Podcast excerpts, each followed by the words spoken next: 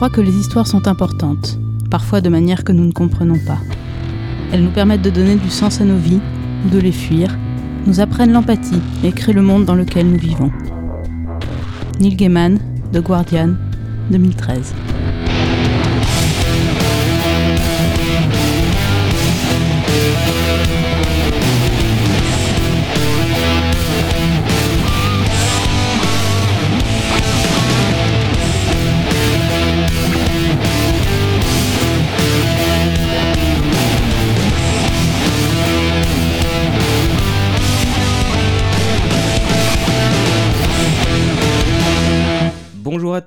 Et à toutes, soyez les bienvenus et merci d'écouter le premier numéro d'Hommage collatéral. Moi c'est César, je serai votre hôte durant cette émission et sans doute les prochaines. Alors Hommage collatéral c'est un show qui a l'ambition de retracer la carrière d'artistes dont on apprécie aussi bien l'œuvre que la personnalité euh, des génies du cinéma, de la littérature, de la musique, de toute autre forme d'art qui contribue à nous faire aimer la culture, qu'elle soit classique, pop ou à mi-chemin entre les deux. Euh, pendant les deux petites heures et peut-être même un peu plus, on va s'adresser aussi bien aux personnes qui ne connaissent absolument pas ces créatifs qu'à celles qui en sont fans. Ça va être un grand écart, euh, mais on sera pas trop de cinq pour s'y intéresser. J'ai la chance d'être euh, entouré de quatre invités, quatre grands connoisseurs de la personne qu'on va présenter aussi exhaustivement que possible. Ensemble, c'est donc à Neil Gaiman qu'on va rendre un hommage collatéral. Et si tout va bien, chers auditeurs, à l'issue de cet enregistrement, vous aurez envie de redécouvrir ou de découvrir ses travaux. Elsa, bonjour. Bonjour. Alors, Elsa ou l'elfe, tu préfères quoi? Euh, N'importe, ce qui sort le plus naturellement. Bah, ce sera sans doute Elsa. hein. Euh, tu es scientifique, euh, tu es actuellement en formation pour devenir diététicienne, j'ai bon? Oui, c'est ça. Euh, Tu es également blogueuse littéraire sur le site Imaginelf. C'est ça. Manu, salut Oui. Manu. Euh, toi, tu es ingénieur informaticien. Oui, Tu es toi aussi blogueur sous le pseudonyme d'Herbefolle, exact. ou Herbie. Ce sera surtout Herbie, hein, je pense qu'il sortira plus naturellement. Oui. Euh, tu participes aussi à la- au podcast L'Agence Tout Geek. Euh, on te retrouve à presque toutes les émissions de l'ami Mister 10, si je dis pas de bêtises. C'est à peu près ça, oui. Tu t'occupes de la rubrique littéraire chez eux. Exactement. Clémence. Bonjour. C'est moi. Bonjour. Alors, tu es graphiste et fan artiste à tes heures, hein, Tout à fait. devant ton micro. Euh, tu es engagé dans beaucoup de fandoms depuis un certain nombre d'années. Tu écris d'ailleurs pas mal de fanfictions, dont quelques-unes en rapport avec l'artiste qui nous occupe aujourd'hui. Je plaide coupable. D'accord. Philippe, Philippe Touboul, bonjour. Salut, bonjour. Alors, euh, on te connaît tous autour de cette table. Mais moi Euh, aussi, je vous connais tous. oui, mais il y a une raison à ça, c'est qu'on était tous tes clients il y a quelque temps. C'est ça. Tu étais l'un des gérants de la mythique boutique Arkham Comics. Ça, c'était il y a quelques années. Euh, tu as été aussi l'un des premiers youtubeurs, si je dis pas de bêtises, Je par la sais force des choses. On, on l'a fait, en tout cas. Vous l'avez fait. C'était le comics de l'X-Men, c'est ça, C'est ça. Euh, Aujourd'hui, bah, tu développes plusieurs projets, mais tu es essentiellement versé dans la traduction. Tout à fait.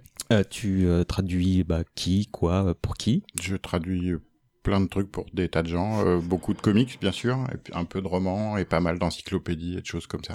Et parmi elles, il y a tout l'art de Neil Gaiman qui, que tu as traduit pour et Méline Ouais, l'année dernière.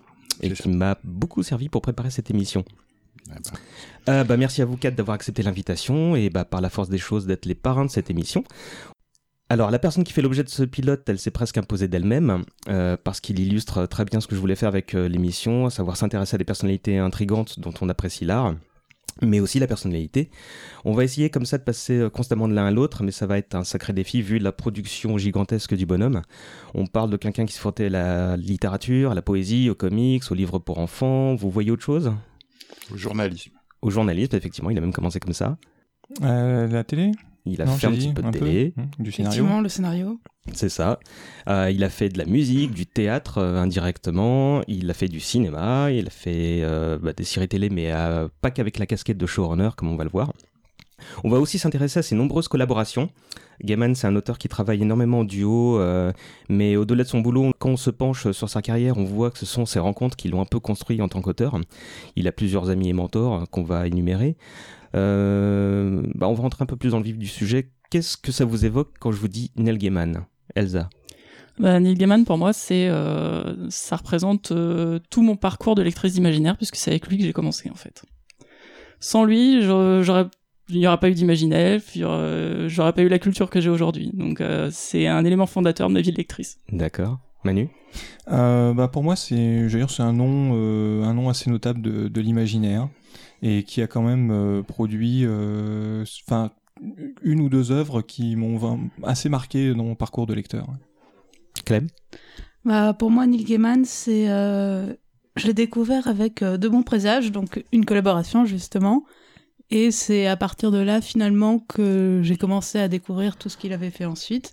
Mais donc, effectivement, c'est un gros point de départ d'une œuvre euh, que j'ai énormément aimée quand j'étais adolescente et que j'aime toujours d'ailleurs.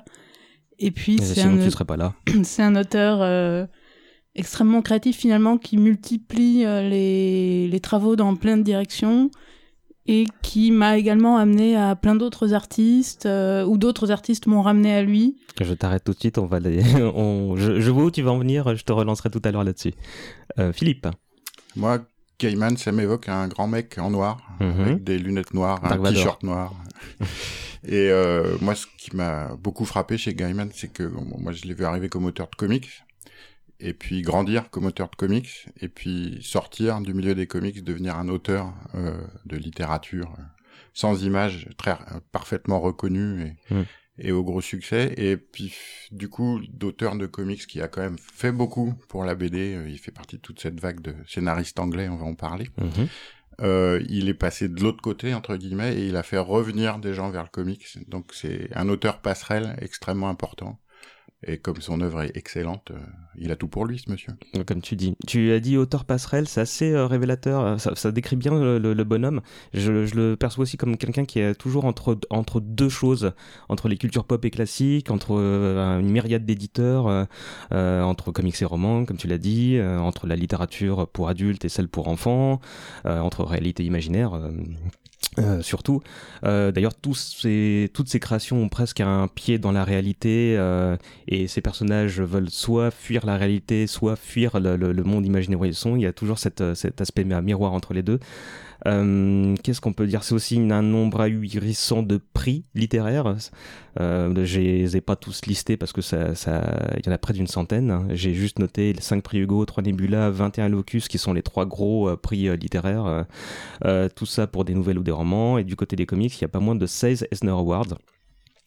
C'est aussi un auteur engagé, Manu. Oui, oui, oui tout à fait. Bah, c'est un, c'est un, c'est un, moi je l'ai, je l'ai surtout suivi ces dernières années, effectivement par ses engagements. C'est un auteur qui communique beaucoup sur Twitter, mm. euh, qui a une, une, une, audience qui est assez large, puis alors qui tweet. Euh, plus vite que, que la plupart des gens l'écrivent. Et c'est pas son assistante qui le fait. Hein. Non, je pense pas. Non. Et euh, il fait partie de ces gens, euh, de ces artistes, un peu comme Takei, des gens comme ça, qui communiquent énormément euh, pour des causes, mm. qui ont des engagements sur les l'égalité, ce genre de choses. Et c'est, je crois, depuis l'année dernière, il me semble qu'il est ambassadeur de, de l'ONU. pour les réfugiés, si tout va bien, d'autres artistes, donc il est très engagé sur cette question. Si tout va bien et si l'émission dure pas trois heures, on devrait en parler tout à l'heure. Euh, qu'est-ce qu'on peut dire d'autre? C'est aussi une tignasse qui défie l'imagination, je pense. Oui, c'est l'image même euh, du type créatif, avec les cheveux dans tous les sens, euh, les poches sous les yeux, d'avoir travaillé toute la nuit il est, il renvoie l'image euh, qu'on s'imagine de lui. Tu, tu, as, tu as dit non de la tête. J'ai pas dit non, j'ai pas été choqué par cette coiffure. mais... mais oui, ce qu'il faut savoir, c'est qu'il y a beaucoup de tignasses autour de la, de la table. Quelques-unes. Quelques-unes. Tu dis ça pour César. Tout à fait. Euh, comment vous percevez le bonhomme intellectuellement? On peut difficilement ne pas constater son intellect. Oui, non, c'est pas un imbécile. Hein. Je pense que c'est quelqu'un qui a toujours euh, le hamster euh, dans le fond du crâne qui tourne sur sa petite roue. J'avais peur de, l'image que tu allais donner. non, mais euh, qui, qui produit toujours des idées et qui parfois, bah, c'est juste des idées qui s'en vont, mais souvent elles vont être prises, mm. approfondies. C'est quelqu'un qui qui s'inspire de tout ce qu'il voit tout le temps dans chaque œuvre, que ce soit de la culture euh, genre les, les mythologies qu'il apprécie énormément ou des de la culture geek. Euh, quand il fait un comics Batman, euh, on sent que le mec, il, enfin, je veux dire, il a tout lu quoi. Mm. C'est le genre de bonhomme qui a une anecdote à toute occasion, donc il, ça doit pas être toujours très simple de vivre avec lui, surtout pour ses enfants, j'imagine. J'ai l'impression que c'est un peu euh, le président Bartlett, euh, tu sais, euh, de, de, The West Wing. Oui, oui. Un peu écrasant, oui, peut-être. ouais, très sympathique, mais rasant. Enfin, il a pas l'air. Hein, on peut rajouter aussi qu'il est très, très doué pour se mettre en scène, pour mettre son œuvre en avant mm. et pour présenter ce qu'il fait. Alors, une fois de plus, ce qu'il fait est très bon, heureusement, parce que sinon ce serait assez désespérant parce que ce garçon euh, a une manière euh, extraordinaire de, de, parler de son œuvre, de la mettre en perspective et sa vie d'ailleurs. Mm. Euh, c'est un très bon communicant, oui. Ouais, c'est c'est clairement l'un des ambassadeurs des auteurs 2.0 qui, qui sont leur propre VRP et euh, qui, qui, savent comment amener, amener les choses, très clairement. Euh, je crois aussi savoir qu'il a un QI proche de 200, ce qui me surprendrait pas. J'ai pas trouvé la source de, de l'information, mais c'est un certain Alain qui m'avait donné ah. ça comme info, ce qui me surprend pas. comment vous l'avez découvert, vous, votre, premier, votre première rencontre avec Neil Gaiman Clem? Bah, donc j'en parlais tout à l'heure, euh, c'était euh, De bons présages. Donc pour ceux qui ne connaissent pas, c'est un, un, livre écrit en collaboration avec euh, le très grand Terry Pratchett. On va évoquer tout à l'heure. À quatre mains. Qu'est-ce qui t'a amené à ce bouquin? Je ne sais plus, quelqu'un me l'a prêté ou me l'a conseillé. Quelqu'un de bon goût, donc. Je l'ai trouvé dans une bibliothèque, je ne sais plus, mais en tout cas, c'est bah, c'est une lecture très drôle et à la fois très intelligente. Mhm. On, va, on, va, en parler tout à l'heure. Philippe?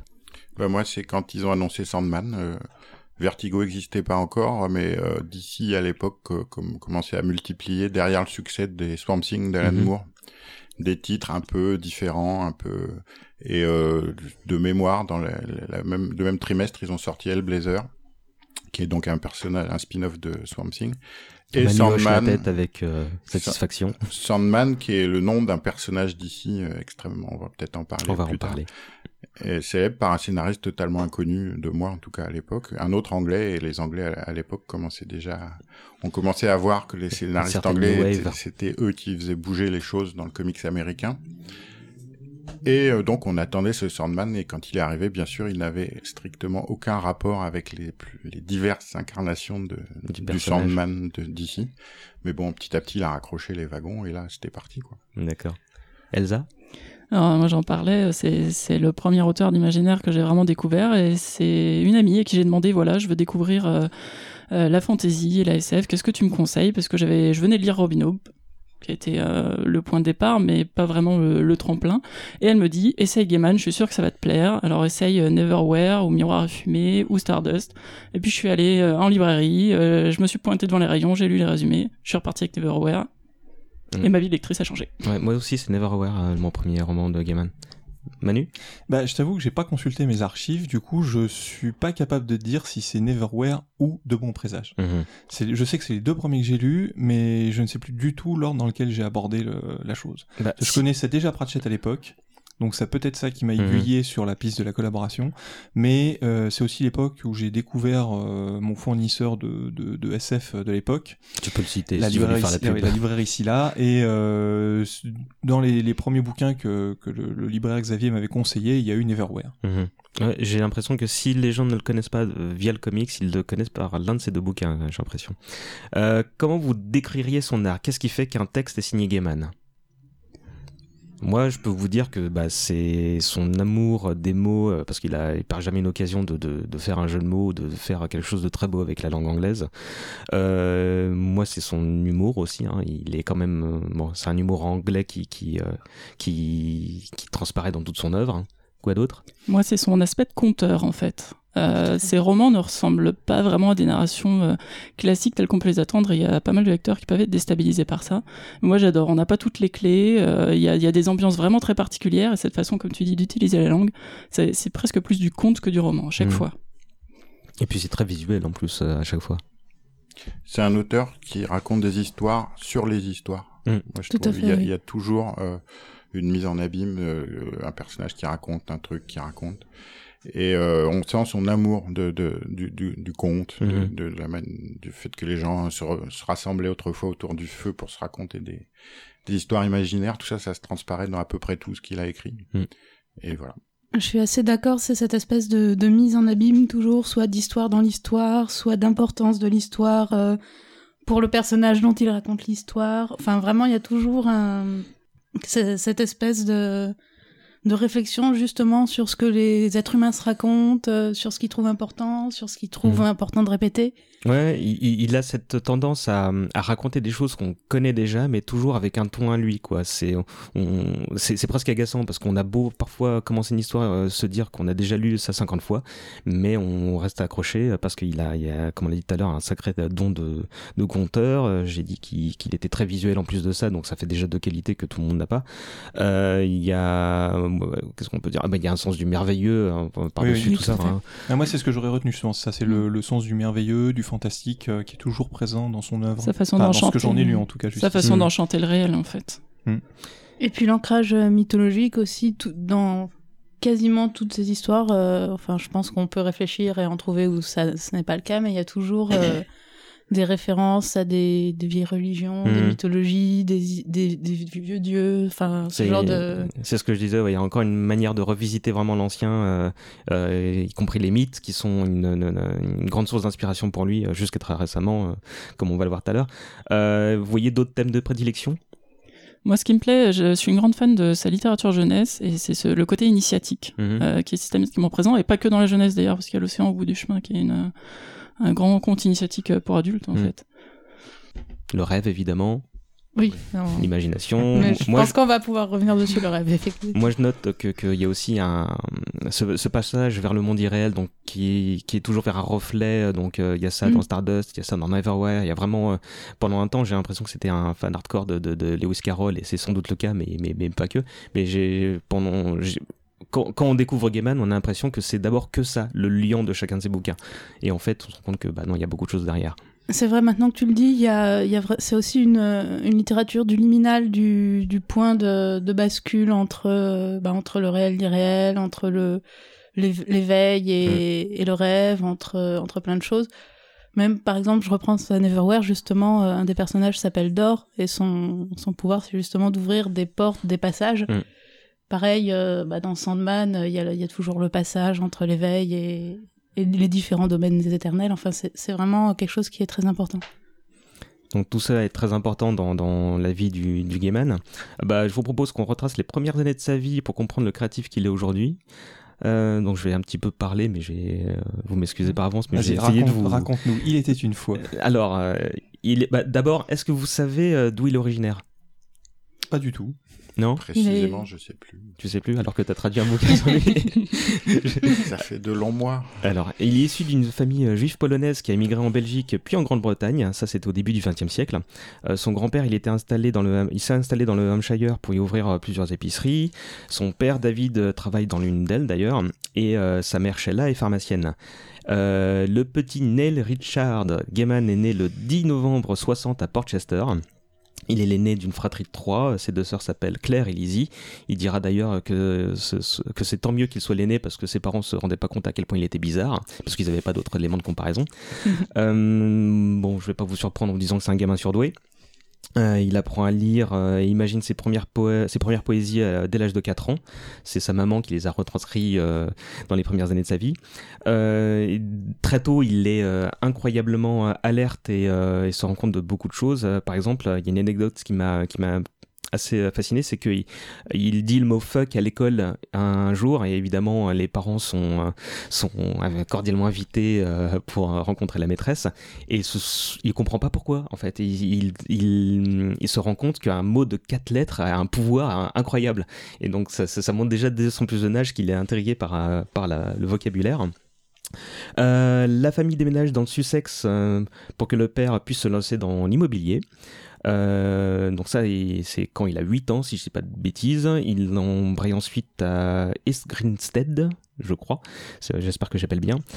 Où sa famille s'inscrit à un centre. Est-ce que vous savez quel type de centre? Oui, hélas, oui. vas-y, vas-y.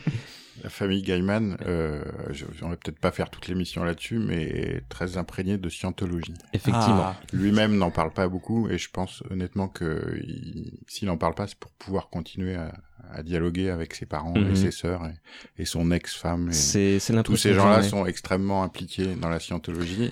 Lui est, clairement sur liste noire de la scientologie, mais moins il en parle, mhm. plus il peut euh, continuer à avoir des liens avec les siens. Donc, euh, Ouais, ça c'est pas quelque chose effectivement que, que beaucoup de gens connaissent. Euh... C'est un peu sa petite blessure secrète alors. Si l'on peut dire. Après, euh... enfin, il... Il, il... est très il a beaucoup de choses bien et positives à dire sur mmh. ses parents et sur la manière dont il a été élevé et tout. Donc, après, effectivement, euh, bon, Bon. Il n'est pas d'accord avec leurs idées. Il, euh, bon, il suit, euh, comment dire, les enseignements du centre pendant un temps. Euh, D'ailleurs, l'une de ses sœurs est l'un des, des, des hauts, gradés de la scientologie aux États-Unis aujourd'hui. Euh, il, il, a, quand on lui pose directement la question, il a l'habitude de dire qu'il était juif scientologue et que euh, c'était pas quelque chose qui le dérangeait. le centre, il a certainement été important pour lui à un moment ou un autre, mais bah, d'autant que c'est là qu'il a rencontré son, sa future épouse, qui s'appelle Marie Backgrass enfin sa première épouse du moins. Euh, mais effectivement, si ça peut vous rassurer, il se revendique pas aujourd'hui comme scientologue. Euh, pour autant, euh, on le sent plutôt athée dans ses dans ses interventions. il y en a une que j'ai notée où on lui demande s'il croit en Dieu et il répond si les dieux existent dans le DC univers, je dirais qu'il y a 50% de chances qu'il y en a dans l'autre. Donc j'ai trouvé ça amusant. Euh... en touche euh, de manière élégante. Ouais, ouais, ou, peut-être. Il, précise, il précise dans la citation sitôt après que ça ne l'intéresse pas vraiment. Euh, comment dire, la, la, la question de la religion. Quelqu'un qui, écrit tant sur les dieux, j'ai du mal à le croire, mais. Euh, retour à son enfance, comme disait, donc il a appris à lire à 4 ans. Alors il dévore La Grande Réunion de Red Bradbury, Les Chroniques de Narnia à 7 ans. Euh, c'est peut-être ce qui déclenche sa passion pour les gens de l'imaginaire d'ailleurs. Il enchaîne les livres, notamment ceux de Mary Shelley, Rudyard Kipling, Edgar Allan Poe, Michael Moorcock, Ursula Le Guin, évidemment euh, J.R.R. Tolkien.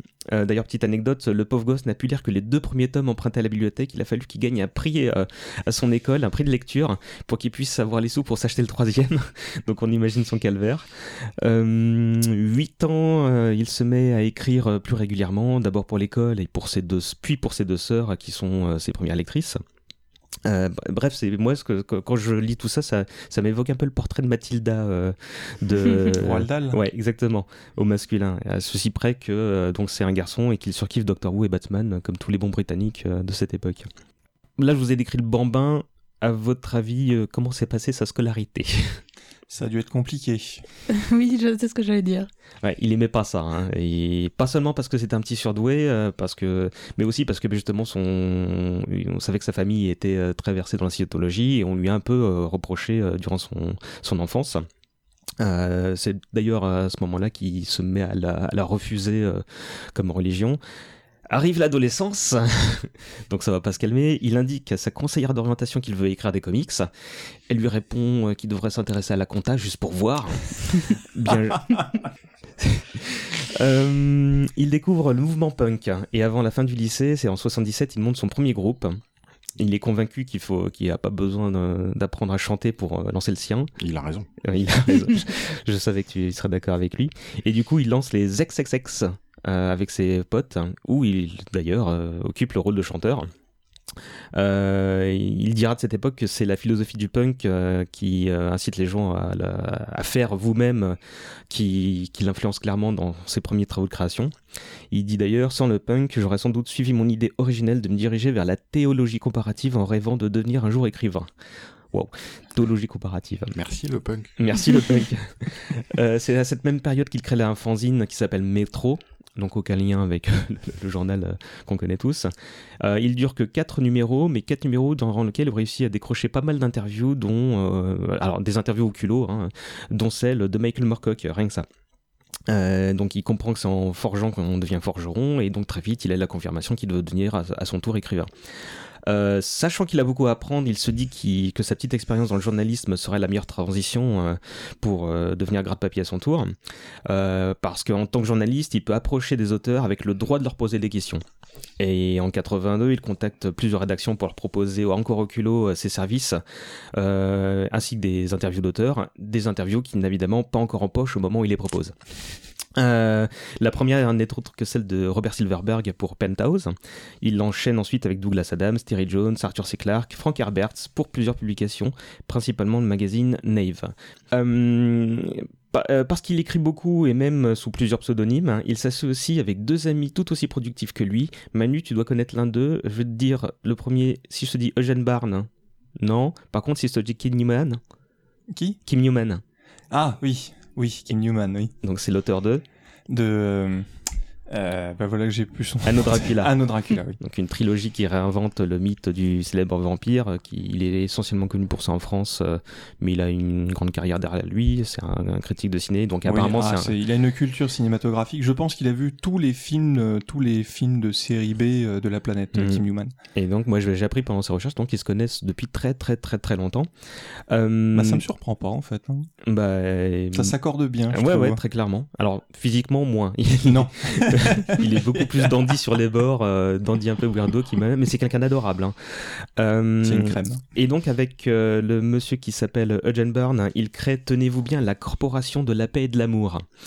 Alors c'est un programme. C'est pas une secte New Age, c'est une association qui permet aux trois lurons de partager leurs deniers en tant que pigistes, mais c'est surtout une occasion pour passer du temps ensemble et pour imaginer plein de projets, de la pièce de théâtre le matin au roman le midi jusqu'à la comédie musicale le soir.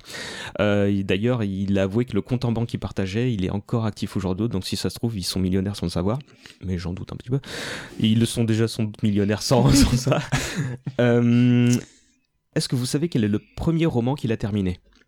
La, question est importante. Le premier roman qu'il a terminé, pas publié. C'est normal si vous ne savez pas. Pour la simple et bonne question qu'il a rangé dans son grenier. ça s'appelle Ma grande tante Hermintrude. Et euh, bah, il s'est dit que à place d'un premier roman qu'on écrit à 21 ans, bah, ça n'a rien à faire dans une bibliothèque, donc il l'a mis au grenier. Euh, c'est à cette période que euh, Penthouse lui propose un poste fixe, c'est son premier vrai travail qu'il refuse. c'est tant mieux parce que c'est on est en 84 alors que sa carrière commence en plus des piges et des délires entre potes qu'il fait. Mais on va revenir dans un instant. On va terminer le portrait privé du bonhomme en disant qu'il se retrouve papa à l'âge de 23 ans seulement. Son fils Michael né en 83. Euh, deux ans plus tard, il épouse donc euh, son, sa femme Marie et la même année naît sa première fille, Holly. La deuxième, Madeleine, si je dis pas de bêtises, arrive en 93, soit un an après son déménagement aux États-Unis. Il a euh, franchi l'Atlantique pour se rapprocher de sa belle famille qui vit dans le Wisconsin, où il ne reste qu'un an avant de rejoindre le Massachusetts. Massachusetts. Bon, vous aurez compris. oui, non mais mes origines portugaises m'imposent de ne pas prononcer correctement les se et les che. Euh, il divorce en 2009 mais reste pas seul bien longtemps puisqu'il annonce être en union libre euh, quelques mois après avec Amanda Palmer. Tu veux, ça c'est ton moment, si tu veux, en quelques mots. C'est mon moment de briller. Euh, on va revenir un peu plus tard, mais si tu veux la présenter en quelques mots, Clem. Eh bien, Amanda Palmer, donc c'est une une musicienne et artiste genre musicaux un peu diverses, très punk. Elle a fait du cabaret, elle a voilà des, des choses un peu euh, un peu dans ce genre-là, très créatives, qui elle aussi a une approche des réseaux sociaux absolument euh, phénoménale sur laquelle on reviendra euh, probablement tout à l'heure. Vous la connaissez les autres? Oui oui, tout à fait. C'est la meuf à Gaiman. C'est ça. qui a été qui a fait partie des Dresden Dolls qui était donc son un de ses premiers groupes vraiment connus mmh. Qui faisait du punk cabaret voilà du punk cabaret justement euh, ils se sont mariés en 2011 lors d'un happening un peu weirdo qui ressemble beaucoup à Amanda Palmer. Ça, c'est en Nouvelle-Orléans. Euh, puis ensuite, ils sont passés devant Monsieur le maire comme tout le monde. Il avait pris l'un des noms de, l'un des noms de famille d'Amanda Palmer. Euh, donc maintenant, il s'appelle désormais Neil McKinnon Gaiman. Pas mal. Ça montre une certaine ouverture d'esprit. Ils ont un fils qui est né en septembre 2015 qui s'appelle Anthony. Et bah, les deux artistes partagent clairement leur communauté depuis. Et voilà pour la partie présentation. Et leur projet également. Et leur projet. Et on en a fini avec la partie euh, présentation. Donc maintenant, vous êtes un peu plus, un peu plus mis à contribution. On est en 84, l'année où la carrière de Gaiman commence, comme je l'ai dit tout à l'heure. Euh, en parallèle de ses piges, il continue euh, d'écrire en prose dans l'espoir d'être édité. je ne vais pas vous demander si vous connaissez sa toute première publication. Merci, moi je connais. C'est un livre sur Durand Durand. Ah, juste avant, ah, je parle de sa première publication, c'est une nouvelle. C'est ah. Feather Quest c'est dans Imagine Magazine. Euh, ça, ce magazine publiera quelques mois plus tard une autre nouvelle, si j'ai bien noté, c'est How to Sell the Ponty Bridge. Donc sa carrière euh, de, est lancée, ou du moins celle de nouvelliste. Mais ça, c'est pour la première nouvelle. Euh, et avant le bouquin que tu as cité, il y a encore autre chose. C'est un recueil de très mauvaises citations de SF qu'il fait avec Kim Newman, qui s'appelle Ghastly Beyond Belief, donc il porte bien son titre. Euh, c'était sorti chez Aeropress euh, et donc c'est un projet qui les intéressait beaucoup. Ils ont fait, ils ont commandé une couverture euh, totalement hideuse qui correspondait bien au contenu du bouquin. Ce qui, je vais pas vous surprendre, est un plantage monumental. Je ne vois vraiment pas pourquoi. Et on arrive au premier vrai projet, et je vous donner un petit indice musical, même si Philippe a vendu la mèche.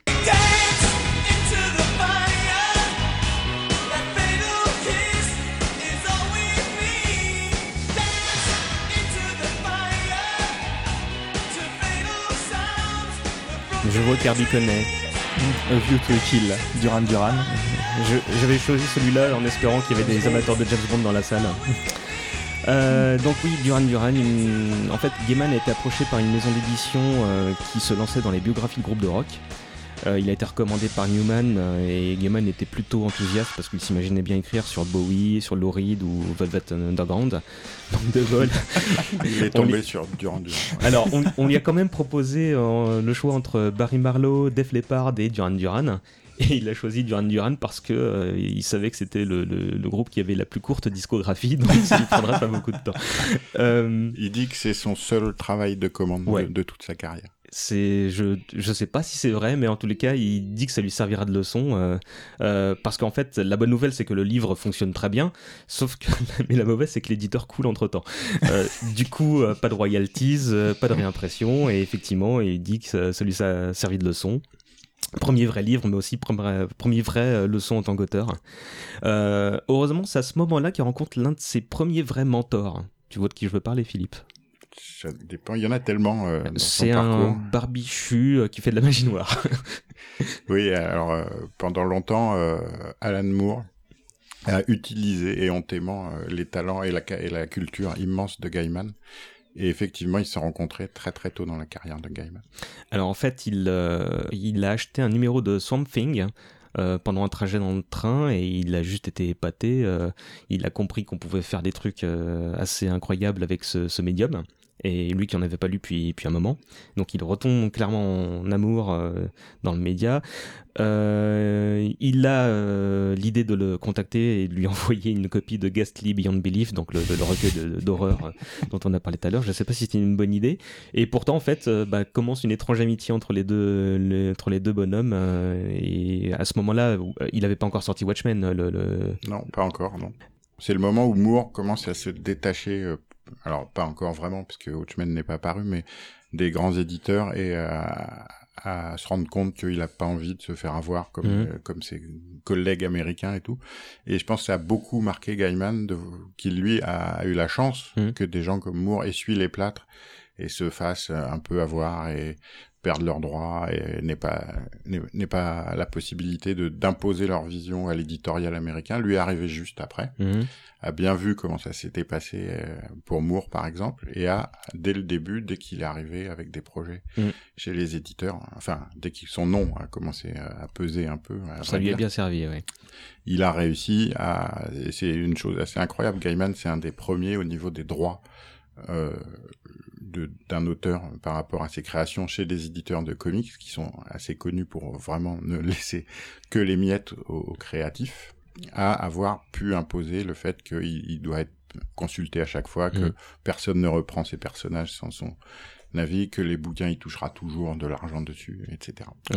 Et ça c'est grâce à, à Monsieur Moore. À, Il lui demande clairement d'être son, son comment dire, de, lui apprendre à écrire des comics, et lui expliquer le, le B.A.B.A.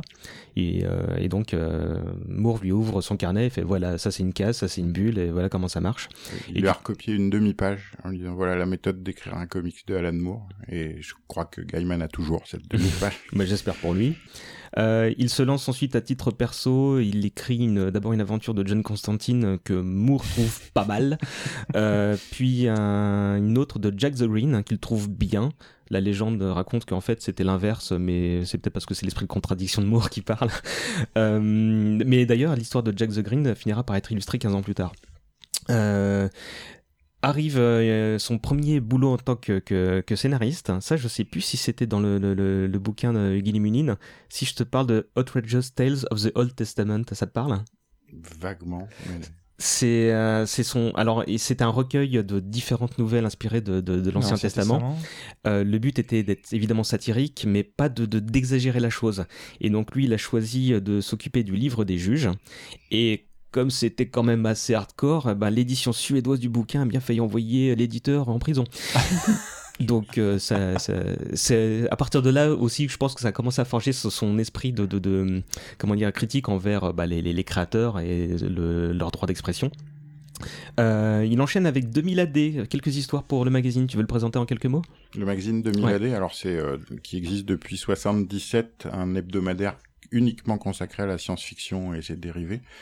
C'est une institution absolue euh, en Grande-Bretagne et le personnage le plus connu, bien sûr, qui est apparu dès le numéro 2, c'est Judge Dredd. Mhm.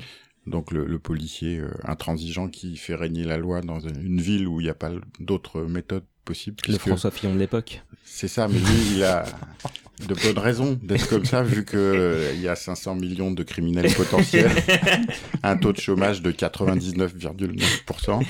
Les gens s'ennuient et donc ils commettent des crimes. Et pour les faire marcher droit, il n'y a que les juges. Après ça, il rencontre un certain Hunter Tremaine. Euh, ce dernier veut lancer à son tour un nouveau magazine qui s'appelle Borderline et il lui propose de rencontrer un jeune étudiant aux Beaux-Arts, quelqu'un d'âgé de 22 ans qui va devenir l'un de ses plus grands complices. Je pense que vous voyez de qui je veux parler. Dave McKean. Tout à fait. Euh, c'est alors McKean, il c'est un fan d'expressionnisme pendant ses études à travers euh, notamment euh, les œuvres de l'artiste pop Jim Dine.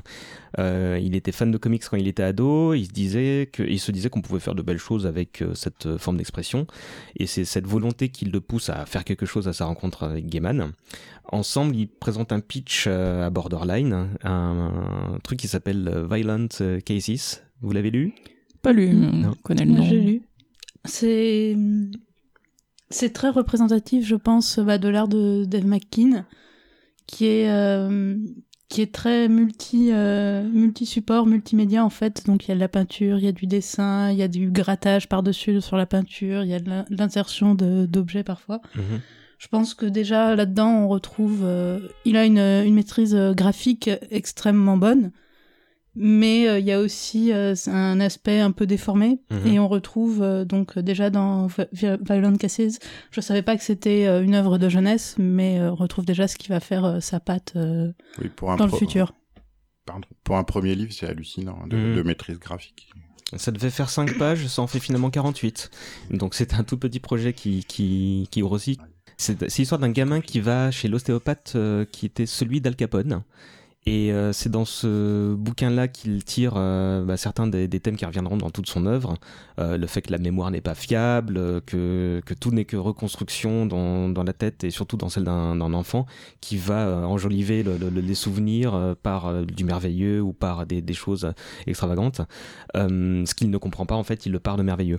ce qui, ce qui m'a surpris pendant mes recherches, c'est qu'en parallèle de, de, la conception de Violent Cases, Gaiman a pris des cours d'écriture il apprend l'utilité des critiques qu'il désingue ses textes à ce moment-là.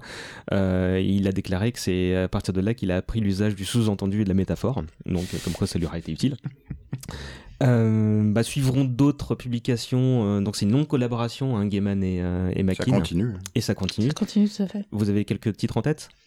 Des bouquins qu'ils ont fait ensemble. Ouais. Bah, après, ils ont fait le truc sur le cinéma, euh, Signal to Noise. Ouais, Signal Mr. Punch quelques années après. Puis on peut pas dire euh, sans Dave McKean, Sandman ne ressemblerait pas à Sandman. Tout à fait. Tout à fait, puisque McKean a fait euh, toutes les couvertures. Arrête-moi si je me trompe de Sandman mhm. sur tout le, la totalité. Tous les comics, tous les recueils. Euh. Toutes sans exception de Sandman, c'était lui qui était derrière pour les coups, ouais. Donc, euh, si l'intérieur euh, ressemble pas à ça, en tout cas, les, les couvertures ont une unicité et puis un, un, look graphique qui a absolument rien à voir mm. avec ce qu'on peut trouver dans, dans des comics. Ah, très clairement, c'est unique en son Ni à l'époque, ni, ni, maintenant d'ailleurs. Mm. Ça, c'était en 87 donc, et tu l'as cité, les deux autres titres, Signal Bruit qui est sorti en 89 et Mr. Punch en 94. Le premier, il est sorti au Diable Vauvert et le deuxième chez, a été récemment réédité euh, chez Urban. Qu'est-ce qu'on peut dire d'autre sur le Il y a Mirror Mask aussi. Oui, mais on en reparlera tout à l'heure. J'ai parlé de bouquins. Et puis ils ont fait en bouquin, il, me semble qu'ils ont fait un livre jeunesse Deux aussi. même. Euh, c'est comme ça que j'ai connu Makin. Moi, c'est euh, le jour où j'ai changé mon père contre deux poissons rouges et des loups dans les murs. Effectivement. Il y en a pas un troisième, celui sur les cheveux? Euh, Mes cheveux fous. cheveux fous, c'est Makin aussi, Peut-être qu'on en parlera un petit peu plus tout à l'heure. L'année 87 se poursuit avec la sortie d'un autre essai euh, sur un artiste, mais cette fois un artiste qu'il aime bien. Si je vous dis 42. Douglas Adams Ouais. Tu vois de quoi je veux parler Pas de panique. C'est ça, ouais. Qu'est-ce que c'est Bah je l'ai pas lu, donc. Euh, mais tu sais ce que c'est Bah, c'est un, c'est quoi C'est un guide sur l'univers du, du guide galactique. C'est ça, H2G2.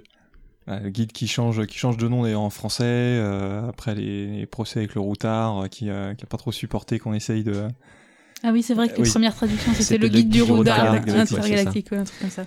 Et euh, donc il avait déjà interviewé Douglas Adams par le passé, donc il, connaît le bonhomme et il est assez enthousiaste, d'autant que c'est le, moment où Adams est vraiment le vent en poupe, il y a les adaptations euh, radio, et, il travaille déjà à essayer d'en faire un film euh, qui se fera que bien plus tard après sa mort. Il décrit son travail sur le bouquin comme un apprentissage patient, discret et efficace. le job lui apporte surtout le sentiment qu'il peut écrire un vrai livre à lui tout seul et un livre qui l'intéresse surtout. et il dit aussi qu'imiter le style d'Adams l'amuse beaucoup. Et ça, c'est, si je dis pas de bêtises, c'est toujours dispo chez J'ai. Et c'est le moment où on va parler de DC Comics là, donc ça va être un gros morceau du, podcast. Philippe, tu peux nous parler de Karen Berger? Karen Berger qui revient euh, dans l'actualité ces jours-ci d'ailleurs.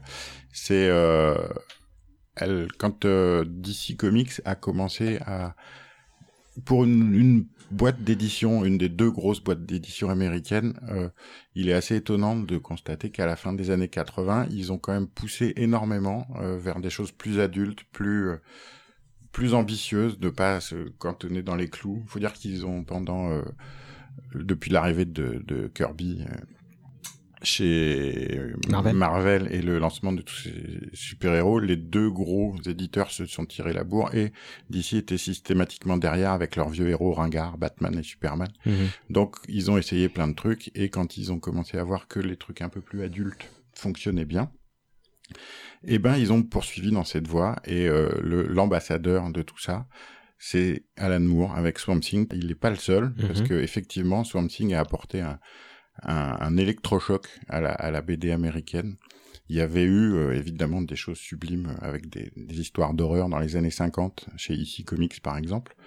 Euh, une influence dont, dont, Alan Moore ne se cache pas, mais depuis, ça, il y avait un ronronnement assez assez clair des super-héros en collant qui, qui avaient des aventures qui ne s'adressaient qu'aux lecteurs de 8-10 ans. Hmm. Et tout, tout allait bien. Mais bon, d'ici voulait euh, ouvrir un peu et, faire des choses un peu différentes. Et Karen Berger, elle, est assez douée pour ça. Elle a cherché pas mal de, gens. Elle en a trouvé notamment en, Grande-Bretagne, pas seulement, hein, des gens comme mhm.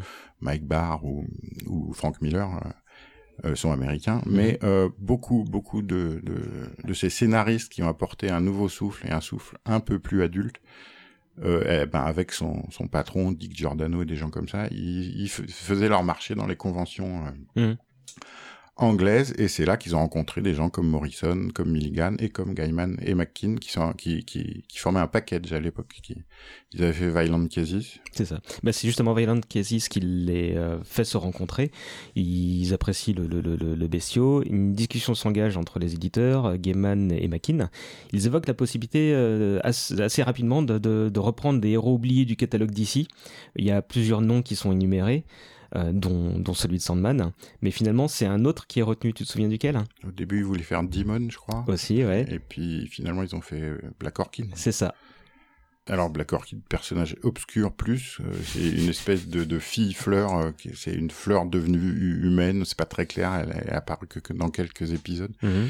mais c'est le principe de ces gros éditeurs qui ont une foule de personnages qui ne servent plus, qui ne servent pas, qui plutôt que de payer des droits de création aux auteurs préfèrent puiser dans le catalogue et, faire apparaître de nouvelles interprétations. Mm. Et là, on peut dire que l'interprétation est extrêmement nouvelle et mm. différente. Ouais, les, les, deux auteurs euh, sont assez enthousiastes. Euh, alors après, euh, Berger met en garde le duo, ils sont inconnus, surtout aux États-Unis, et ils vont travailler sur un perso féminin, traduction un perso qui ne vend pas. donc elle leur prévient qu'il faut pas s'attendre à percer dès le premier titre, d'autant que les hautes sphères de DC ne s'attendent pas non plus à un énorme succès avec ces nouveaux courants. le titre sort en 88, mais il est rapidement mis en pause. Alors le problème, oui, c'est que Black Orchid, c'est pas avec ça que les gens ont découvert Gaiman. Non et Mackin puisque euh, c'est bah, pas arrivé, c'était en retard. Ouais. les comics en retard à l'époque, euh, de nos jours, ça se fait beaucoup, mais il faut savoir que avant euh, Camelot 3000 de, de Brian Bolland, c'était jamais arrivé. Mhm. Et euh, c'était pas du tout l'esprit de, de, de, de l'édition américaine. Un comics, même s'il fallait demander à une petite main de dessiner en trois heures 20 pages vite torchées, le, le Spider-Man ou le Hulk ou le, Superman paraissait, mhm. coûte que coûte.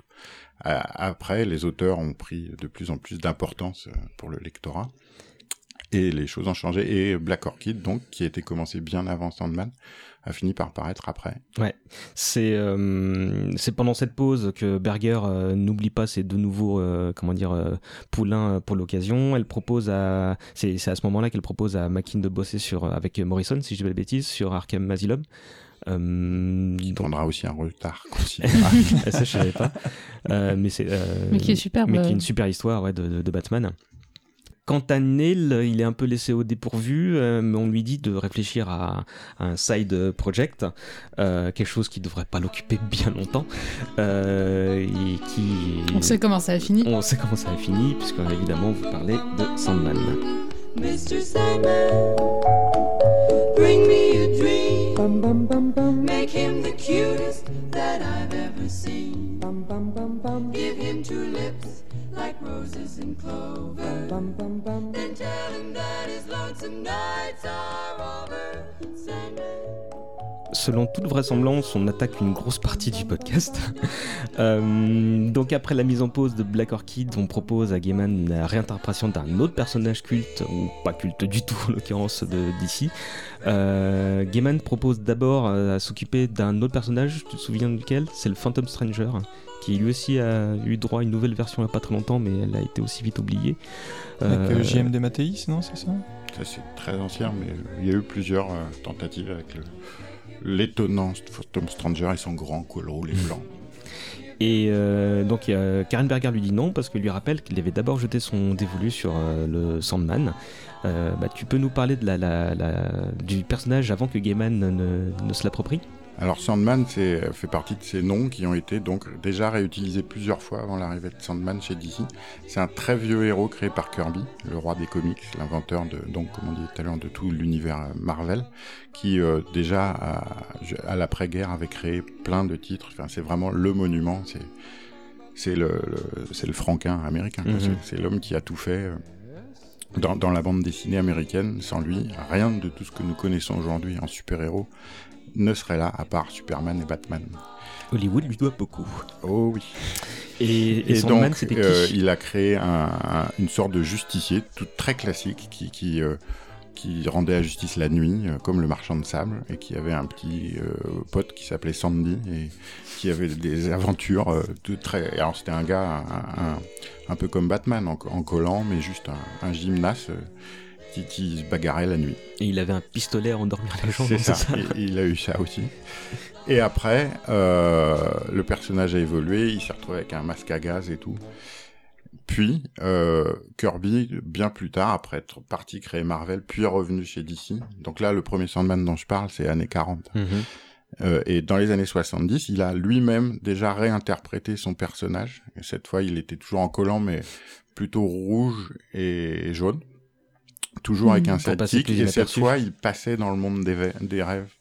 Déjà, il y avait des, des, des créatures de cauchemar qui venaient, euh, qui venaient euh, embêter les gens, et donc Sandman euh, sauvait des gamins qui faisaient des cauchemars et tout. C'était et ce sont des. Alors évidemment, quand on a vu apparaître ce scénariste inconnu avec un nouveau titre qui suivait le succès de Swamp et qui allait parler de Sandman, euh, tout le monde s'est demandé de, quelle version et qu'est-ce que c'était que ce Sandman. Il a d'ailleurs fallu faire des recherches. Nous, on se rappelait pas les, épisodes de Sandman de Kirby étaient à l'époque pas réédités, complètement oubliés. Mhm. Donc, on se demandait vraiment de, de, de, de quoi il allait s'agir. Et quand c'est arrivé, ça n'avait strictement rien à voir. On est en 87, donc Gaiman a pour mission de, reprendre le personnage. Euh, il confie que c'est le 15 octobre hein, qu'il que Sandman est né. C'est, il était tout seul dans sa maison et c'est le soir où il y a un ouragan d'une rare violence qui touche l'Angleterre. Il est coincé chez lui, sans électricité, avec pour mission de repenser complètement la série. Et lorsque le courant revient, euh, Gaiman se met frénétiquement à écrire euh, le nouveau Sandman est né, question difficile, là je m'adresse à tout le monde, comment vous décririez Sandman? C'est Gaiman en un peu plus palo. c'est vrai qu'il y a une, euh, une, certaine ressemblance physique. Euh. Au-delà du physique. Oui, mais j'y pensais quand tu décrivais justement le, le physique de, de Gaiman tout à l'heure. J'étais en train de penser, c'est Sandman, quoi, un peu.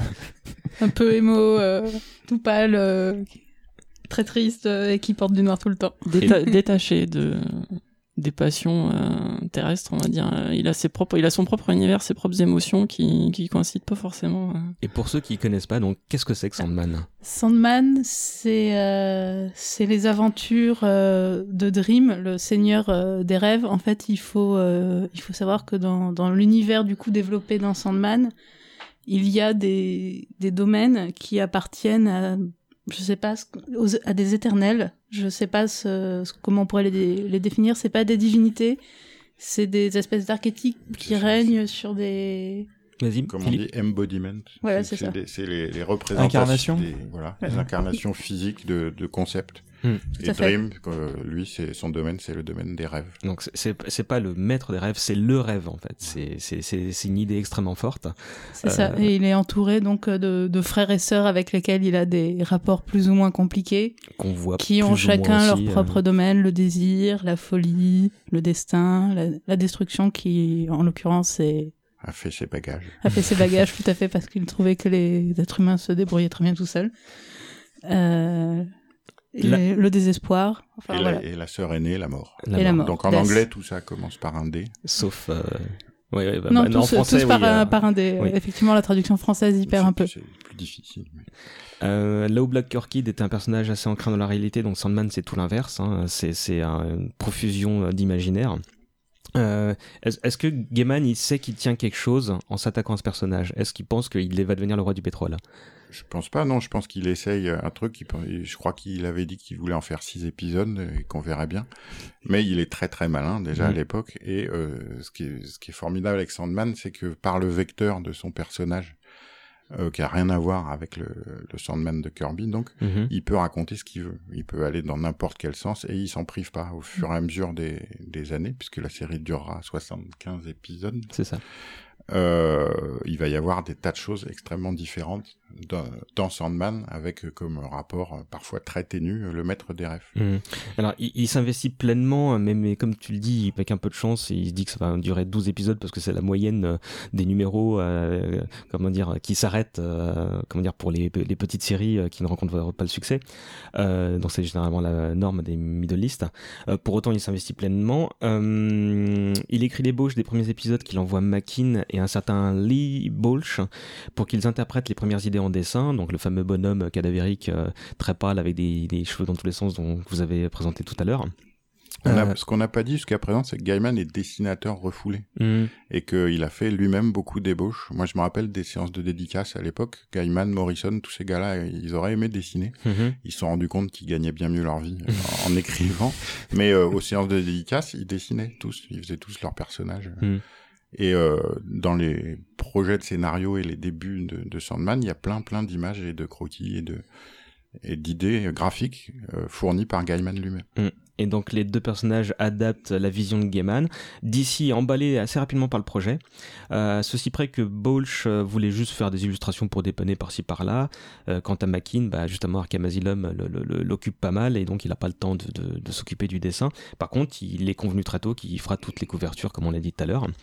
Il y a énormément d'artistes qui vont se succéder sur la série. C'est à cette époque, je suis pas sûr que ce soit bien normal qu'il y ait une succession pareille, Philippe. Ça se faisait pas trop, non. Et puis alors le problème de Sandman, c'est que ça démarre sur une erreur de casting monumentale qui aurait pu tuer la série. Les, deux euh, personnes concernées euh, en conviennent aujourd'hui. Euh, Sam Kiss, mhm. qui est un très très bon dessinateur, qui a fait des trucs extraordinaires, notamment son personnage The Max mhm. quelques années après, qui a un style très cartoon, très bizarre. Et ben il est pas du tout, il correspond pas du tout mhm. à l'imaginaire de Gaiman. Et la première histoire qui est qui est quand même qui, qui a très bien marché, qui, mhm. mais elle, les idées sont tellement exceptionnelles que le dessin euh, est excusé. Mhm. Mais même même Gaiman, Sam Kiss, tous disent il faudrait qu'on le refasse. Ça colle pas tellement. Mais bon. Il dira qu'il avait l'impression d'être Jimi Hendrix entouré par les Beatles. C'est ça. Pour, pour expliquer euh, le, le, fait qu'il se sentait pas à l'aise avec le personnage et les idées. Euh. Pléthore de génie, mais des fois ça ça, ça fonctionne pas, ensemble. Et donc il signe les trois premiers scripts, c'est pas lui qui les dessine au final ou euh, c'est si, si, si, il dessine et après assez vite il y a un encreur qui vient, puis lui euh, se retire petit à petit. Et autour du numéro 8, quand Death arrive, euh, il est plus là. Mhm. J'ai retenu, ah, donc il est remplacé par Mike Dringenberg et puis par Malcolm Jones, troisième du nom. Suivront Chris Bacalo, Michael Zulli, Kelly Jones, Jill Thompson ou encore Mark Hempel. Personnellement, moi, il y a que Chris Bacalo que je connais parce qu'il fait beaucoup de Marvel en ce moment. Depuis, tous ces gens ont acquis une, certaine... Euh, ouais, Elsa. Euh, oui, Moi, je connais Jill Thompson, j'aime bien. Pour, hein. tu le connais pourquoi? Beast of Burden, c'est ça? Oui. Ah, ah c'est Bête de Somme Oui. D'accord, oui, c'est vachement bien ça. Effectivement, bah, voilà. Elle a créé pas... Scary Mother euh, dans un esprit assez Tim Burton. Euh, Gaiman, qui, est, mhm. son perso qui lui ressemble à elle, qui est, une grande fille rousse, euh, toute délurée. C'est très marrant. Elle D'accord. Euh, donc euh, le premier arc qui s'appelle Prélude et Nocturne, il est conséquent, il est varié et donc les styles graphiques se, se sont là aussi variés. Euh, Parfois toujours très pas toujours très heureux, ça, ça dépend des goûts après, mais euh, c'est vrai que débarquant sur les comics la première fois, on ouvre Sandman, on peut être assez surpris. C'est déstabilisant, oui. moi j'ai commencé Sandman avec les les absolutes, donc des intégrales, mhm. Et je savais pas, enfin je comprenais pas cet enchaînement d'histoires, cet enchaînement de styles, c'était hyper déstabilisant. Du coup, j'ai pas fini la série au début et je l'ai repris plus tard avec un peu plus d'expérience. Euh, hmm. C'est le lot des petits titres où on met des petits artistes, enfin des artistes qui débutent, qui qui sont pas forcément. On n'a pas personne ne prend en compte les désétérates d'un scénariste débutant hmm. pour savoir qui dessine. Ça change assez vite parce que le succès est monumental et au bout de 15-20 épisodes, Gaiman lui-même écrira même les histoires qu'il va raconter en fonction des personnes qui vont les illustrer. Mhm. Et là, les choses prennent une autre dimension. Ouais, clairement. C'est vrai qu'il y a des très grands artistes aussi qui finalement ont fait des épisodes euh, de Sandman. Je me souviens justement, euh, du coup, bah, notamment, il y a Manara qui a, qui a dessiné Alors, beaucoup plus tard. Pour beaucoup plus tard euh, sur le coup, mais quand tu parles de... d'épisodes de... écrits pour la personne qui allait le dessiner, je pense que c'est un très bon exemple puisque c'est du coup une histoire sur désir Manara, ça, colle effectivement. Oui, c'était fait pour lui. Euh, donc, le premier arc euh, parle de l'évasion de, de, Sandman, donc c'est quelque chose de, fondateur pour le personnage. Euh, comme on le disait, il Gaiman ne s'attend pas à un succès et, et sans doute que d'ici non plus. Mais finalement, euh, les, les, premiers numéros se vendent mieux que tous les autres titres d'horreur équivalents chez euh, DC Comics, si je me. Oui, oui, oui bah, même Swamp Thing, c'est incroyable, personne.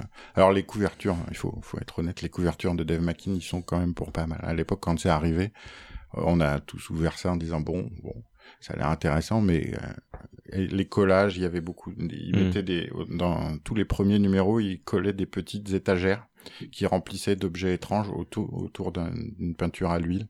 Enfin, c'était vraiment sublime. C'est unique, hein, vraiment.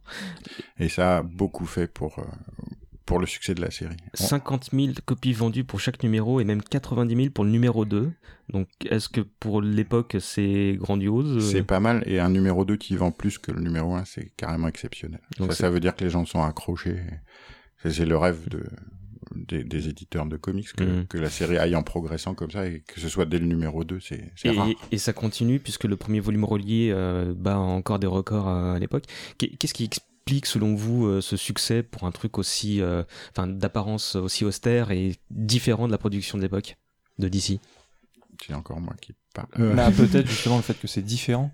Enfin, là, tu parlais des couvertures de McKean, et comme c'était des couvertures qui ne ressemblaient à rien de l'époque, moi, je les ai pas vus effectivement à l'époque dans, le, dans les rayonnages, mais je pense qu'effectivement dans les rayonnages, du coup, ça devait sortir du, au lieu de voir la 15 millième réinterprétation d'un truc que tu as déjà vu 400 fois, c'est ça, c'est qu'est-ce que c'est que ce truc? Et puis bon, le, le fait est qu'une fois qu'on a passé l'étape du graphisme qui est un peu bancal au début, on se rend compte que c'est comme Something en plus littéraire hein, pour, mhm. pour aller très vite. Et à l'époque, personne ne faisait ça. C'est ça, je pense qu'il y a aussi un, un, rapport à la, à la littérature euh, qui est extrêmement important. Et tu disais euh, tout à l'heure que les comics euh, rapportait euh, des lecteurs plus adultes. Euh, et là, euh, d'un coup, la passerelle est faite, mais pas avec juste les lecteurs adultes, mais avec les lecteurs littéraires, les lecteurs qui ont des références. Mmh. Oui, voilà, nous en Europe, on a de la chance, on a des auteurs Bilal, Moebius, mmh. Tardy, tout ça, qui ont fait des, des, trucs qui sont adressés à des publics un peu plus vieux, mais en Amérique, c'est, c'est, c'est, n'existait pas, quoi. C'est très, très, très récent. C'est même pas encore très bien accepté que mm. les comics ne sont pas que pour les petits enfants. D'ailleurs, du coup, on n'appelle même pas ça des comics, on appelle ça des romans graphiques. Euh. Quand ils commencent à faire des compiles avec. du, coup, c'est, c'est, c'est une exagération, mais c'est pas, ce serait pas forcément faux de dire que c'est le début des, des, des comics pour un télo pour l'époque, si on s'intéresse au public américain. pour les États-Unis, ouais, sans doute. Ouais parce que ça. alors il y a, y a, eu l'underground et tout ça, mais de comics intello en couleur distribué par un des deux gros éditeurs, oui, c'est le début. Mhm. Enfin, le vrai début, c'est Swamp Thing. Donc on l'a dit, euh, le, la BD devient un best-seller pour DC, elle dépasse même parfois les locomotives que sont euh, Superman et Batman. Euh, alors là, bon bah, Gaiman se sent adoubé et il décide de faire ce qui lui plaît parce qu'après tout c'est son bébé. Et le résultat, bah, c'est l'une des périodes les plus productives de sa vie d'auteur. Euh, il a des notes partout autour de lui. Il utilise même ses propres rêves comme matériel pour euh, les réinterpréter euh, sur le papier. Il a énormément d'idées et ça ne l'effraie pas. Et il, est intrigué par cette situation de productivité. Il va même jusqu'à utiliser cette, cette manière d'être intrigué dans son histoire. Il y a il y a un moment où il utilise cette idée en décrivant un auteur qui a un manque d'inspiration, qui décide de violer sa muse pour en avoir. Donc ça, c'est très révélateur de la manière dont il peut rendre concrète une idée qui, est faite de, justement de, pas grand-chose au départ. C'est assez marquant et c'est révélateur de la puissance de son imaginaire. Et euh, je sais plus qui le disait tout à l'heure, il veut tout anticiper, donc effectivement les, dessinateurs euh, pour savoir euh, pour pouvoir leur fournir un matériel qui leur conviendra. J'ai lu qu'il demande même à connaître auprès de l'éditeur quels seront les emplacements des pubs pour pouvoir rythmer correctement son récit. Donc ça montre le, le délire jusqu'au butiste il brasse énormément de thèmes euh, qui lui sont chers dans, dans ce truc-là, le changement, la responsabilité, euh, euh, la nécessité du rêve et son effet sur les gens dans la réalité. Oui, quelque chose d'autre à bah, rajouter La création, tout simplement. Mhm. Sandman, on l'a dit, commence en janvier 89 et se termine en mars 96. Alors il s'en est passé des choses en 75 numéros sans compter les hors-séries. Euh, euh, il voyage dans l'espace-temps, de la Chine de Marco Polo à la Bagdad d'Arun al-Rachid, de l'Égypte ancienne à la Rome d'Auguste. Il mélange euh, toutes les mythologies et celles de DC comprises. qu'est-ce que quels sont vos, les arcs qui vous ont marqué Est-ce que vous avez tout lu déjà? Non, moi j'ai pas fini. D'accord. Non, moi j'ai lu, j'ai dû lire l'équivalent des deux premiers TPB qui me reste beaucoup à découvrir encore. Clem Moi j'ai tout lu, mais ça commence à, dater un peu. Euh, récemment j'ai lu euh, Sandman Overture, qui est du coup la préquelle, mhm. qui, se, donc, qui, est sorti extrêmement récemment. Euh, pour les 20 ans de, du personnage donc vraiment, euh, Gaiman a remis le, le métier sur l'ouvrage longtemps après finalement et ça valait le coup. On, on, aurait pu se dire oui bon c'est un coup pour vendre plus de tomes, mais non, parce qu'en fait, il arrive avec cette préquelle à, boucler en fait aussi euh, toute l'histoire euh, commencée dans son monde, parce qu'effectivement, 75 numéros avec beaucoup de choses qui partent à droite, à gauche, mm. mais malgré tout, des fils conducteurs et, euh, et une histoire qui arrive à, avoir amené une évolution du personnage et, euh, et jusqu'à une fin qui est finalement inévitable. Mm-hmm. donc que je vais pas pas spoiler ici mais mais qui du coup donne vraiment une une cohérence à l'ensemble euh, global et puis donc euh, ce préquel qui vient se rajouter par-dessus et qui est à la fois le début et la fin puisque ça explique justement le l'emprisonnement de, mm. de, Dream qui est le point de départ euh, de la série mais qui comme effectivement on est bah, sur Seigneur du rêve l'univers est perméable mm. le temps est fluctuant et du coup ça permet aussi de bah, voilà de, de créer des ponts entre beaucoup de moments de la série et puis euh, c'était superbement illustré par J.H. Williams. sur le coup. oui euh... c'est chaque page est vraiment une, œuvre d'art euh, travaillée au poil le cul avec des styles graphiques euh. c'était le mec qui avait fait Batwoman oui et Promethea c'est ça. Et Promethea avec Alan Moore. D'accord. Ah, et c'est c'est juste une une œuvre d'art. Et en dehors de, de, de ce, cette préquelle, est-ce qu'il y en a, il y a des arcs qui, dont vous vous souvenez là? Oui, plein. Ah, euh, le, ce qui est bien avec Sandman, c'est que c'est un arc, c'est une histoire. Alors effectivement, graphiquement, ça part un peu dans tous les sens. Les thèmes sont très vastes. mais ça forme une œuvre complète. Mm. Des gens comme Dave Sim, l'auteur de Cerebus, qui a fait euh, une histoire complète en 300 épisodes qui ont duré des années, ils sont extrêmement jaloux de, de Gaiman qui a brillamment réussi à faire un truc plus restreint, mm-hmm. plus compact, mais qui, qui euh, Sandman se fait pour être lu d'un coup, quoi. Si, si l'édition les, les, le permettait, il faudrait faire un énorme bouquin qui, reprend euh, tous les, les, volumes. Tu parlais de l'édition absolue tout à l'heure, euh, c'est ça euh, 3 ou 4 oui, tomes Oui, 4 tomes, oui, plus un cinquième avec toutes les histoires parallèles qui ont été publiées à côté. c'est ce qui a rendu pour moi la chose difficile parce que ben, tout lire d'un coup, ça, hein, voilà. Oui, oui, oui, voilà, ça fait, ça fait du sport en plus, c'est très bien. C'est quelque chose que tu lis dans le métro en allant. Voilà, puis c'est tellement volumineux que tout lire d'un coup, c'est un hmm. peu indigeste, surtout si on n'a pas l'habitude de lire des comics, ce qui était mon cas au début. Euh, mais en même temps, euh, cette richesse, c'est ce qui fait l'intérêt du comics, donc hmm. euh, ça vaut le coup de s'accrocher un peu. Quoi. Sinon, il y avait des éditions précédentes qui sont en 10 tomes, du coup, qui... Chez Panini, oui. L'édition classique, c'est 10 volumes. C'est ça. Et qui, coupe un peu, mais qui, ça facilite aussi, du coup, un peu plus la, séparation en arc, etc. Si je me souviens bien, il précisait dès la quatrième de couvre que chaque volume était euh, indépendant et qu'il pouvait se lire dans, dans, dans le sens, euh, enfin pas dans un sens euh, qui était bah, forcément Il y a, quand même une progression, notamment à la fin. oui, à la fin, ça s'accélère. On ne va pas s'apesantir. Mais... Moi, moi j'ai retenu quelques arcs, la maison de poupée, donc qui est le deuxième où il rentre chez lui, où il doit corriger le bordel que son mm. absence a causé. Il y a le pays des rêves où il rencontre son fils, si je dis pas de bêtises, c'est celui-là, et qui, qui reprend un petit peu le, le, le, le pitch de, euh, et la construction du, du songe d'une nuit d'été. Euh, la saison des brumes euh, où Lucifer brille avant de léguer l'enfer à, bah, à, Dream justement. Il y en a beaucoup. Alors les bienveillantes qui est considéré comme le chef-d'œuvre, moi je l'ai pas lu. C'est effectivement moi pour moi le enfin quand je repense à Sandman c'est peut-être aussi parce que c'est un de ceux que j'ai lu le plus récemment mais c'est Mark Campbell c'est ça euh... Oula, je crois qu'il n'y a que toi qui connaîtras Alors les. ça, je ne saurais pas dire. Les, Mais effectivement, les, les, bienveillantes, c'est bah, un des arcs finaux, justement. À moins que ce soit même l'arc final. Il y a la veillée tout de suite après. Euh, oui, bon, c'est l'avant-dernier. Donc c'est vraiment la fin. Oui. D'accord.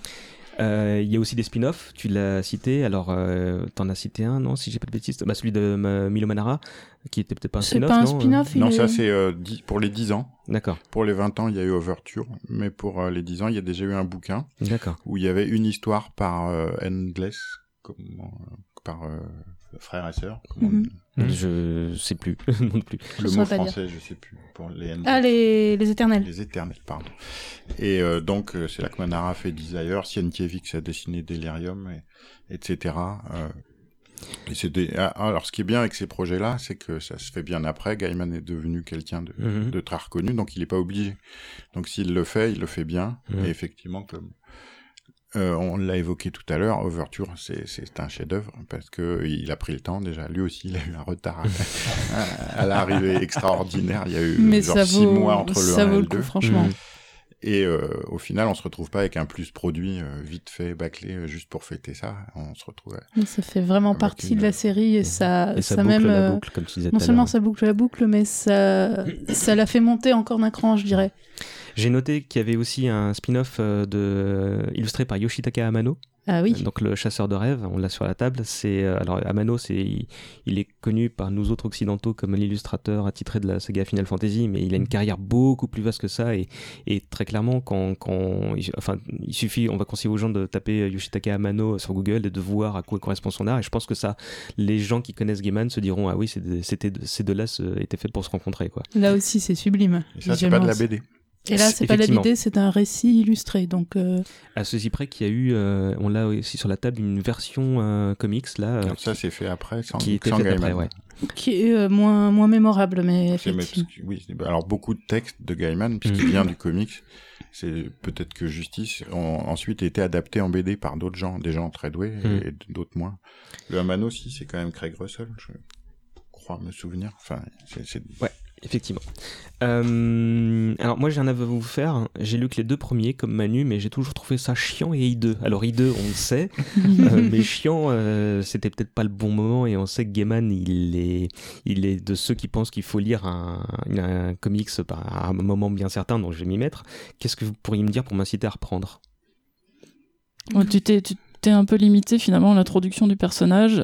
Tu l'as pas vu monter en puissance en fait. Mm-hmm. Tu l'as pas vu reprendre les rênes et vraiment exploiter euh, son potentiel en fait. Et chaque arc, chaque arc est différent, on n'est pas obligé d'accrocher à tous. Euh, et puis selon aussi, les, comme disait Clem, selon les, les graphismes, bon, mm. ça passe ou ça passe euh, moins bien. Mais il y a toujours une histoire qui, il y a toujours une histoire qui va te parler quelque part. Quoi.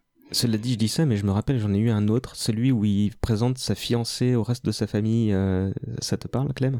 Oui. Je, je, je l'avais trouvé. Alors celui-là, il était clairement un peu en dehors, et donc c'est peut-être pour ça que, que Panini a incité les gens à lire ça enfin citait peut-être pas, mais euh, disait que c'était pas le grave de le lire dans le désordre, mais celui-là m'avait un peu marqué et c'était joli en plus. Donc euh, bon, après je vous dis ça, mais, mais en préparant l'émission, ça m'a donné quand même envie de, de m'y remettre, donc euh, je vous dirai ce qu'il en est. Qu'on n'a pas besoin de te menacer de, de choses. Bah surtout pas toi qui, qui t'arrêtes au même moment que moi. Donc on va conclure en disant que bah, on l'a dit tout à l'heure, ça s'est arrêté en 96 en pleine gloire euh, Gaiman réalise un double coup de force en fait, parce que non seulement, euh, euh, même ses éditeurs ne pensaient pas ça possible, mais il achève la série alors qu'il a fini de la raconter en fait, il va pas la prolonger, euh, comment dire, artificiellement, et surtout, elle ne se poursuivra pas sans lui. C'est du jamais vu ça, non? Ça c'est rarissime. C'est ce dont rêvaient des gens comme Alan Moore et on voit avec quel succès euh, ça ne s'est pas fait sur Watchmen, par exemple. Comment t'expliques ça? Ah, ah bah, Il est malin, il était là, il a, comme on disait tout à l'heure, Moore a essuyé les plates, Moore et d'autres, bien sûr. Mhm. Et lui, il a vu comment ça se passait, et il a tout de suite, euh, dès le début, euh, même quand il était, il avait rien à perdre puisqu'il n'était pas célèbre, et donc il a, de, il a demandé euh, des choses mhm. qui, qui, ont été signées, donc ont bien été obligés d'être acceptées. Et après, en montant en puissance, il a bien pris garde à, chaque fois mettre les les petits caractères qui vont bien. Exactement. Mm. C'est un malin à, tous les niveaux, pas seulement dans la manière dont il présente au public ses histoires, mais aussi dans la manière dont il gère ses droits et tout. effectivement, dans le monde des comics, euh, le cas Gaiman est rarissime. Mm-hmm. Les rares fois où euh, où il a euh, été un peu plus large, ça s'est très mal passé, comme pour un, personnage qu'il a créé dans Spawn, où il y a eu des procès qui ont duré oh, des années. c'est quelqu'un qui, qui, qui, se laisse pas faire quoi, mm. au niveau des droits. Et donc, quand tu t'attaques à une boîte comme Warner, euh, qui possède DC Comics, tu prends tes précautions. Lui, il a fait ça très bien, euh, hyper carré. Est-ce que Moore, effectivement, qui était qui arrivait avant une époque où ça se faisait pas du tout, mais c'était pareil pour Kirby 20 ans, 30 mm. ans avant. Hein.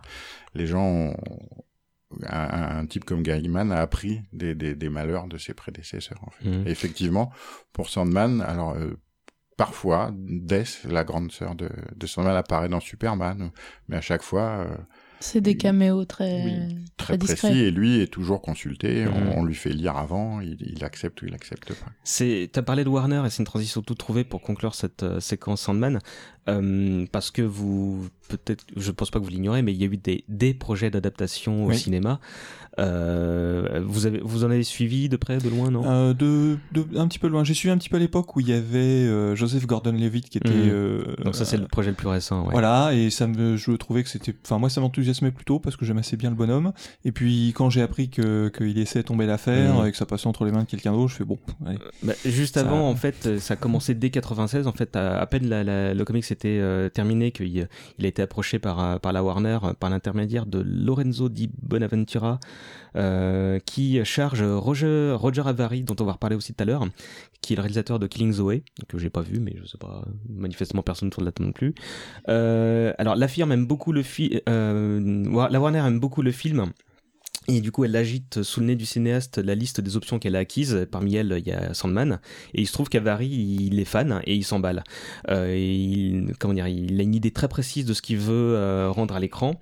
Euh, et ce, avant même qu'il se mette à... Il, avait déjà cette idée avant même de travailler dans le cinéma. Euh, il était euh, livreur ou un truc du genre. et donc, il signe presque immédiatement et planche sur un scénario avec Ted Elliott et Terry Rossio qui, pour la petite anecdote, seront les maîtres d'œuvre de la licence Pirates des Caraïbes par la suite. Ils se font sans doute plus d'argent maintenant. Euh, et, devinez quel acteur ils avaient en tête pour interpréter le personnage? Hmm. Je ne sais pas, quelqu'un de grand et de ténébreux? Bah, si je vous parle de Pirates des Caraïbes juste avant, c'est parce que la tradition est trouvée. Ouais. Ils imaginaient lui dans le rôle de, de, de, Dream. C'est Edouard Romain d'Argent joue. Euh. Ouais, bah, c'est vrai que c'était quoi, ça correspondait à son émergence avec Burton. Et ils avaient en tête euh, Fairouza Balk euh, pour jouer Death. Elle, alors, je sais pas qui c'est, mais apparemment, elle a joué dans American History X. Le problème, euh, c'est que Avary commet une erreur, c'est qu'il monte le résultat de son travail à ses patrons. Et du coup, euh, bah, la Warner euh, se dit qu'est-ce que c'est que ça? D'autant qu'en fait, il, illustre son idée en montrant, comment dire, un, montage où il utilise notamment des, des morceaux du film Alice de Jan Swanmaker pour montrer ce que peut être le, pays des rêves. Et donc, comme c'est un film très ancien et un peu weirdo, euh, euh, ils se disent mais qu'est-ce que c'est? Il leur dit bah c'est Sandman, c'est weirdo. Et évidemment, les, les, producteurs se disent non, on va mettre ça de côté. Hein. Du coup, Avary euh, bah, abandonne. Ça sent un peu les producteurs qui ont acheté des titres sans regarder ce qu'il y avait sous la couverture. Hein. Oui, voilà, c'est à peu près ça. En même temps, c'est vrai que enfin, Sandman euh, qui serait pas adapté avec une, une vision d'artiste et, une, euh, et cet aspect un peu weirdos, je pense mmh. que mais, c'est pas possible. Mais au final, Gaiman est plutôt reconnaissant, il pense que c'est une sage décision et c'est à partir de ce moment-là où il a déjà plusieurs euh, relations avec Hollywood qui se dit une adaptation qui se fait pas, c'est peut-être pas une mauvaise chose. Euh, d'autant que lui-même s'était écarté du projet euh, pour euh, ne voulant pas à la fois parasiter et donner des indications et, surtout ne pas voir son bébé assassiné, comment dire, dans son sommeil. il dit d'ailleurs, c'est mon bébé, j'ai passé 7 ans de ma vie avec, qu'on ne devrait pas pouvoir demander à quelqu'un de faire cuire son propre bébé au barbecue. Donc ça vous donne l'image. Donc il apprécie le retrait et malgré ça ils resteront en contact, on va en reparler. Euh, le dernier projet en date, il date de 2013, t'en parlais tout à l'heure, donc avec Gordon Levitt à la production et on supposait dans le rôle principal. Aussi, Mais, je pense que c'est un acteur qui pouvait porter le rôle justement. Et il était, et dans la manière de présenter les choses, on avait un petit peu confiance. Euh, là où j'avais un peu moins de confiance, c'est que ça devait être écrit par David Goyer, donc qui a, qui, a surperformé et sous-performé dans sa carrière. on lui doit surtout euh, une participation à la trilogie Dark Knight de Nolan mais à ce moment-là, on pouvait pas dire que qu'il ait livré beaucoup de choses sympas. Euh, du coup, Goyer, d'autant qu'il a Goyer a passé la main à Jack Thorne, puis Eric Eiserer, qui ont tous tenté d'écrire un scénario euh, à la demande du studio. Euh, donc Gordon quitte à ce moment-là, indiquant carrément que c'est New Line qui n'avait pas la même vision que lui du personnage. Et en novembre dernier, donc le fameux Ice Error achète à son tour l'éponge, confiant qu'il avait la certitude qu'on ne pouvait pas adapter l'offre correctement euh, euh, sous la forme d'un long métrage et que peut-être un jour. effectivement euh, extrêmement difficile. il a dit peut-être un jour, s'il doit y avoir une adaptation, peut-être qu'une mini-série sera plus à même. Mais on est tous d'accord en disant que c'est pas plus mal. Oui, je pense qu'effectivement. Bah, celui qui se lance à adapter Sandman en deux heures euh, pour le grand écran, euh, enfin. Bah, surtout avec les studios hollywoodiens, ce qu'ils nous font. honnêtement, euh, il y, a, y, a, plein de bons films potentiels qui mmh. sortent sur les écrans. Il y a, il y a des scénarios, il y a des personnages, et puis on a l'impression que c'est passé à une moulinette hollywoodienne.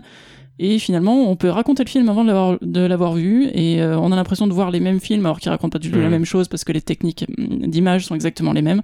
Donc, si on peut éviter d'infliger ça à Sandman, moi ça me va très bien. Euh, surtout quand on voit ce que fait la Warner actuellement euh, avec les adaptations de DC Comics. Euh, pendant un temps, on pensait que ce serait intégré à l'univers et il y avait de quoi avoir peur. Bon, on, va laisser le, projet mourir de sa petite mort respectueuse. On... J'ai juste précisé qu'Urban Comics a terminé il y a quelques mois la réédition de Tutu Sandman en Sandman en 7 volumes, ce qui comprend les hors-séries et même un volume avec toutes les couves de Mackin. Euh, tout ça a été retraduit ou traduit ou retraduit, je sais plus, par Patrick Marcel.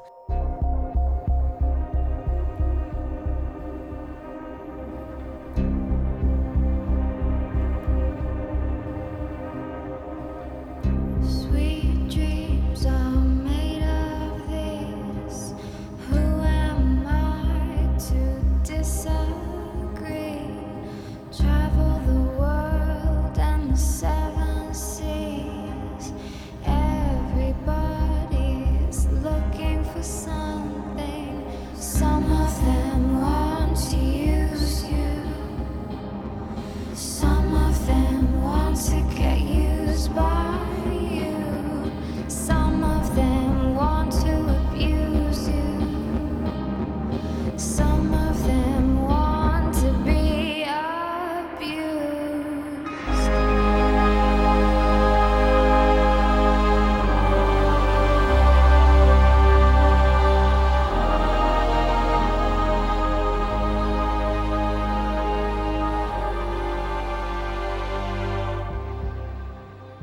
On enchaîne avec un sujet un peu plus grave, le Comic Legal Defense Fund.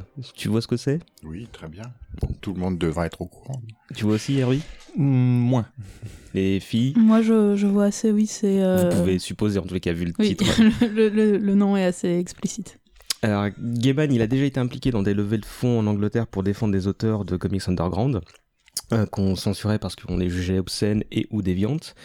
Euh, une fois sur le nouveau continent, il poursuit cet engagement en rejoignant euh, cette euh, association, je pense que c'en est une, en 88. Tu veux en parler Bon, il n'y a pas grand-chose à dire, c'est l'Amérique, hein. il n'y a pas de sécu, y a pas donc quand on a été auteur de comics dans les années 30, 40 et qu'on commence à sucrer les fraises, eh ben il n'y a pas de retraite, il n'y a pas, mmh. y a aucune couverture, donc il faut quand même. Et puis comme les éditeurs ne versent pas de droits, surtout bien sûr, il y a, ils n'ont aucun pécule et aucun moyen de de, subsister. Donc, euh, à la base, c'était ça le comic book Legal Defense Fund, aider des auteurs âgés euh, qui avaient du mal à subsister. Après, il y a eu plein d'histoires hmm. De, de censure, de, de des libraires qui se faisaient attaquer parce qu'ils vendaient des trucs euh, soi-disant obscènes à des enfants, des choses comme ça. J'ai un exemple là. En fait, euh, l'association s'est aussi fait une spécialité de, défendre financièrement les auteurs attaqués en justice euh, pour payer donc ne serait-ce que leurs frais d'avocat. Car invoquer le premier amendement ne suffit manifestement pas toujours. Alors on compte Peter David, Jeff Smith et Frank Miller parmi les soutiens de l'organisation. Et euh, l'association aide notamment un certain Mike Diana qui a été pris en mm. grippe par la police. Tu connais ça, ça c'est terrible. Ça. Le gars qui est interdit de dessiner. Ça, enfin, la sentence est pire. Le comic c'était assez laid, une histoire de de mecs qui tuent tout le monde au couteau, un truc. Un truc underground, vraiment euh, limite fanzine, quoi. Mais c'est surtout la sentence qui est mm. incroyable, c'est que ce Mike Diana était par voie de justice interdit de dessiner. Mm. Donc si, si, on le, prenait avec un crayon à la main, pas fantôme. Et ça, c'est le genre de décision qui est assez difficile à supporter quand même quand on est quand on est un, artiste, oui. Et attendez, c'est pas tout parce que euh, il y a une véritable cabale qui s'est enclenchée euh, parce qu'effectivement, donc c'est un, un comique assez violent, euh, limite plus carboiled pour le coup. Oui, mais c'est de la pure provo. Et, et en fait, bah, le problème c'est qu'il y a la police locale en voyant le comics fait un rapprochement avec une affaire irrésolue. C'était en Floride. Et du coup, euh, ça allait jusqu'à euh, faire euh, des tests sanguins pour prouver que son ADN n'était pas, comment dire, en lien avec l'affaire. mais comme on n'a pas pu l'inculper de, bah, de meurtre, on ne l'inculpe pas pour obscénité. Et ce fut le premier Américain inculpé sous ce chef d'inculpation. Et donc, il fut condamné à une forte amende en plus de ce que tu as cité tout à l'heure. Et on lui a demandé de payer un cours sur l'éthique et aussi on imposa de ne pas s'approcher à moins de 3 mètres d'un mineur. Donc, c'est ce genre d'affaire qui fait que Gaiman euh, s'est. Il a parcouru l'Amérique plusieurs fois durant les années 90 pour collecter des fonds, notamment euh, pour ce cher Diana. Bon, il en profita pour écrire American Gods euh, pendant sa tournée, mais on y reviendra. 1990, une année importante. alors Gaiman, il a publié quelques livres. Euh, mais c'est son premier euh, roman qui paraît cette année, et un roman culte coécrit avec une autre légende de la fantasy. Et bon, bah là, qui va se battre pour euh, parler en premier de Terry Pratchett et Je ne vais pas en parler, mais comme on, est à l'antenne, j'en profite pour remercier Neil Gaiman qui m'a fait découvrir Pratchett, et ça, là, c'est comme tu disais tout à l'heure, pour Gaiman, ma vie serait différente sans Pratchett. Donc mhm. merci Neil Gaiman. Merci Neil Gaiman. euh, alors, très rapidement... Euh, tu, tu, veux qu'on explique de quoi cause le bouquin? Je vais vous demander ça dans un instant. Je vais juste vous dire euh, que ça arrive souvent dans la carrière de Gaiman, donc que, que, des projets naissent bien avant leur publication finale. C'est le cas ici. il avait écrit un, donc un texte qui comprend les 5000 premiers mots de, de ce qui est une parodie en film, une parodie du film La Malédiction, puis il s'arrête. Euh, parce qu'en en fait, il se, dit déjà à l'époque que si Pratchett est, commence à être considéré comme le rigolo de la fantasy, lui, il n'a pas envie d'être considéré comme celui de l'horreur. Donc il met ça de côté, mais euh, il envoie néanmoins euh, le, les 5000 premiers mots à quelques potes dans son entourage euh, pour avoir leur avis, et il n'attend pas forcément de retour là-dessus. parmi eux, il y a Pratchett, justement, et quelques années plus tard, il revient vers lui pour lui dire, dis donc, ce truc-là c'est intéressant, Tu en fais quelque chose? Voilà, est-ce que tu veux bien me le vendre, ce projet, ou au moins, euh, comment dire, euh, peut-être qu'on peut collaborer ensemble? Bon, euh, je crois qu'il a choisi la bonne décision. voilà, donc qui veut d'abord, avant de présenter le bouquin, qui veut dire quelques mots sur Pratchett pour présenter le bonhomme? Parce que je pense que ça mériterait une, émission à, lui tout seul. Hein. Mais donc si on peut faire un court résumé. Bah, Terry Pratchett, c'est un auteur qui est principalement connu pour son, son univers du disque monde, qui est un univers de fantasy au départ, j'allais dire parodique, mais dont le, ton change euh, au, fur et à mesure des livres. Donc il y en a plus d'une trentaine euh, qu'il a, qu'il a écrit avant de... 41. 41 même, ouais. avant, de, avant de devoir laisser la main pour cause de, de maladie, puis de, de, de départ vers un autre monde. Et... Euh, C'est joliment dit. Ouais.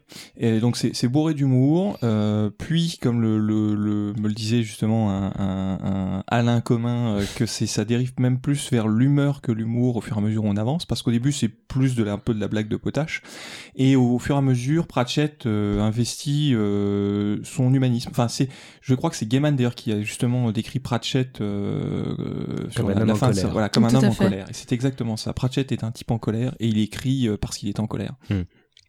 Alors à ce moment de leur rencontre, Pratchett n'est pas le Pratchett euh, qu'on connaît tous. Il a que les trois ou quatre premiers tomes du Disque Monde qui sont sortis en Grande-Bretagne à ce moment-là. Parce que ce qu'il faut dire en plus, c'est que depuis, c'est devenu effectivement une superstar au mmh, Royaume-Uni. Mmh. C'est un auteur. Une, légende disait qu'il vendait 2% des livres au Royaume-Uni et j'ai vu un peu après passer des chiffres qui montrent que globalement c'est pas une légende. Euh, il y a, moi j'ai des chiffres qui, qui, qui, correspondent à peu près. Euh, avant la vague J.K. Rowling, on pouvait, euh, on pouvait lire à un moment qu'un bouquin sur trois vendu en Grande-Bretagne était l'un des siens. Donc ça montre l'ampleur de la chose.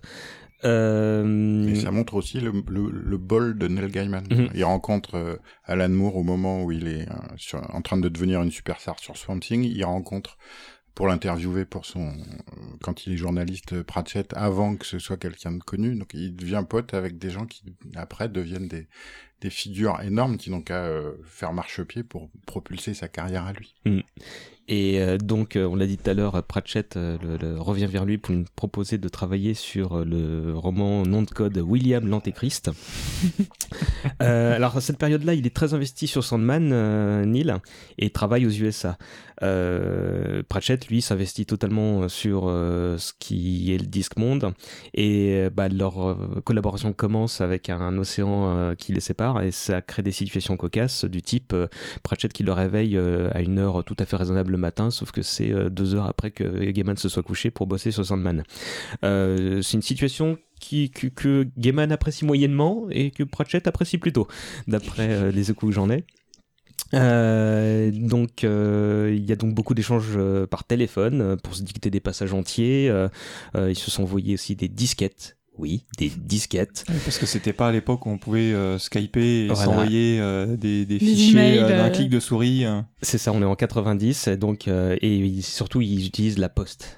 La, la, poste. donc ça me paraissait important de le, de le dire. préciser.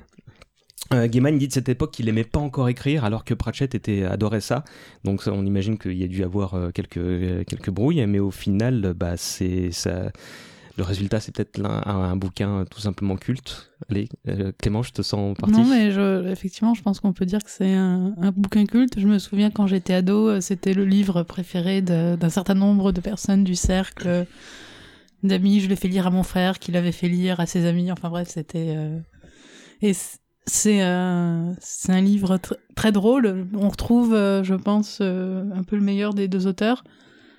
Euh, il y a à la fois l'humour à la Pratchett, euh, le pince sans rire, euh, un aspect très british puisque c'est voilà du coup je vais peut-être aborder le, sujet. Vas-y, bah, présente-le. Puisque c'est en gros l'enfer envoie sur terre l'antéchrist pour préparer la fin du monde. Sauf qu'il y a un mix-up et que euh, l'antéchrist se retrouve dans une famille euh, tout à fait euh, normale, tandis que l'enfant de la famille tout à fait normale se retrouve élevé par, par un couvent démoniaque pour devenir l'antéchrist. Et, et, pendant ce temps-là, on a un démon et un ange qui sont... Qui sont à l'initiative de, l'échange d'ailleurs, si j'ai pas de bêtises, non? Bah, en tout cas, ils sont, ça fait, ça fait longtemps qu'ils sont parmi les humains, et le fait que la fin du monde s'approche, ça les ennuie un peu. Finalement, ils sont pas si mal. Ils se sont un peu attachés, ils trouvent que le vin est plutôt bon, la littérature donc, si ça pouvait continuer encore un petit peu, ça les dérangerait pas. Non, et, donc, euh, et après, l'histoire reprend donc euh, 11 ans après, quand euh, l'Antéchrist est devenu adolescent et que euh, la fin du monde approche et il va falloir faire des choix. Tout le monde l'a lu autour de cette table, je suppose Oui. Donc c'est un bouquin qui fourmille d'un bon milliard d'idées différentes et toutes plus drôles les unes que les autres. Donc nous savons tous pourquoi, euh, dans les, à l'époque où il y avait des radiocassettes dans les voitures, on finissait toujours avec un best-of de Queen dans l'autoradio. Voilà. Euh, je, je, retiens aussi les quatre cavaliers de l'Apocalypse, qui sont donc ceux qu'on connaît, moins un, qui a été remplacé. Alors c'est la... C'est les motards de l'Apocalypse. Ouais, et c'est la pestilence qui a été remplacée par euh, par euh, la pollution. Par la pollution, c'est ça. Ah, il a quitté le groupe avant qu'il devienne célèbre. Ça... À l'invention de la pénicilline, il me semble. Donc euh, beaucoup euh, d'idées euh, tout simplement folles. le livre, il a été écrit en 9 semaines, puis ils ont mis trois autres à essayer de trouver le titre. À, cette époque-là, il, enfin encore aujourd'hui, il y, y, a plein de gens qui disent, moi je vois très bien quel passage a été écrit par Pratchett et quel autre. moi, je j'arrive pas. Hein. je sais pas pour vous. Non, autant je, je, sens bien chaque patte, autant je je saurais pas dire précisément. Mhm. Effectivement, je crois avoir lu aussi par exemple que Pratchett s'était plus occupé du groupe euh, les, les E, donc les enfants, euh, les amis de, de l'Antéchrist. Mhm. Et, mais je sais pas si. Et je, effectivement, je peux, je peux le croire, mais après, je ne saurais pas dire spécifiquement. Mais... Ce qu'il y a, c'est que, enfin, moi, je l'ai pas lu depuis l'époque. D'ailleurs, vous m'avez donné envie. je rentre, je le rouvre. Très Mais à l'époque, euh, Gaiman n'était pas connu pour l'humour du mhm. tout, quoi. Il avait rien écrit de drôle. Euh, et moi, qui ne connaissais donc pas du tout Pratchett, euh, j'avais jamais, je connaissais que le nom, c'était le rigolo avec les couvertures colorées. Et grand bien m'a pris de, de, mettre un pied là-dedans, mais euh, du coup, c'était difficile de voir euh, ce qu'avait apporté Gaiman dans cet univers qui était. Alors oui, il y a des démons et des, et des anges, mais c'était difficile. Alors peut-être avec le recul, on, on peut analyser, mais je pense qu'ils ont, à mon avis, brouillé les pistes mhm. Pour qu'on ne sache pas qui a écrit quoi. C'est pas drôle. Tout ce, qui est, ce qui est aussi bien en fait, je pense. Par contre, ils se sont, enfin avant que, que Pratchett ne, ne, se nous quitte, il, il s'était entendu qu'il avait fait un peu plus d'écriture que lui euh, sur le, le bouquin, euh, peut-être les deux tiers. Petite anecdote amusante, euh, le, le, le, le, bouquin a deux versions, une version américaine et une version anglaise. Il a été décidé que sur la version anglaise, il y ait d'abord le nom de Pratchett parce que c'était là où il, était une rockstar, tandis que c'était l'inverse aux États-Unis. Il s'était arrangé pour comme ça régler le problème de qui mettrait euh, euh, le, quel nom il y aurait en premier. Et je trouvais ça plutôt euh, cohérent comme comme pacte. Il y a la session photo aussi où Gaiman est en noir et euh, Pratchett est tout en blanc. Et Pratchett avait dit comme ça quand euh, les illuminés euh, anti anti satanistes viendront moi au moins je serai tranquille on saura qui est le gentil et qui est le méchant. D'ailleurs il y a la photo dans le, le bouquin publié par Hugues Mullin si j'ai pas de bêtises je crois que c'est là que je l'ai vu. Alors sans surprise là aussi il y a eu un, un projet enfin des projets d'adaptation pour pour la pour le roman qui ne se sont jamais faits voilà, pour le coup, je pense que comme c'est un scénario beaucoup plus contenu que Sandman, ça pourrait tout à fait euh, passer à l'écran. Il y a un mm. truc radio qui vient de se faire. Après, est-ce que c'est vraiment nécessaire euh Bah, il y a... Mm. ils ont assisté à beaucoup de réunions. Euh, le, le, bouquin dit qu'ils ont assisté à beaucoup de réunions avec des financiers qui qui savaient absolument pas de quoi ils parlaient. Et, il y a une légende que quoi ils se lançaient des des des œillets et qu'ils avaient un nom de code à chaque réunion pour dire bon bah quand je dis Butterfly, on se casse parce que là c'est n'importe quoi. mais il y a eu un, moment où on leur a proposé non, mais on va vous faire, euh, comment dire, on va intégrer Julia Roberts et Tom Cruise dans le film. Euh, oh on sait pas pour qui, euh, mais mais voilà. Au final, un, peu comme les comme ceux qui voulaient faire adapter du, disque monde de Pratchett et d'adapter Mortimer, donc morte, et de, mhm. mais dans, dans le fond le personnage de la mort qui est central. Qui est le personnage central du récit quand même. Il y a un réalisateur en particulier qui semblait idéal pour adapter le film. Il a même été appelé par les deux auteurs, c'est Terry Gilliam. Ah oui. oui. Alors malheureusement les approches ne donnent rien, euh, on en parlait encore en 2006, et euh, après l'échec de cette tentative, euh, Gaiman refuse même toute proposition pendant un moment, dont un chèque de 3 millions des frères Weinstein pour choper les droits de l'ensemble de son œuvre, donc bien lui en a pris là aussi. Par contre, faut dire que ça va être arrivé, ça va arriver chez, ça va devenir une mini-série là. Par contre, il l'annonce très récemment. Ce sera chez Amazon qui, qui va déjà se charger d'American Gods. et là, pour le coup, il s'est présenté qu'en tant que showrunner, quoi. Donc c'est lui qui va vraiment gérer la série, le père Gaiman. Donc on en apprendra sans doute plus après American Gods et non dans on les a des dates. Non, non, non, il y a rien qui a été annoncé à part que c'est Amazon qui produisait et que mhm. Gaiman était très content d'assurer le rôle de showrunner. Pourquoi pas Ça peut être, ça peut être fun en mini-série, je pense. Ah oui, carrément. Donc on verra bien. Euh, pour conclure, on peut dire bah, que c'est dispo euh, au Diable Vauvert et chez J'ai lu comme euh, le doublé qui fonctionne pour à peu près tous les bouquins. Si vous ne l'avez pas lu, faites-vous une faveur et lisez-le. Ouais, Gaiman dit que c'est le bouquin qui dédicace le plus encore aujourd'hui. C'est une proportion assez conséquente par rapport à tous les autres. Il dit qu'il dédicace beaucoup d'exemplaires abîmés, déchirés, qui ont été lus, relus, mm. prêtés. C'est le gage d'un bon livre en général. C'est, ça veut tout dire effectivement. Et euh, il dit aussi de lui que c'est devenu pour beaucoup de gens une espèce de refuge pour les moments où ça va mal ou même quand ça va bien. En fait, on retombe euh, très facilement dans le bouquin parce que c'est devenu un, un, bouquin culte à avoir dans une, étagère. Quoi. c'est un, un, livre tout simplement drôle et agréable à lire en fait. Mmh. Qui se lit, euh, les pages se tournent et, et c'est bien. Et on le finit sans s'en rendre compte. Euh, Philippe, je vais te redonner la parole. Puisqu'à partir de là, Gaiman euh, enchaîne sur plusieurs projets de comics, notamment en 92 et 95. Il est notamment l'auteur de deux titres qui vont chacun créer une petite polémique. Le premier, c'est Miracle Man, et le deuxième, c'est Spawn. Oui. Alors, euh, Miracle Man, euh, la polémique ne vient pas du tout de son travail. Euh, Miracleman, donc c'est un vieux héros créé par Alan Moore pour euh, un magazine anglais qui s'appelait Warrior et qui s'appelait et le personnage s'appelait Marvelman à l'origine. Mhm. Quand il a été publié aux États-Unis, bizarrement, il a dû falloir trouver un autre patronyme parce qu'une célèbre maison d'édition n'était pas d'accord.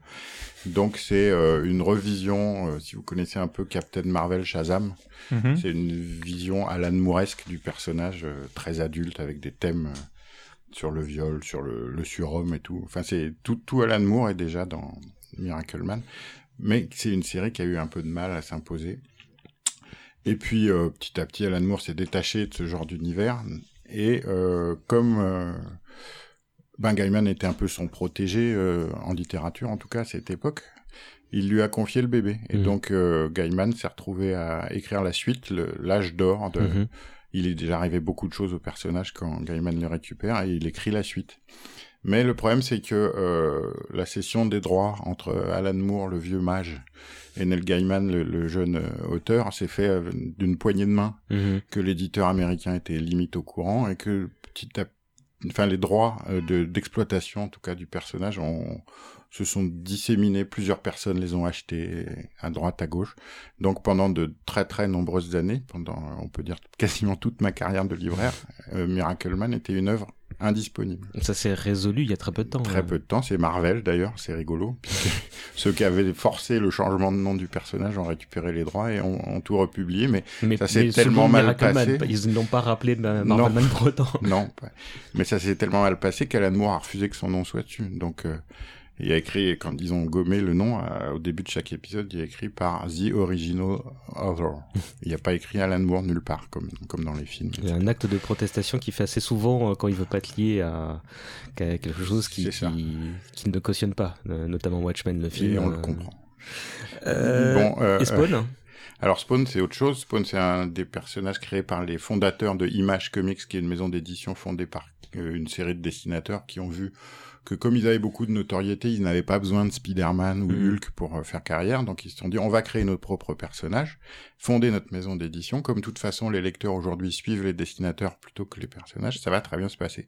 Et ils ont eu raison, le euh, Image est devenu une, très rapidement une société de comics qui vendait beaucoup. Le seul petit défaut de leur plan, c'est que aucun de ces braves dessinateurs qui avaient des styles graphiques inspirés du manga, etc., très modernes, euh, euh, vendait très bien, mais aucun n'était scénariste. Ah, c'est un peu gênant. Voilà, donc il, racontait des trucs avec des, des belles, des personnages au graphe, à l'aspect intéressant, euh, des univers euh, intrigants, mais il y avait pas grand chose derrière et assez vite, notamment euh, Todd McFarlane, un des, un des gros piliers de, de Image, qui avait créé Spawn, une sorte de super zombie euh, mystique euh, s'est retrouvé euh, à court d'idées. Donc lui, il est, comme c'est un, Américain qui va de l'avant, il a embauché plein de scénaristes, Def Sim, Frank Miller, Morrison et Gaiman pour écrire chacun un épisode en se disant chacun va amener des idées et je vais pouvoir puiser là-dedans pour plus tard raconter d'autres histoires. Sauf que Gaiman, qui, comme on l'a vu tout à l'heure, c'est quelqu'un qui se laisse pas faire. Qu'en plus, Image a été créée euh, un peu comme une boîte où les, la défense des artistes et de leurs droits était mis en avant. Mhm. Donc il n'a pas du tout apprécié que, que, que McFarlane utilise le personnage qu'il a créé pour Spawn, qui est Angela, une sorte de chasseuse de Spawn. Mhm. Pas un personnage extrêmement passionnant d'ailleurs, mais mais euh, petit à petit, ça s'est envenimé entre McFarlane et, dans, Gaiman. je te coupe parce qu'apparemment, il aurait également créé les personnages de Cogliostro et de Medieval Spawn. Mais qui se rappelle de Medieval Medieval Spawn, c'est la version euh, comme médiévale.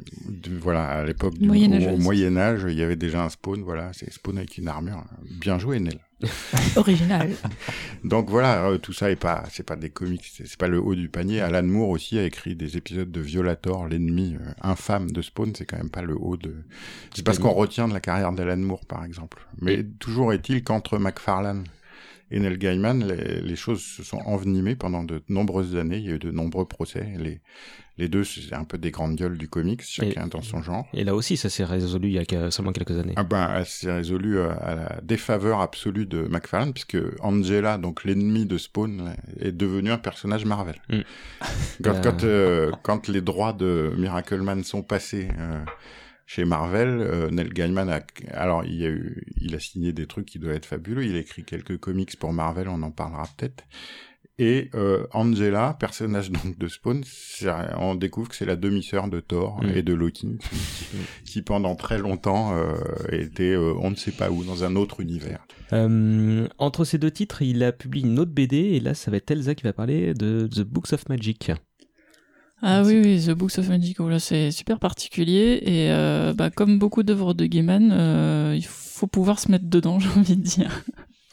Alors, moi, il y a un truc qui me fait marrer, c'est que ça raconte l'histoire d'un certain Tim Hunter, un jeune garçon à lunettes qui a une chouette comme animal de compagnie et qui se retrouve être le, le plus grand magicien euh, que la Terre ait porté. Ça vous rappelle rien? Non, je vois pas du tout. Même graphiquement, je, ça rappelle vraiment rien. Le petit brin à lunettes. Euh. Alors, c'est antérieur à Harry Potter, hein, donc euh, faut, comment dire, et oui, mais il n'y a pas d'hommage. On peut noter la classe de Gaiman quand on évoque le sujet. Qui, il est quand même très malin. Et là aussi, il fait le grand prince qui dit il y a plein d'histoires de magiciens dans des dans des euh, dans des écoles comme ça, etc. Euh, je ne suis pas le seul. Le Grand Prince. Mm. Et, du coup, c'est c'est juste un court comics de quelques épisodes. Bah, euh, c'était un c'était un comics où qui était en, quatre parties, euh, si je me souviens bien. Où euh, d'ailleurs on retrouve là, tu peux être sûr que celui-là, il n'a pas été repris par J.K. Rowling John Constantine, qui sert un petit peu de, de guide au, jeune team, qui va rencontrer en fait des grands, des grands mystiques, des grands praticiens de la magie euh, du comics. Ah oui, donc c'est un l'univers d'ici en fait, j'avais pas du tout suivi ça. On a, le, on a le Phantom Stranger, je crois, non, dedans Et puis The Question peut-être? Je ne sais plus. Enfin, c'est, enfin, t'as vraiment des personnages un petit peu. En fait, il y a quatre épisodes, quatre dessinateurs et quatre parties de l'univers mystique Marvel. Et à chaque fois, Team Hunter est promené par un, un magicien. Alors, il y a euh, John Constantine pour l'époque contemporaine, le Phantom Stranger pour euh, une autre, un elfe pour le monde des féeries. Qui n'est pas Dobby. Et euh, Doctor Eternity, qui est un, personnage obscur pour le futur. D'accord. Donc ça c'était en 93, euh, la même année où bah, intervient un truc complètement culte dans le milieu du comics, et on va reparler de Madame Berger, c'est Vertigo. Et en fait, moi j'ai appris pendant mes recherches que c'était né en même temps que la sortie du spin-off de Sandman Death. J'étais persuadé qu'en fait, Sandman était, a toujours été publié par Vertigo, mais donc c'est en 93 qu'a né le label. Oui, oui, ben, euh, au vu euh, du succès de titres comme euh, ben, Swamp Thing au début, puis Alan Moore est parti, mais le titre a continué, puis Sandman est arrivé, Doom Patrol de, de Morrison et, et Shed de Milligan, ils ont commencé à se rendre compte qu'ils avaient un panel de titres, tous dirigés par Berger, qui était quand même franchement à part de Superman, Batman et les jeunes titans. Donc mm. euh, ça, ça il était euh, plutôt c'était plutôt une bonne idée de créer un label à part pour bien montrer que ces titres-là ne participaient pas, du, participaient pas de l'univers euh, mm. d'ici. Et euh, en revanche, il y a une sorte d'unité de, éditoriale. Tous ces titres-là euh, sont des histoires euh, un peu euh, plus adultes où il y a beaucoup d'horreur, mais il n'y a pas que ça, des choses très oniriques et plus littéraires, mm. notamment grâce à Gaiman. Et c'est une espèce de consécration pour Karen Berger. Qui, voilà, elle avait son label dans le label. Mm. Euh, du coup, donc c'est là que sort le premier volume de Death. Il y en a eu deux, euh, The High Cost of Living, puis The Time of Your Life en 97. Euh, Gaiman dit les gens sont habitués à l'image de la mort avec une faux et une cape. Je voulais une mort qui défie les attentes des gens. Je voulais créer le genre de mort que j'aimerais rencontrer le jour venu.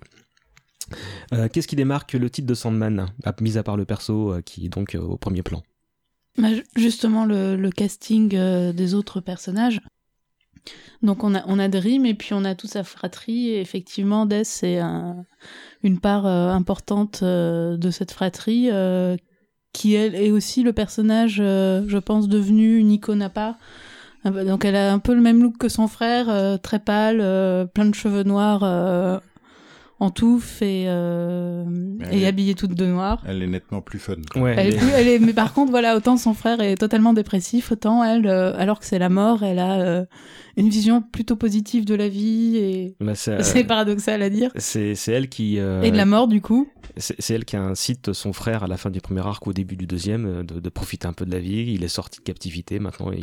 elle lui conseille, à, comment dire, de bah, d'être lui-même et de d'enjoyer. Donc c'est effectivement c'est un personnage qui, qui, tranche un petit peu, surtout euh, vu le, rôle, euh, enfin vu l'incarnation euh, qu'elle est. Pour revenir juste deux secondes sur Sandman, le huitième épisode du comics, le, bruit de ses ailes, je crois que c'est comme ça que ça a mhm. été traduit. La première apparition de Death dans le comics, c'est là que les gens se sont dit ok, ça va pas durer 12 numéros, euh, il se passe vraiment quelque chose dans ce titre. C'est mm. elle, enfin c'est pas elle, mais c'est ce numéro cristallise le fait que Sandman c'était pas juste un délire d'un anglais. Je crois que c'est d'ailleurs ce, dans ce numéro où à ce moment-là qu'on apprend, enfin que l'univers se déploie un peu, qu'on apprend l'existence des éternels, qui euh, du coup effectivement, bah, comme Dream euh, a le dominion sur toutes les histoires qui pourraient avoir trait au rêve, au sommeil bah, chacun a, le dominion sur euh, les histoires qui sont liées à la mort, qui sont liées à la folie, etc. Et, euh, apparemment, euh, le, le, la série a été lancée parce que c'était déjà le personnage de DC Comics, donc Superman, euh, Batman compris, le plus populaire de l'époque. C'est-à-dire qu'ils ont fait un sondage pour euh, dire aux lecteurs sur, quel, sur quel personnage on lance une nouvelle série et ils savaient d'avance qu'elle qu'elle crèverait, j'allais dire l'écran, non pas encore, qu'elle qu'elle remporterait la majorité des suffrages. Donc c'est ça qui a lancé le, le, la série, enfin du moins les deux volumes. cela dit, je, je, lisais mes notes, c'est pour ça que je parlais d'écran, parce que là aussi il était question de faire une adaptation ciné par Guillermo Model Toro qui était fan du personnage. Il voulait euh, engager Selma Blair qui justement jouait dans Hellboy, euh, le, comment dire, bah, le Love Interest de, Hellboy dont j'ai oublié le nom. Et il voulait également de Shia LeBeouf à l'époque où il était, euh, on lui on pouvait lui confier du boulot. Et en fait, bon bah ça s'est pas fait non plus. On peut aussi dire... beaucoup de choses de Guillermo del Toro quand même ces dernières Oui, c'est vrai qu'il y a hein. un peu ça en commun avec Gaiman. Euh, on peut aussi dire qu'il y a un autre spin-off euh, pour, pour conclure complètement la, la, cet aspect-là du podcast en parlant de Lucifer. Oui. Ah, il y a d'autres. Il y a... Déjà, ils ont ressorti le héros des années 40. Ils ont fait 50 euh, épisodes sur le, le des, trucs très pulp par mhm. d'excellents auteurs. Et Lucifer qui apparaît dans Sandman. Dans Sandman euh, lui aussi droit une série longuement écrite par euh, l'excellent Mike Carey, mhm. qui, qui, est un peu dans l'ombre de Gaiman, mais c'est dommage parce que il apporte des choses assez différentes. Et c'est quelqu'un d'adorable. Tu l'avais reçu à, l'époque de la librairie. Euh. On était venu d'ailleurs. Oui. et, euh, Et lui, par contre, il a été adapté à l'écran. ça, ça j'ai pas vu. Mais oui, alors oui, mais de, de, façon très très libre, on va dire. Hein. Ça n'a de, de, de, commun que le point de départ. Hein. Mm. On va rapidement évoquer le projet suivant euh, parce qu'il est amusant, euh, parce qu'il marque sa première collaboration avec un musicien. Je vous laisse écouter ça.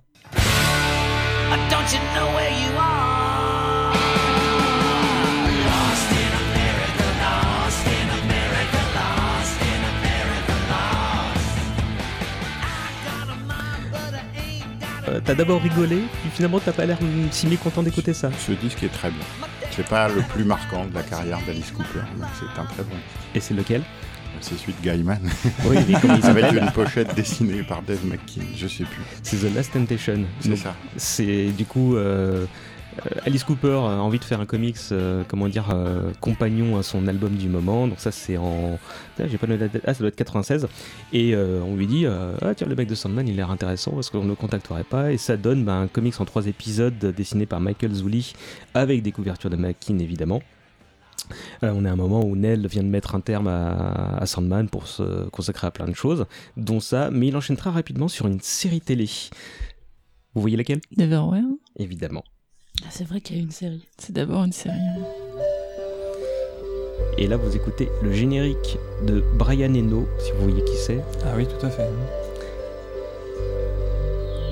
Alors, c'est une série de 6 épisodes. Qui veut la pitcher? Donc euh, Neverwhere. Alors on suit euh, un jeune euh, un jeune homme qui est banquier, je crois, dont j'ai oublié le prénom. En fait. Richard, Richard, voilà.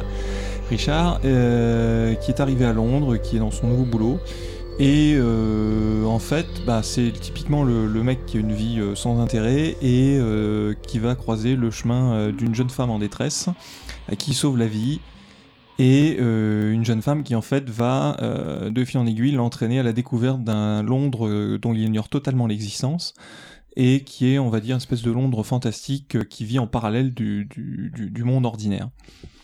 Et, voilà, et on va partir dans une, une, histoire un peu folle à la découverte d'un univers. donc, enfin, c'est de la ce qu'on appelle de la fantaisie urbaine un peu chez mhm. nous, hein, où c'est le, le, le, réel euh, est là dans ce cadre urbain qu'on connaît très bien et on va découvrir autre chose.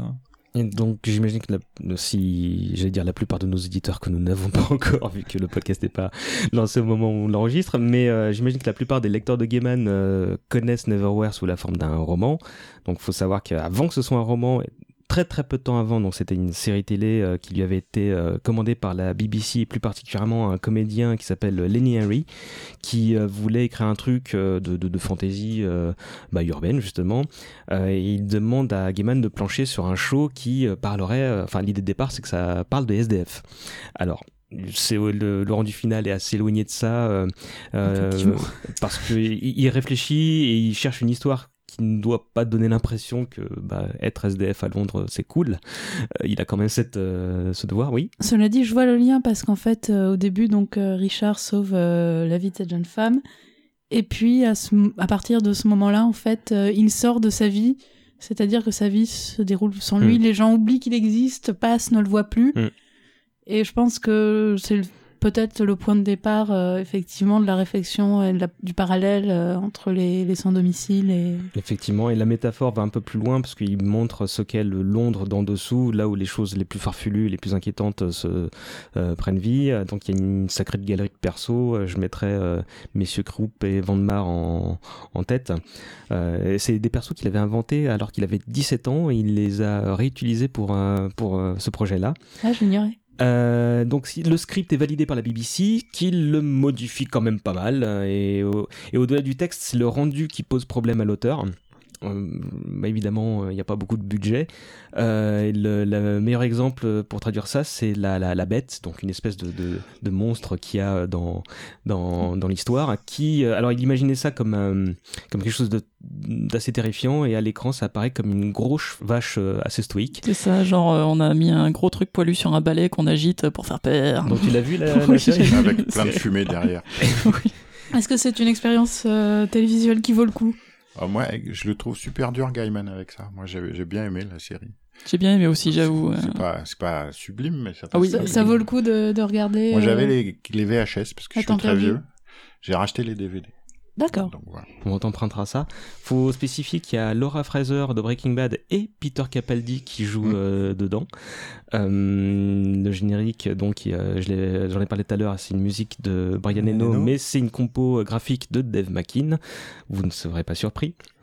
Euh, et donc, même si bon, bah, vous, avez l'air assez indulgent par rapport à euh, le, programme visuel, lui euh, était assez déçu ce qu'il euh, lancé sur, en quasi parallèle sur une adaptation littéraire de, l'histoire, qui est par la force des choses plus proche de son idée originale, et ce qui devient bah, son premier roman perso pour le coup à ceci près que bah, il voit ça comme le fruit d'une collaboration vu que euh, on l'a fait euh, on l'a embauché pour euh, pour bosser dessus. Donc moi à mon sens c'est le bouquin parfait pour commencer Gaiman. Je suis d'accord Ça montre ses talents de conteur et euh, certains de ses thèmes de prédilection, euh, bah justement le, le, le, miroir, euh, l'autre monde tel qu'il déforme la réalité. là, il y avait une super idée, c'était la, manière dont les stations de métro londoniennes prennent littéralement de vie, c'est-à-dire que Earl Court, c'est clairement la, la cour d'un conte, ce genre de choses. Et donc ça, c'est des idées brillantes qui a réussi merveilleusement à retranscrire. Tout en, tout en restant accessible au niveau du rythme et au, au niveau de la langue, parce que c'est vrai que d'autres de ces œuvres sont un peu moins faciles d'accès à ce niveau-là. Mm. Au niveau du rythme aussi, c'est finalement un voyage initiatique. Mm. Donc, euh, donc c'est finalement une forme de narration qui est, qui est très, très facile d'accès. Mm. Le, le, roman sera très peu de temps après la série. Euh, c'est dispo encore une fois au Diable Vauvert en France et chez J'ai lu en poche. Euh, et Gaiman a fait savoir très récemment que bah, il comptait faire une suite. Oui. Oui, effectivement, un projet. Euh... Alors j'avais cru comprendre que le, projet est d'ailleurs un peu relié au... à sa mission d'ambassadeur de l'ONU euh, sur les réfugiés, justement. Ah oui. Ah. C'est une... un thème qui lui a...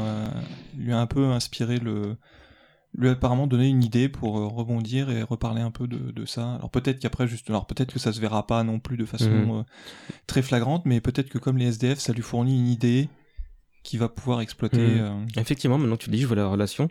Et euh, bah, en tout cas, il a dit que ce serait son prochain bouquin publié pendant la. Il a dit ça il y a moins d'un mois pendant la promo de, de Norse Mythology.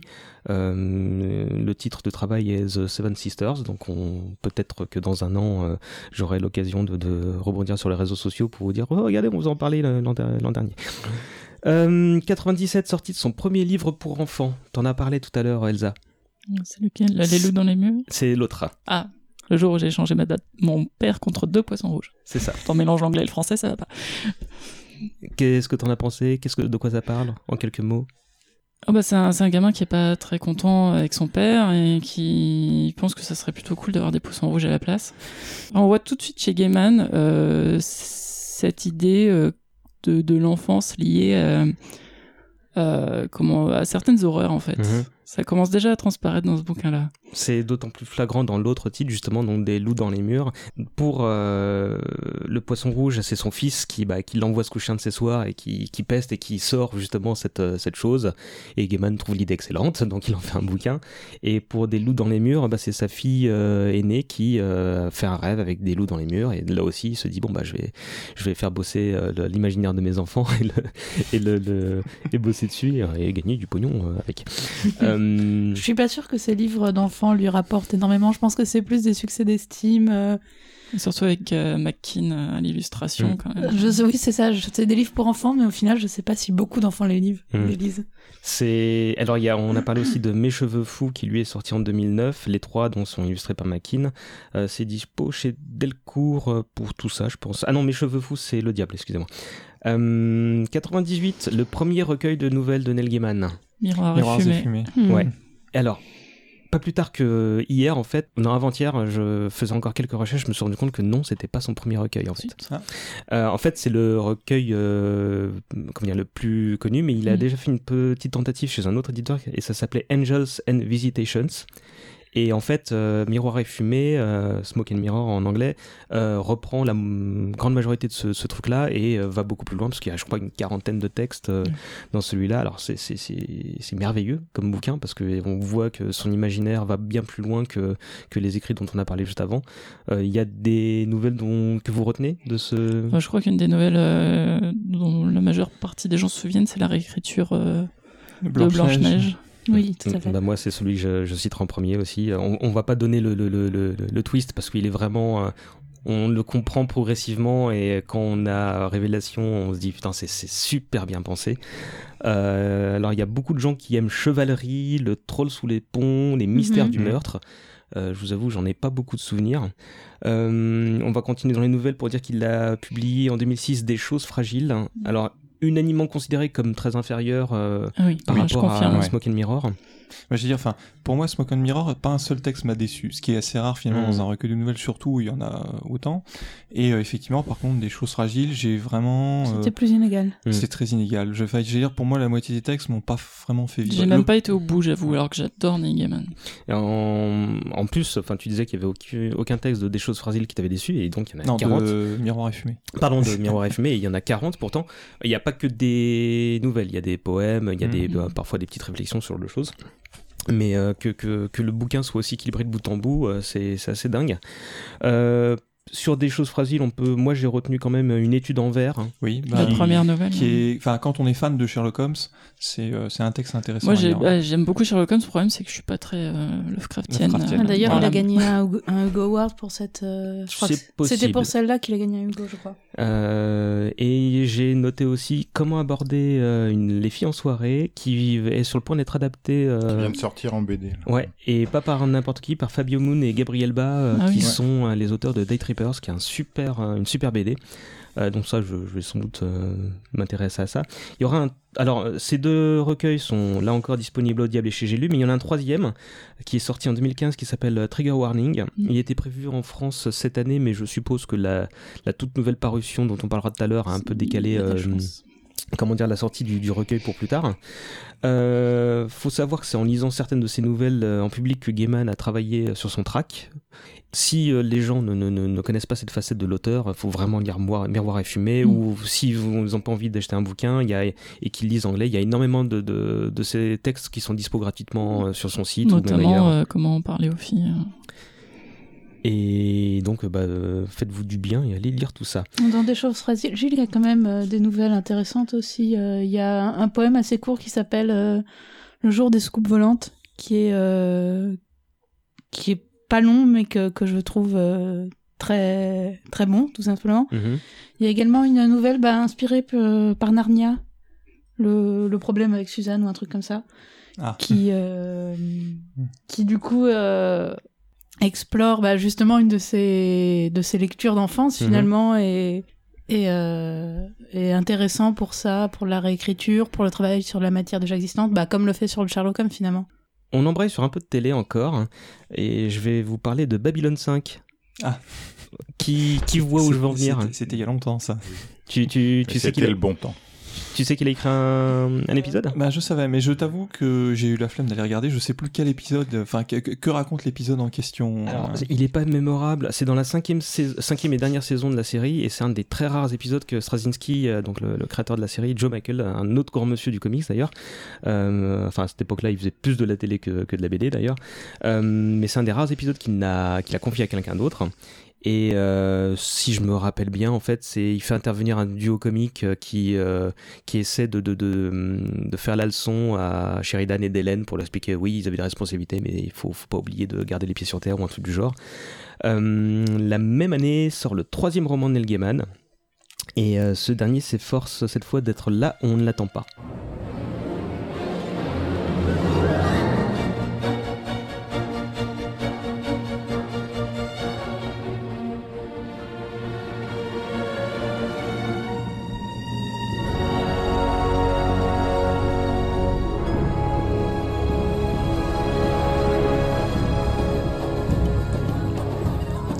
C'est l'adaptation du roman Ouais.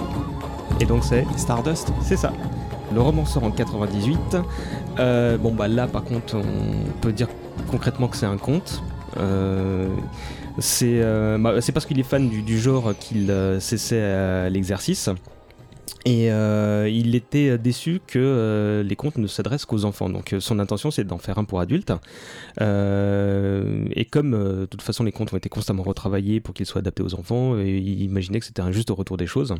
alors il y a une particularité, c'est que c'est deux histoires en fait. Il y a une version roman, mais il y a une version également illustrée. Par Charles Vess. À l'origine, c'est un comic, enfin, c'est paru sous forme de comics. Mhm. Euh, et c'est euh, un peu comme le, le Sandman euh, avec Amano, un texte illustré. Donc mhm. le, travail de Vess est vraiment parallèle à celui de Gaiman. Ils ont bossé ensemble, ils ont créé ensemble après avoir fait deux, deux épisodes de Sandman mhm. extrêmement populaires, dont un a remporté pour la première fois un prix de SF pour une BD. Euh, ben, D'ailleurs, le soir où ils ont reçu le, reçu le, prix, si je me souviens bien, Gaiman marchait dans le désert, il a vu euh, tomber une étoile filante, mhm. et il est allé chercher euh, Vess au bar et il lui a dit j'ai notre prochain projet ensemble. Et donc euh, Stardust, c'est marrant de dire que c'est le troisième roman de Gaiman. Mhm. Pour moi, c'est une collaboration très étroite avec Charles Vess, qui est un dessinateur du merveilleux. Mhm. C'était avant tout effectivement un, donc un projet illustré par euh, celui qui a fait euh, Books of Magic dont on a parlé tout à l'heure. Donc quatre épisodes de 97 à 98, bah forcément chez Vertigo. Euh, il comprend pas moins de 175 peintures de ce bonhomme, donc euh, c'est pas rien. Euh, vu que t'es lancé, tu veux bien nous parler du, pitch? Ah bon, ben vas-y. Ou je peux, comme tu veux. Alors je me, je me souviens plus tout à fait du début, mais en gros c'est un, un roi qui dont le fils veut être calife à la place du calife. Son père va jeter, je crois, son, sceptre, ou du moins l'objet de pouvoir euh, dans les cieux, toucher une étoile, décrocher l'étoile et tomber avec par terre. Et du coup, euh, bah, le fils maléfique va envoyer euh, ses sbires à la recherche de l'étoile pour la ramener, pour pouvoir, pour pouvoir obtenir le trône. Et l'épouser au passage, parce qu'il s'avère que l'étoile est une jolie jeune femme. Oui, qui du coup, l'étoile prend la forme d'une jeune femme. Et, euh, et du coup, euh, notre héros. Qui n'est pas le fils du roi. Hein, qui n'est pas le fils du roi, euh, dans des circonstances dont je me souviens plus très bien, va rencontrer l'étoile et la prendre sous sa protection. Et du coup, ça va être un peu une course contre la montre et contre le bah, contre les, les sbires pour pour sauver il y avait aussi cette histoire de sorcière ou ça c'était dans le film uniquement je sais plus euh, je pense qu'il y a une sorcière, mais euh, c'est un personnage euh, secondaire. moi, je me souviens surtout du film parce que je l'ai lu il y a un bout de temps aussi, le, là, le roman, et j'ai appris qu'après coup que ça a été à la base un, un comics. oui, parce que du coup, un an plus tard, comme Gaiman avait les droits forcément du texte, son agent littéraire, enfin pas pour les comics, demande si lui peut utiliser le texte pour en faire un roman à part entière, ce qui se passe donc moins d'un an plus tard. Euh, il y a deux idées fortes qui euh, forment l'histoire. La première, c'est qu'effectivement l'anecdote de l'étoile filante dont tu parlais euh, tout à l'heure. Et l'autre, c'est un voyage en Irlande qu'il s'autorise avec sa femme, donc lui qui voyage beaucoup mais qui prend assez peu de vacances. Il voit un mur qui, a un, qui, qui l'interpelle parce qu'il y a un gros trou qui le transperce et c'est ce qui lui fait dire et si c'était l'entrée le, du monde des fées euh, donc il en faut pas plus. Oui, effectivement, parce qu'il faut préciser que du coup, l'étoile ne tombe pas dans le monde réel, entre guillemets, mais tombe en féerie. Mhm. Et donc euh, la, chasse va être compliquée par, euh, par cet aspect-là mhm. du décor, disons. Et bon, évidemment, c'est comme ça que sont foutues les, les, les vacances qui s'étaient autorisées parce qu'il se met à écrire peu de temps après. Euh, si les gens ont du mal autour de la table, bah, c'est peut-être pas pour rien. C'est sans doute le bouquin qui, de Gaiman qui porte le moins conséquences. Euh, non pas que ce soit euh, pas bon, c'est, j'ai même passé un très bon moment moi. mais je sais qu'à l'époque, ça a dérouté pas mal de journalistes justement qui s'attendaient à peut-être quelque chose d'une plus grande ampleur. Plus sombre. C'est, finalement c'est assez frais. Mhm. C'est, plutôt plutôt mignon, plutôt drôle. Et ça se regarde, ça se boit sans soif, mais ça laisse pas non plus un souvenir. Je trouvais étrange de le consommer sans les images Mhm. C'est comme si on prenait le script d'une BD. Le texte illustré, c'est pas, c'est pas rien, quoi. C'est comme euh, les livres euh, pour enfants faits avec Mackin. Si on garde que le texte, mais on a deux pages de script. C'est pas, pas très intéressant. J'avoue avoir jamais lu la version illustrée. J'ai lu que le roman. Ouais, pareil. Bah, je savais pas en lisant le roman que c'était. Je crois que Urban l'a réédité. Je pense que Il y a une, édition très récente, mais je ne sais plus chez qui. Tiens, je l'ai pas noté. Mais par contre, je me souviens avoir vu effectivement des extraits des illustrations et me souvenir que c'est très beau encore une fois. Hmm. Euh, donc les journalistes de l'époque s'attendaient à autre chose, ils, lui demandaient où était le message sous-jacent du, roman. Euh, et euh, par contre, Gaiman, lui, s'était forcé très tôt de ne pas faire un bouquin de fantasy classique. Il, était très content de décevoir et les journalistes et le public qu'il avait commencé à construire. là aussi, on parle d'adaptation ciné et c'est là où on commence à le décrire comme l'auteur qui a le plus de projets en discussion avec Hollywood sans avoir vu aucun de ses livres adaptés. mais, mais ça, c'était jusqu'à Stardust justement parce que le, film de Matthew Vaughn est sorti en 2009 si je ne dis pas de bêtises 2007 euh, Et qui l'a vu? Moi. Moi aussi. Vous en avez pensé quoi? Bah, C'est exactement comme tu décrivais le texte, ça se boit sans soif, c'est c'est un spectacle agréable. Enfin, moi, mm. j'ai trouvé que c'était pas désagréable. Tout à fait. C'est moi, j'ai bien aimé. C'est un film très sympa à voir. Euh, il n'a pas de, de défaut majeur. Qui ne prête euh. pas à conséquence non plus. Mm. Non, c'est un, un, petit bout, un petit film à la Princess Bride euh, qui est très frais, avec un beau casting en plus. Il y a Claire Dance, Michel Pfeiffer, Robert De Niro qui, qui perce l'écran là dans le rôle du pirate. Ah, c'est vrai, oui. Et je vais peut-être vous surprendre, mais le héros qu'on a oublié, bah, c'est n'est autre que Charlie Cox. Vous voyez qui c'est? Bah, C'est Matt Murdock maintenant dans Daredevil. Ah, ah. C'était lui qui avait les cheveux longs à l'époque et qui n'était pas aveugle surtout.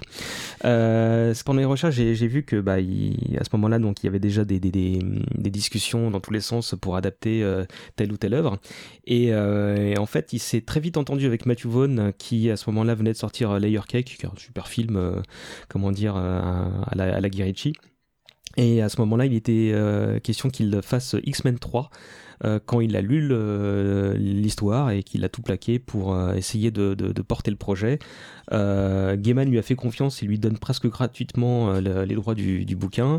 Et devinez quoi, ils approchent une nouvelle fois ensemble un certain Terry Gilliam pour euh, lui proposer de, porter le film à l'écran. Sauf que ce, à ce moment-là, lui euh, venait de faire les frères Grimm euh, et il voulait pas faire deux, deux films similaires sur la lancée. Du coup, bah, c'est Vaughan qui s'est lancé, de, Vaughan pardon, qui s'est lancé de lui-même. Et comme on l'a dit, bah, c'était plutôt pas mal. Ah bah si, je l'avais noté, finalement c'est Delcourt qui a fait la, version illustrée. Euh, et donc, euh, pour la version non illustrée, c'est au diable et j'ai lu, je me répète.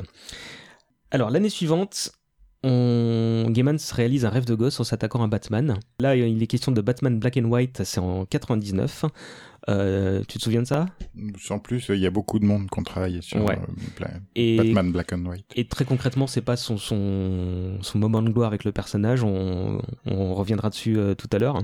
D'autant qu'il euh, y a quelque chose qui arrive que personnellement je connaissais pas du tout avant la, euh, la préparation de ce podcast. Vous devriez euh, voir où je vais en venir si vous connaissez le, cet aspect de sa carrière en écoutant ça.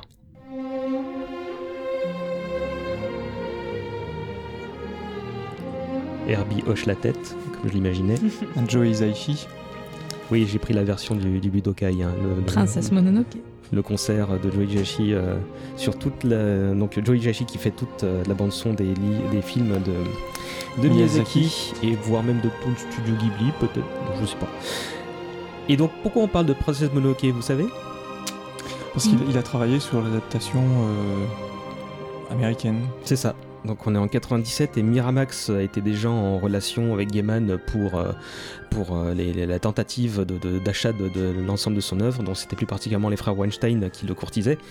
Euh, et c'est à cette époque que Disney passe un deal avec le studio Ghibli pour distribuer aux USA le, le, fameux Miyazaki, qui est un véritable carton au Japon et qui sera que surpassé par le suivant, qui est euh... Shihiro. Merci. Euh, mais donc à ce moment-là, donc euh, l'Occident découvre donc un, un, artiste que, bah, qui, qui, qui, est incroyable, du coup, bien aimé à présent.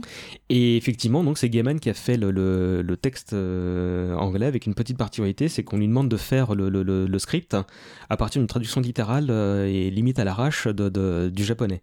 Euh, et il l'a décrit comme froide et sans saveur. Du coup, on lui donne carte blanche pour faire quelque chose qui rappelle pas un dessin animé du samedi après-midi. Et euh, après une projo où il voit, euh, comment dire, le, rendu final, euh, il n'était pas sûr de vouloir bosser dessus, mais il était sûr d'une chose, c'est qu'il voulait pas confier le boulot à quelqu'un d'autre. Donc finalement, il se lance et il produit pas moins de 5 versions du texte. Euh, chaque mot est négocié par, euh, par Disney d'un côté et par le studio Ghibli de l'autre. Les Japonais voulaient un truc moins américain, les Américains voulaient un truc moins japonais. Donc il s'est un peu arraché les cheveux, heureusement il en avait beaucoup. Euh, Gaiman ensuite il rend visite au studio Ghibli euh, pour la sortie de Pogno et il se rend compte que le que le, le père Miyazaki est très honoré de faire sa connaissance. Euh, j'imagine que l'inverse est vrai. Le quatrième roman de Gaiman sort en 2001 et c'est sans doute celui qui lui permet de gagner un nouvel échelon en termes de notoriété, euh, voire même d'être reconnu comme un écrivain à part entière. Je veux évidemment parler d'American Gods. C'est aussi son roman le plus long, lui euh, qui se moquait des gros pavés euh, qu'on trouvait au rayon fantasy à l'époque, euh, bah aujourd'hui il fait beaucoup moins le malin. C'est une étape décisive dans sa carrière pour deux raisons. Vous voyez lesquelles? Il, il, ramasse un paquet de prix avec ça, le Hugo d'ailleurs, mhm. je crois. Et en fait, je suis en train de réaliser que c'est celui-là que j'ai lu en premier en fait. Ah ouais? Oui, parce que c'est par le prix Hugo que je l'ai découvert. D'accord. Et bah, bah, tant que t'es lancé, tu veux pitcher le bouquin? On, suit un personnage qui sort de prison au début, mhm. euh, qui s'appelle Ombre. Moi, je trouve le début terrible. Il, doit sortir de prison dans pas longtemps. Mhm. Et puis euh, 24 heures après un trou du genre. Voilà, et 24 euh, heures avant l'heure, on lui dit bon ben finalement tu sors plus tôt, mais ça c'est la bonne nouvelle. La mauvaise c'est que ta femme est morte. Et lui, la seule chose qui l'intéressait, euh, on, on, voit que c'est un perso assez taciturne, qui a mhm. pas beaucoup d'attaches. La seule chose qui l'intéressait en sortant de prison, c'est de retrouver sa femme, parce que finalement en prison personne n'emmerdait, euh, il était bien là, euh, mm. mais il était content de retrouver sa femme. Donc là il sort, mais il n'y a plus grand chose qui l'attache à rien, ouais, même plus rien, oui. Sauf que bon, sa femme, euh, finalement, on va la recroiser mhm. assez rapidement dans le livre, et puis il va euh, commencer à rencontrer euh, des gens assez étranges, notamment un vieux bonhomme. Qu'il croise pendant son trajet d'avion. Voilà, qui, et puis qu'il retrouve dans un bar et tout, et ce gars-là lui propose de bosser pour lui, de, faire un peu son homme de main. Mhm. Et petit à petit, Shadow se rend compte que le monde euh, des États-Unis dans lequel euh, il vit est assez différent de ce qu'il imaginait. Bah, tu, viens de me tendre la perche, c'est l'un des, éléments qui explique que c'est un grand pas dans sa carrière parce que pour la première fois il s'attaque au, sujet de l'Amérique. Euh, donc ses précédents ouvrages étaient très ancrés dans la culture britannique et Sandman était suffisamment à part. Là, il estime que c'est son premier boulot en solo de bout en bout. Et en l'occurrence, à la base, il, partait dans une toute autre direction. Il, il, sort de Stardust et il commence un roman qui s'intitule Time in the Smoke, qui se déroule dans le Londres de la Restauration et il se rend compte que qu'il n'a pas envie de faire ça en fait. Et euh, encore une fois, il voulait pas être catalogué. Donc cette fois, tout est parti d'un rêve, justement, où il voit Robert De Niro, euh, période Taxi Driver, euh, en train de discuter avec Rip Torn. Et dans un demi-sommeil, il les voyait prendre l'avion ensemble, ce qui paraissait complètement improbable. Euh, surtout que De Niro est surclassé et s'assied à côté de, de, de, Thorne. Il n'a aucune raison d'être là, mais ça arrive. Et ce dernier lui propose un boulot d'emblée. Donc, c'est assez le, pitch que tu viens de décrire, Philippe. Euh, et il avait que cette scène, il n'avait rien d'autre, et c'est venu progressivement jusqu'à ce qu'il soit amené à, à découvrir l'Amérique euh, un peu plus euh, intensément, et surtout maintenant qu'il est, qu'il est installé. Et il avait l'habitude de dire que si l'Angleterre a une histoire, l'Amérique elle a une géographie. Euh, c'est pas pour rien qu'il n'y a pas de tradition de périple euh, en voiture, de road trip euh, en Angleterre, et que par contre ça définit l'Amérique. Et donc ça y est, il se retrouve avec son deuxième, sa deuxième idée forte, mais ça n'empêche pas d'avoir un certain stand-by jusqu'à ce, ce qu'il parte en Islande en 98. Il est d'abord déstabilisé par l'omniprésence du jour qui règne en plein mois de juillet et l'absence donc de nuit. il dort pas beaucoup, il fait, il se balade essentiellement jusqu'à tomber sur un dans un musée sur un diorama représentant les, les explorateurs de l'époque partant d'Islande jusqu'au Vinland, mhm. euh, le territoire d'Amérique du Nord euh, découvert euh, par les Vikings aux alentours de l'an 1000. et Gaiman se pose une question, tiens c'est marrant, est-ce qu'ils ont emporté leur dieu avec eux? Et là évidemment bah, c'est l'étincelle qui manque et quelques jours plus tard il écrit à son éditeur pour lui dire qu'il tient son, son prochain roman et qu'il s'appellera sans doute American Gods, mais il pense qu'il trouvera un meilleur titre d'ici là. Donc alors personnellement, alors j'ai pas lu Anansi dont on va parler tout de suite après, mais je l'ai pas, c'est pas le bouquin que je préfère moi de, de, de Gaiman. Je sais pas pour vous. Moi non plus, c'est pas du tout euh, mon préféré. J'apprécie ce qu'il fait dedans, mais je pense que c'est un, un livre qui manque d'un protagoniste euh, mm. plus engagé, plus fort, parce qu'effectivement, euh, bah, Shadow est le décrit comme taciturne, et je pense que ça très taciturne, et puis aussi à la dérive. Finalement, il n'a pas de motivation mm. forte. Du coup, il est plus l'objet des éléments et du déroulé du scénario que qu'acteur volontaire, du moins pendant mm. une très grande partie du scénario. Elsa, Manu, vous en avez pensé quoi? bah, C'est vrai que c'est un peu déstabilisant au niveau narratif. Et euh, surtout, bah, ce côté et tout ça, ça donne une lourdeur permanente au récit. Donc ça mhm. fait que des fois, bon, on, on avance, on s'ennuie pas. Moi, j'ai adoré ce, bouquin. ce qui crée une ambiance. Hein, voilà, ça crée une ambiance vraiment extraordinaire. Mais ça le rend effectivement, euh, ben, c'est dur de, de c'est un peu un cliché, mais de s'attacher, de de, dur d'avoir la motivation mmh. c'est, ce, ce, truc qui fait qu'on rentre dans un bouquin et qu'on a de plus en plus envie de le lire euh, quand je l'ai relu en anglais euh, j'ai mis euh, un mois je crois à le lire parce mmh. que j'avais beau aimer, ouais, c'était, ça demande du temps. American Gods demande du temps, ça demande de, de, de, de changer sa, sa, vision de la lecture quelque part. Il il est un peu difficile à décrire.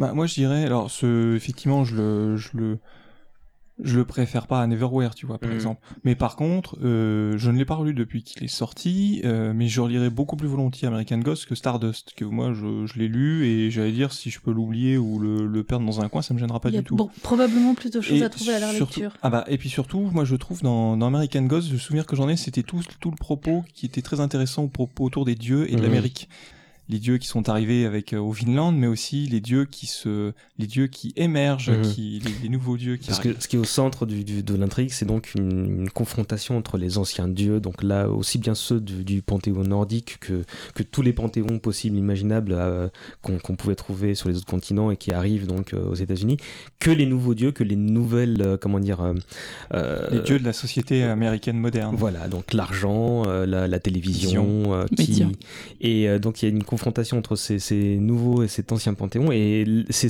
cet aspect-là, je pense, qui, euh, qui, est le plus intéressant parce que ça, hum, déjà, ça, contribue à rajouter une couche d'ambiance qui, euh, qui, qui, fait que le bouquin est quand même assez, assez fascinant, malgré le fait que c'est pas l'un de mes préférés. Il, a réussi à rendre l'Amérique sauvage et étrange. Il se balade de ville en ville et même les grandes villes comme Chicago paraissent un peu inquiétantes, un peu bizarres à cause justement de, ce sous-monde euh, qu'on découvre. Euh, par exemple, euh, bah, il bah, y, y, a plein d'exemples justement de divinités ou de personnages euh, de, mythes qui sont réinterprétés. vous vous en souvenez de quelques-uns, non? Bah il y a il y a comment? Il y a le dieu de la mort égyptien par exemple qui qui joue les les, les embaumeurs dans une une morgue dans une morgue tout à fait. Et il y a il y a par exemple même les dieux du chemin de fer qui finalement ont eu une une croissance météorique mais une chute tout aussi rapide. Et je trouve que c'est une, une idée euh, extrêmement puissante finalement que euh, les dieux ne sont pas des dieux, ils sont le résultat de l'énergie de croyance euh, mmh. générée par les humains. C'est une idée qu'on retrouve un peu dans Pratchett justement dans Les Petits Dieux, sous une forme un peu différente mais qui, qui est assez similaire. Je sais pas d'ailleurs lequel vient avant l'autre, mmh. euh, mais qui est là pris dans... C'est effectivement le la concentration finalement d'attention et hmm. de d'énergie mentale euh, attribuée à quelque chose euh, par les êtres vivants qui hmm. vont créer et donner forme euh, à ces divinités et qui, qui sont du coup dépendantes aussi bah, qu'on continue euh, de penser à elles ou de d'utiliser euh, leur euh, il faut continuer à les vénérer leurs outils voilà les, les vénérer mais elles sont complètement dépassées justement il y a l'informatique qui a damé le pion à la magie les sacrifices humains et les dépôts de nourriture sont depuis longtemps remplacés par des sacrifices symboliques et immatériels celui du temps qu'on passe devant sa télé ou les dépenses faites dans les magasins les casinos ce genre de choses. Il y a, y a d'autres personnages moi c'est juste des idées moi je me souviens que ça, ça, prend parfois trois lignes et ça vous reste. Il y a la reine de Saba qui, est, qui devient une prostituée euh, et qui cherche ses clients sur internet. Il y a Thoth et Anubis, comme on l'a dit, qui, sont, qui se retrouvent à devenir des croque-morts. Il y a les dieux qui tentent de s'adapter, donc de chercher une espèce de vénération pratique en fait. Bah, Par euh, exemple, le, la déesse du printemps euh, païenne mhm. celtique qui devient finalement Pâques mais avec euh, les lapins en chocolat mmh. et les œufs euh, emballés dans du papier brillant. C'est la reconversion. C'est la reconversion, tout à fait. C'est ça. Et tout ça, bah, ça forme le plus gros succès de Gaiman. Il décroche même la trinité des, des trois prix euh, littéraires de SF dont on a parlé tout à l'heure.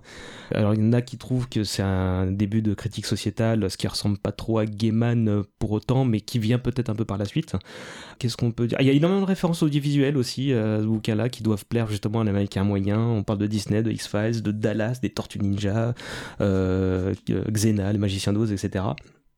Donc c'est, peut-être ça qui explique que, que, que, enfin tous ces facteurs qui expliquent que ce soit son plus gros succès aux USA et qui euh, deviennent bah, aujourd'hui une, une, série télé hein, qui commence oui. incessamment sous peu. J'ai hâte d'ailleurs, ça, ça s'annonce euh, assez bien avec Brian Fuller aux, aux manettes.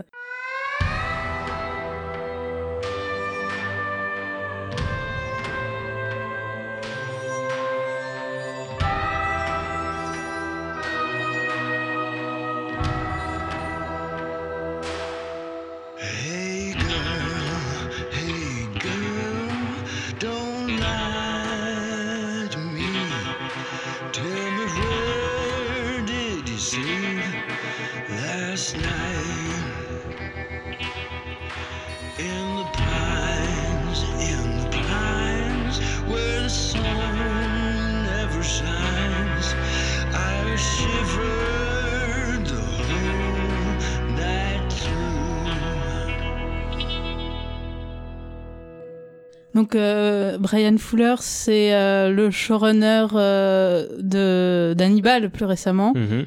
Donc qui reprend le personnage d'Hannibal Lecter sur trois saisons et, et le réinvente totalement.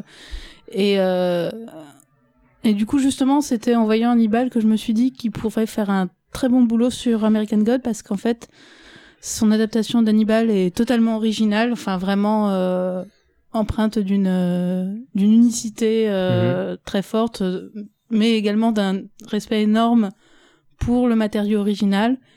Et c'est pas une adaptation littérale. Mhm. C'est-à-dire qu'il va prendre les éléments qui sont fondamentaux, qui, qui, qui font la, la, moelle, et il va les réarranger de manière à ce que ça fasse un, des arcs cohérents et qui, qui ont leur sens. Et je pense que c'est une très bonne chose pour American God parce qu'effectivement, tel quel, il manque un petit quelque chose mhm. au roman qui en fasse, euh, qui fasse décoller euh, et donner vraiment l'intérêt euh, beaucoup plus approfondi. Et du coup, je pense que justement cette capacité à, à revisiter tout en étant très respectueux de l'esprit, mhm. sinon de la lettre, euh, est exactement ce qu'il faut à ce, à ce roman. Euh, pour autant, Gaiman euh, participe de pro projet, euh, notamment dans, dans, la promo. Euh, moi, le trailer m'avait pas, mal, même si j'aime bien la musique que je vous ai passée, le premier trailer m'avait pas convaincu plus que ça. Le dernier qui a été diffusé il y a pas très longtemps m'a rendu un peu plus curieux je crois que c'est diffusé le 1er avril.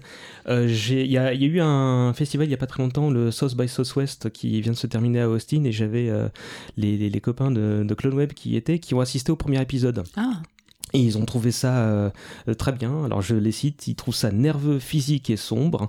donc il pense que le premier épisode est euh, suffisamment engageant pour découvrir la suite, mais il est suffisamment calme pour euh, pas crier au génie euh, non plus. Donc on, sera vite fixé le, le, premier, le 1er avril. Euh, que alors je vais me permettre de dire il y a Brian Fuller justement à la prod qui a aussi participé qui est l'auteur de Pushing Daisies de Dead Like Me il a bossé sur Star Trek DS9 Voyager et Discovery la prochaine qui devait dont il devait être le, maître d'œuvre mais finalement il a il a il reste associé au projet mais pas en tant que showrunner pour justement se consacrer à American Gods. American Gods. Euh, L'autre tête euh, pensante de la série, c'est Michael Green, qui a produit Everwood, Heroes, Smallville, Gotham, et a participé à l'écriture de, de, de, ces séries, mais aussi euh, de Logan, qui vient de... Mhm. C'était bien ça, Logan, non? Ça va. Euh, c'est beaucoup demandé à Philippe. Euh, un ça va, c'est très bien pour lui dans son, barème. Euh, il a aussi participé à l'écriture d'Alien Covenant et de Blade Runner 40, 2049 qui arriveront un peu plus tard dans l'année. Donc c'est plutôt engageant même si j'ai vu le, sourire crispé de, de, de, Manu.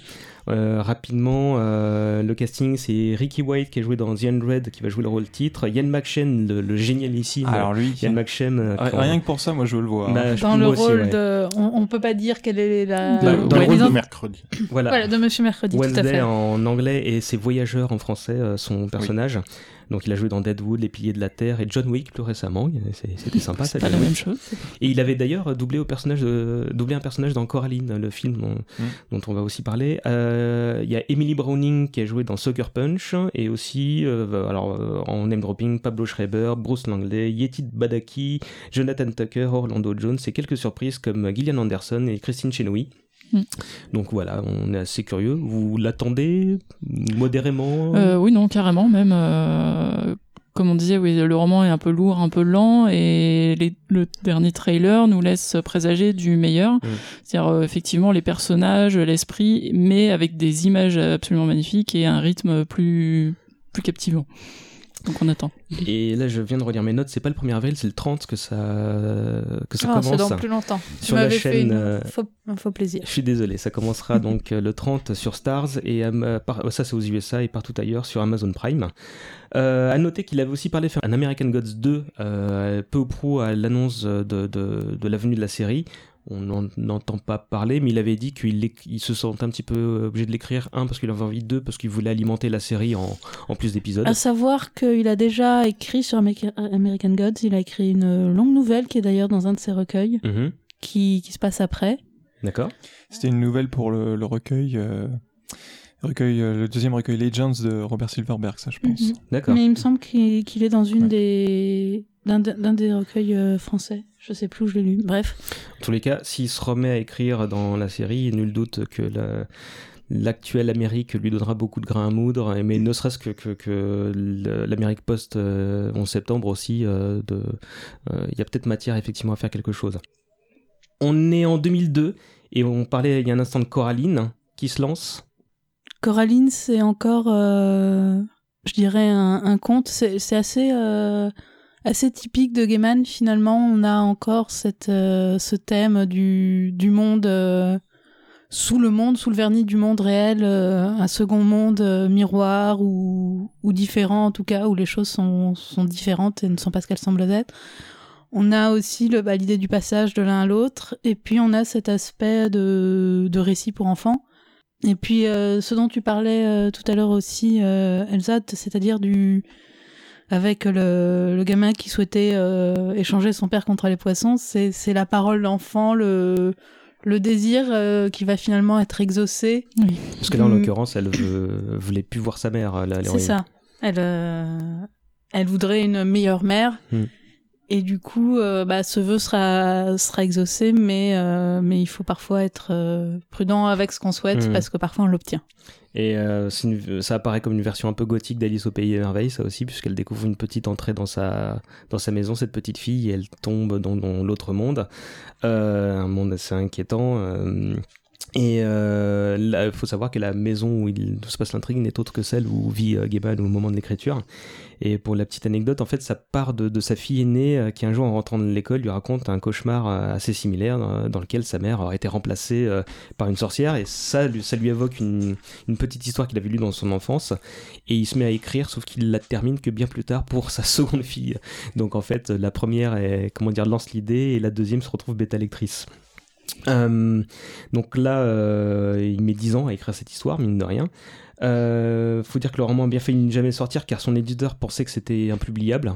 un roman qui plus est d'horreur pouvait pas être destiné aux enfants et aux adultes. Euh, ça pouvait pas marcher selon lui. Il aura fallu attendre quelques années, notamment la sortie des Orphelins Baudelaire, pour que les éditeurs admettent euh, que les enfants puissent aimer avoir peur.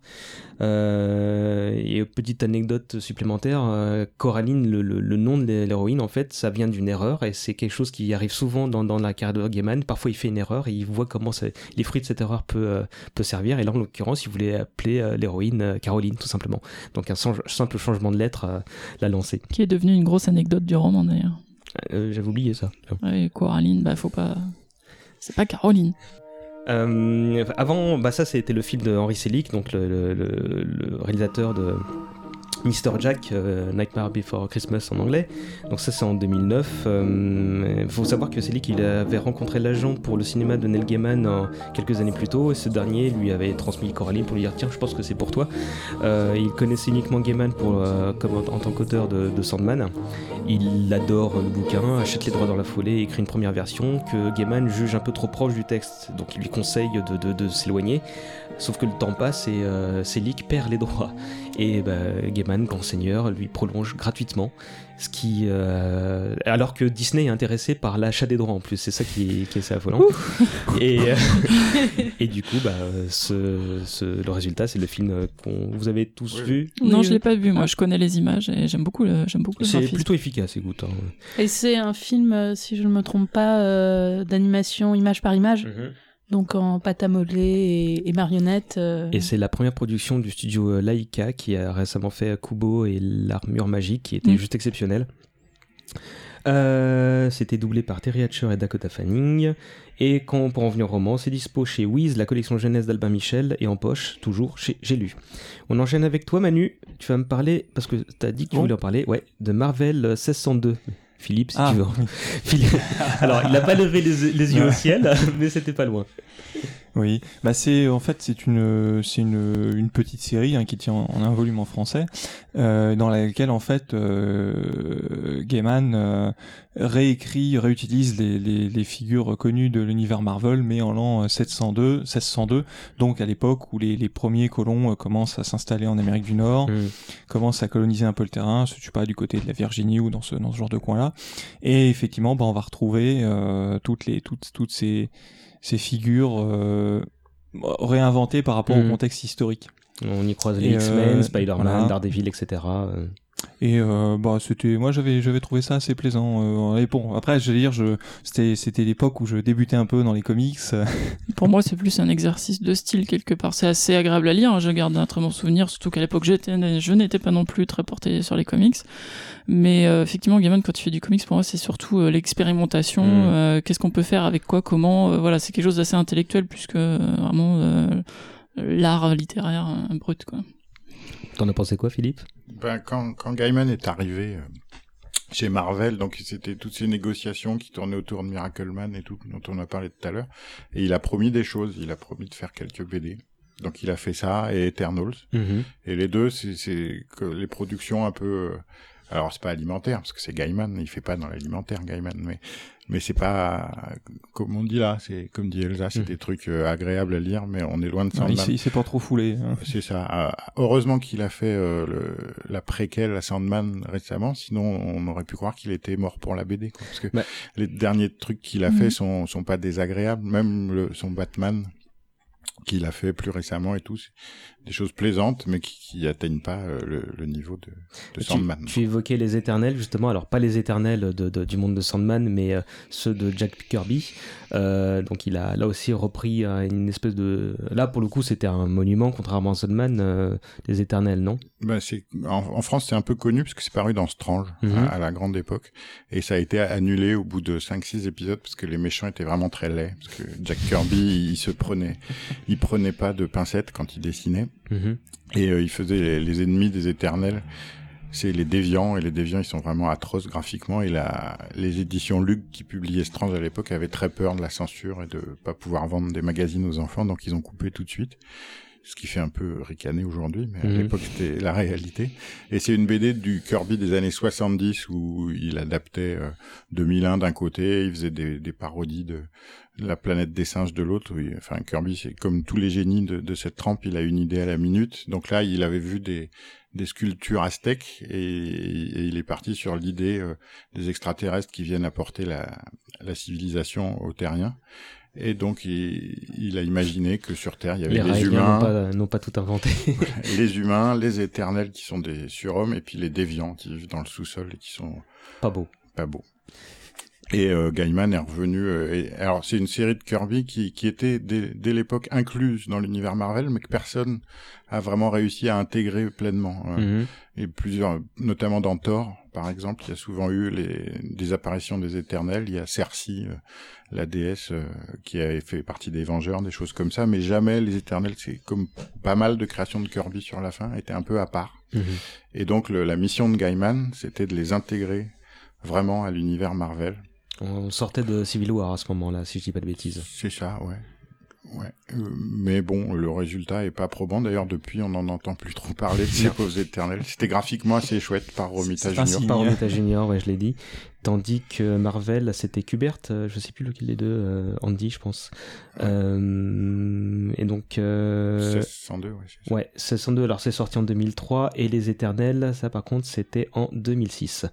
Euh, alors, je vais très rapidement évoquer le premier projet de réalisation de Neil Gaiman qui s'appelle Short Film About John Bolton. C'est un documentaire, c'est intéressant, un, un, artiste fictif. Il aura, il y aura un peu plus raconter plus tard, d'autant sur, sur, sa casquette de réalisateur, d'autant que c'est le moment d'évoquer la non-suite d'American Gods, donc Canon The Boys. Euh, c'est sorti en 2005, mais là encore, hein, il a imaginé assez en amont. C'est Lenny Henry, dont on parlait tout à l'heure pour Neverwhere, qui est aussi à l'origine de ce roman. Il se plaignait qu'il avait passé noir dans les films, et notamment les films d'horreur. Alors, euh, Gaiman a écrit une ébauche de scénario pour répondre à cette demande avant d'abdiquer, parce qu'il n'était pas convaincu.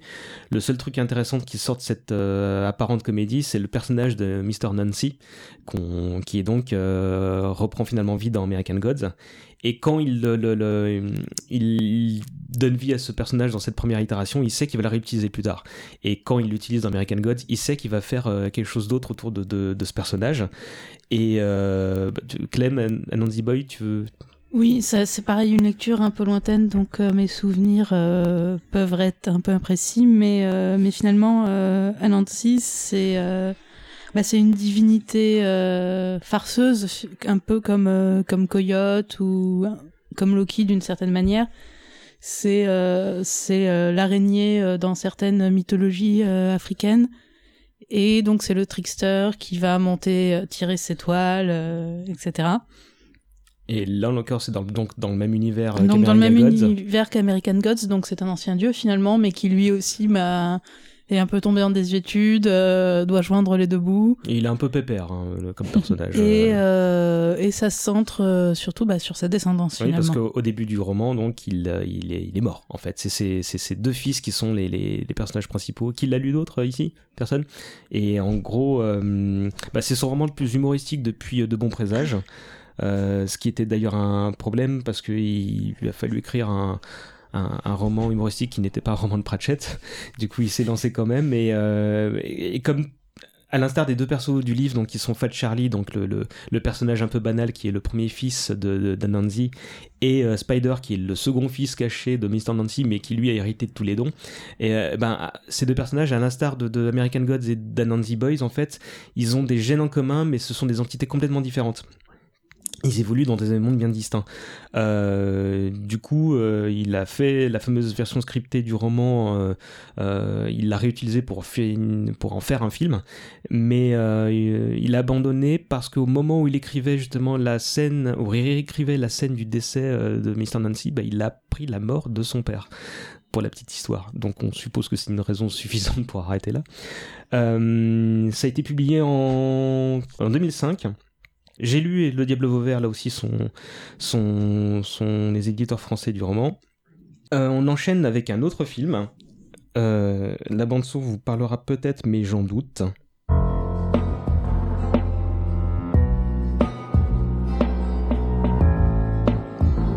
Oui, Clémence, tes yeux se portent sur le, sur le bon DVD. J'ai devant moi euh, le DVD de Mirror Mask, donc le film que que Neil Gaiman a réalisé avec euh, Dave McKean. Euh, qui connaît le studio Jim Henson ici Des mains se lèvent. Et c'est quoi bah, c'est Jim Henson, c'est le, le père des Muppets. C'est ça. Et, euh, Sesame Street. C'est ça, et ils sont à l'origine aussi de deux films de fantasy bien connus à des amateurs qui sont Dark, Crystal, et Labyrinthe. C'est ça. Je le sais parce que c'est écrit sous mes yeux. Mais Farscape aussi, non? Farscape, oui. Alors ils ont participé effectivement. Là, je parle de, long métrage hein, uniquement, mais effectivement Farscape euh, qui, était vachement bien. Et euh, donc le studio Jim Henson, euh, qui est aujourd'hui encore sans doute géré par sa fille Lisa, vous laisse lancer dans une troisième production parce que à la surprise de tout le monde, les deux films ont bien fonctionné, surtout pendant leur, leur exploitation DVD. Du coup, ils réussissent à décrocher un budget de 4 millions euh, chez Sony, ce qui est quand même pas beaucoup, et ils se verraient, ils verraient bien confier le projet, enfin, le, le, film, quelle que soit l'idée, à Makin et, euh, et, et Gaiman. Qui l'a vu? Moi, très, il y a longtemps également. Alors, je me rappelle absolument de rien, sauf bah, que c'est du Makin qui bouge. C'est magnifique. Bah, moi, je l'ai revu pour les besoins de, de, de l'enregistrement. Et bah, je sais pas si je me rappelle de grand chose après l'avoir revu, si ce n'est qu'effectivement, ouais, c'est, c'est, c'est, alors c'est plus un film de, de Mackin que de Gaiman, hein, très clairement. Euh... C'est beaucoup d'ambiance. Ouais. Et c'est parfois un peu dérangeant. Je te disais tout à l'heure que j'étais super dérangé par les chats à tête humaine qui, qui, qui sont un peu space. Euh, et bon, finalement, la, la, collaboration se passe très bien, oui. C'est très onirique, pareil. Là encore, on a un, personnage principal qui est un enfant mhm. et qui va pareil. Une ado, euh, oui, enfin, oui, une, adolescente. Qui se rebelle contre sa mère, euh, qui se finit par partir dans un autre monde alors que celle-ci tombe malade. C'est un rêve en fait, en l'occurrence. Donc ah là encore, on retrouve le. Ça.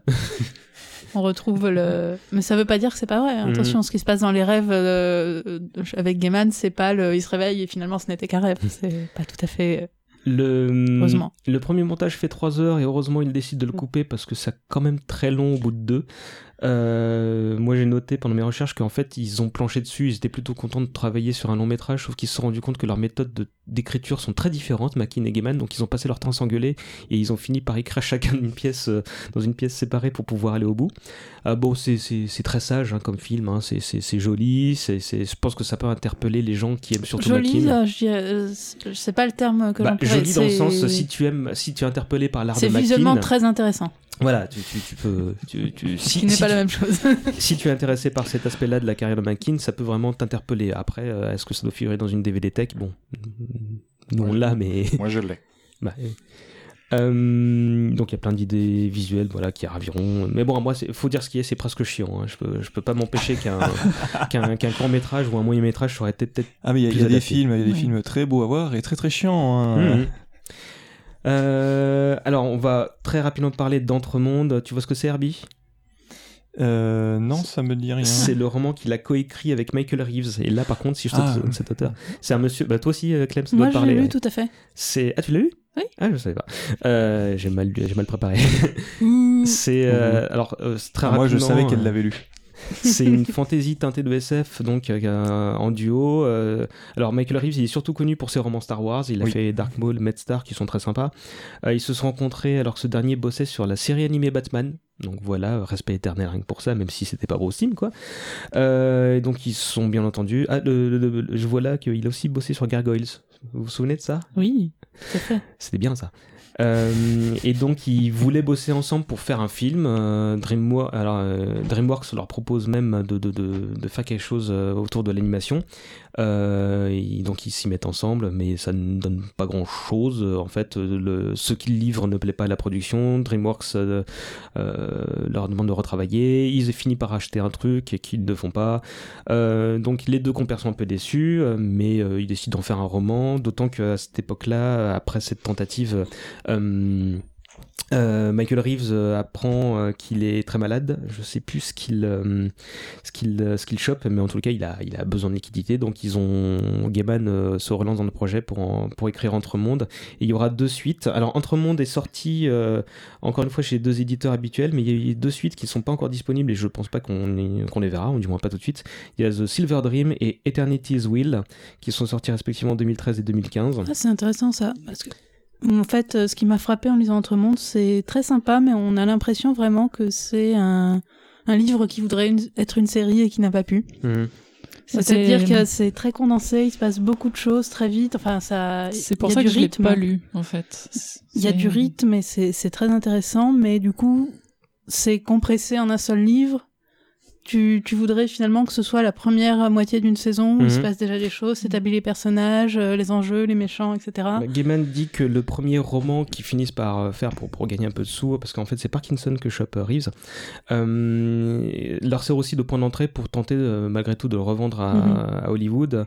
Et il leur dit voilà, le, ce bouquin c'est les deux premiers épisodes, faites-en ce que vous voulez. Et oui, c'est bah, un peu ça. Et finalement, bah, DreamWorks achète le truc, mais bon, je suis pas sûr qu'on verra quelque chose malgré tout. Mm. Mais donc c'est assez sympa à lire, effectivement, ça, ça, surtout que finalement ça, ça finit effectivement, tu voudrais en avoir plus, je savais pas qu'il allait y avoir une suite. Bah, Sachant ça, euh, je relirai ça sans doute. Les, les, avis étaient très mitigés quand il est sorti, c'est pour ça que je ne l'ai jamais lu. Effectivement, j'avais cru comprendre qu'il y avait des problèmes de rythme et de construction. Donc euh, peut-être, comme tu dis, que ça appelait euh, des suites qu'ils avaient en tête, mais qui du coup étaient pas très forcément très bien gérées sur la narration mm d'Entremonde. Euh, donc ça c'est dispo au diable. Alors plus vraiment dispo au diable apparemment. Ah si, quoique non, j'ai des bêtises, je l'ai vu au salon du livre le jour encore. Euh, et c'est aussi dispo chez J'ai lu. Pardon? Il en reste. Il en reste. Euh, tiens, on va mettre un petit peu de musique pour embrayer.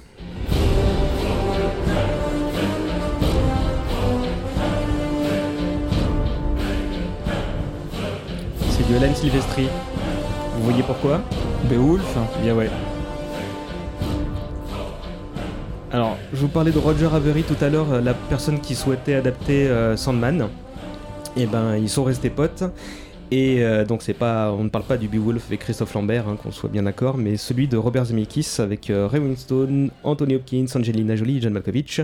C'est un film qui fait appel à la performance capture déjà utilisée dans le Pôle Express du même Zemeckis. Et qui sera démocratisé avec Avatar, même si c'est pas qu'un film entièrement d'animation.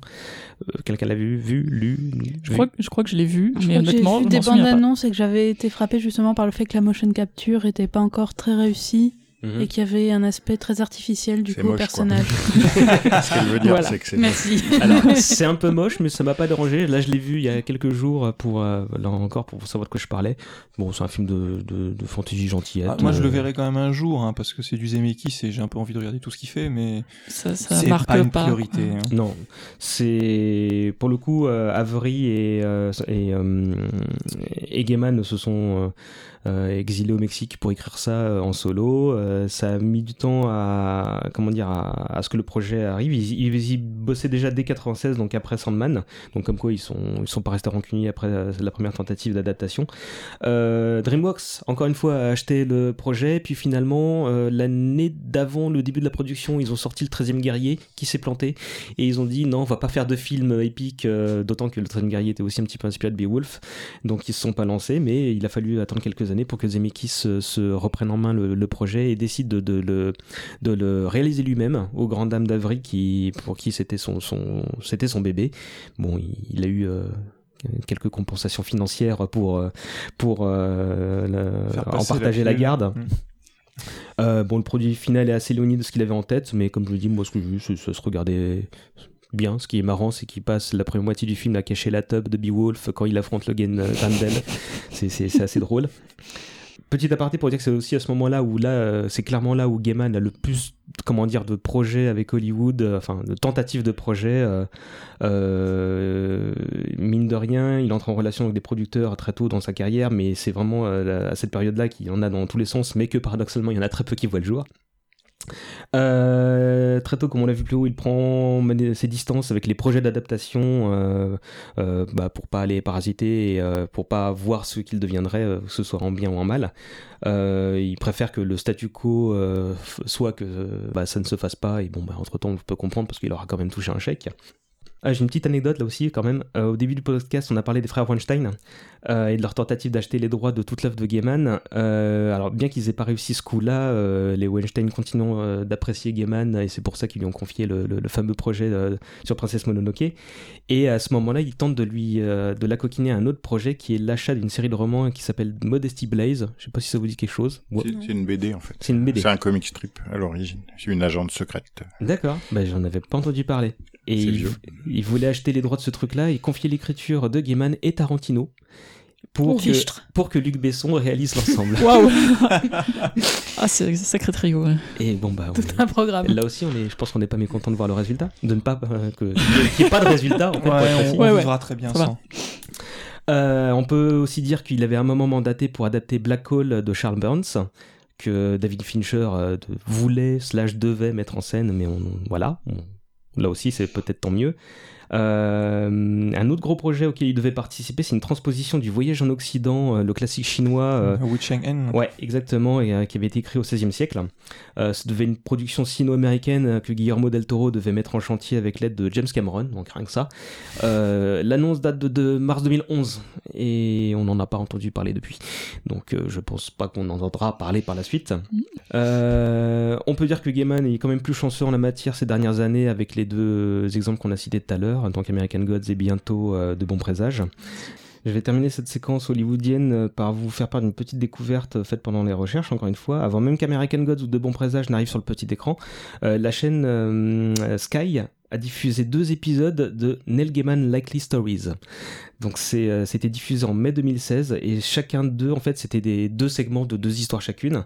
Euh, ça proposait des, euh, de l'adaptation de nouvelles qu'on trouve dans Miroir et fumée et des choses fragiles. Donc le premier épisode reprend les nouvelles Corps étranger et Nourrir et manger. La deuxième L'heure de la fermeture et Chercher la fille. Je sais pas si vous vous souvenez des nouvelles en question.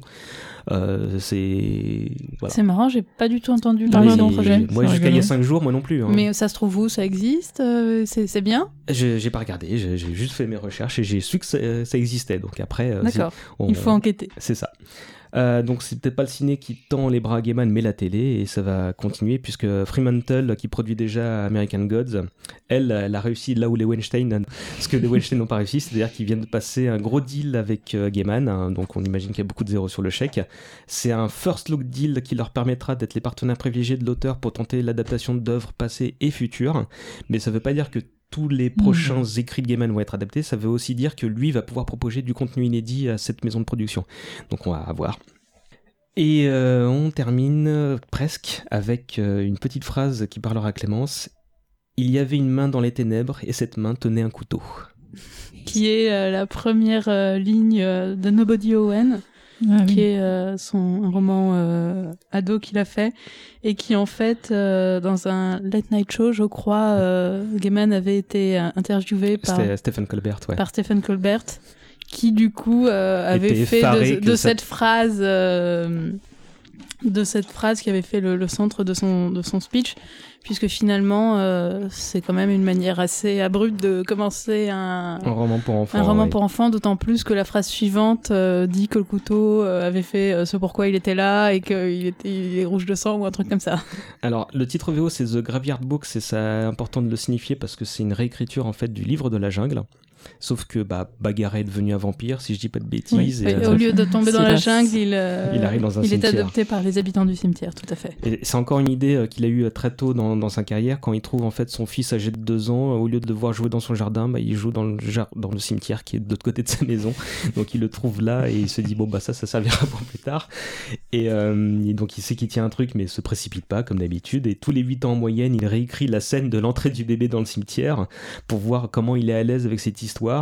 Et c'est qu'en 2003 qu'il se rend compte qu'il a atteint un niveau satisfaisant, d'autant que Coraline est sortie, qu'il a maintenant, euh, il est euh, comment dire bien apprécié en tant qu'auteur pour enfants. Et il disait que si ça voulait pas rentrer avant, c'est sans doute parce qu'il n'était pas assez papa, en mhm. fait. Pour la petite anecdote, encore une fois. Euh, qui l'a lu, Clem, toi, je sais. Moi aussi.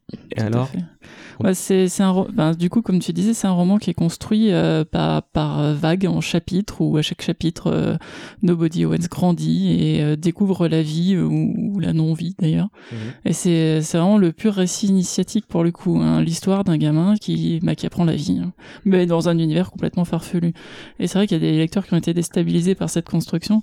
Et puis, un truc très frustrant, bah, c'est justement le un vampire, on aimerait en savoir plus sur lui et ça on sait pas, on C'est vrai que c'est un personnage très intéressant qui finalement euh, a pas est vu aussi du point de vue de Nobody un peu. Et puis euh, du coup euh, mériterait plus de tout à fait. Bah, plus de pages. Peut-être une nouvelle, ce serait bien. Euh, le livre est multiprimé là aussi, même plus que Coraline, si je dis pas de bêtises. Et je vais pas vous surprendre en vous disant qu'il y a un projet ciné pour Hollywood. euh, ça aussi, je pense que ça s'adapterait assez bien parce que c'est relativement condensé. Et le, pareil, l'aspect euh, arc initiatique est plutôt euh, straightforward, donc euh, ça. Et c'est franchement sympathique, hein, les ça personnages. pourrait passer, tout à fait. Hmm. Personnage super sympa. On parlait de Ron Howard pour la Real, mais pas de nouvelles depuis un certain temps, donc on verra bien. euh, c'est dispo chez Wiz et j'ai lu encore et toujours. Clem, tu vas garder la parole quand tu, et tu vas comprendre quand tu vas entendre ça.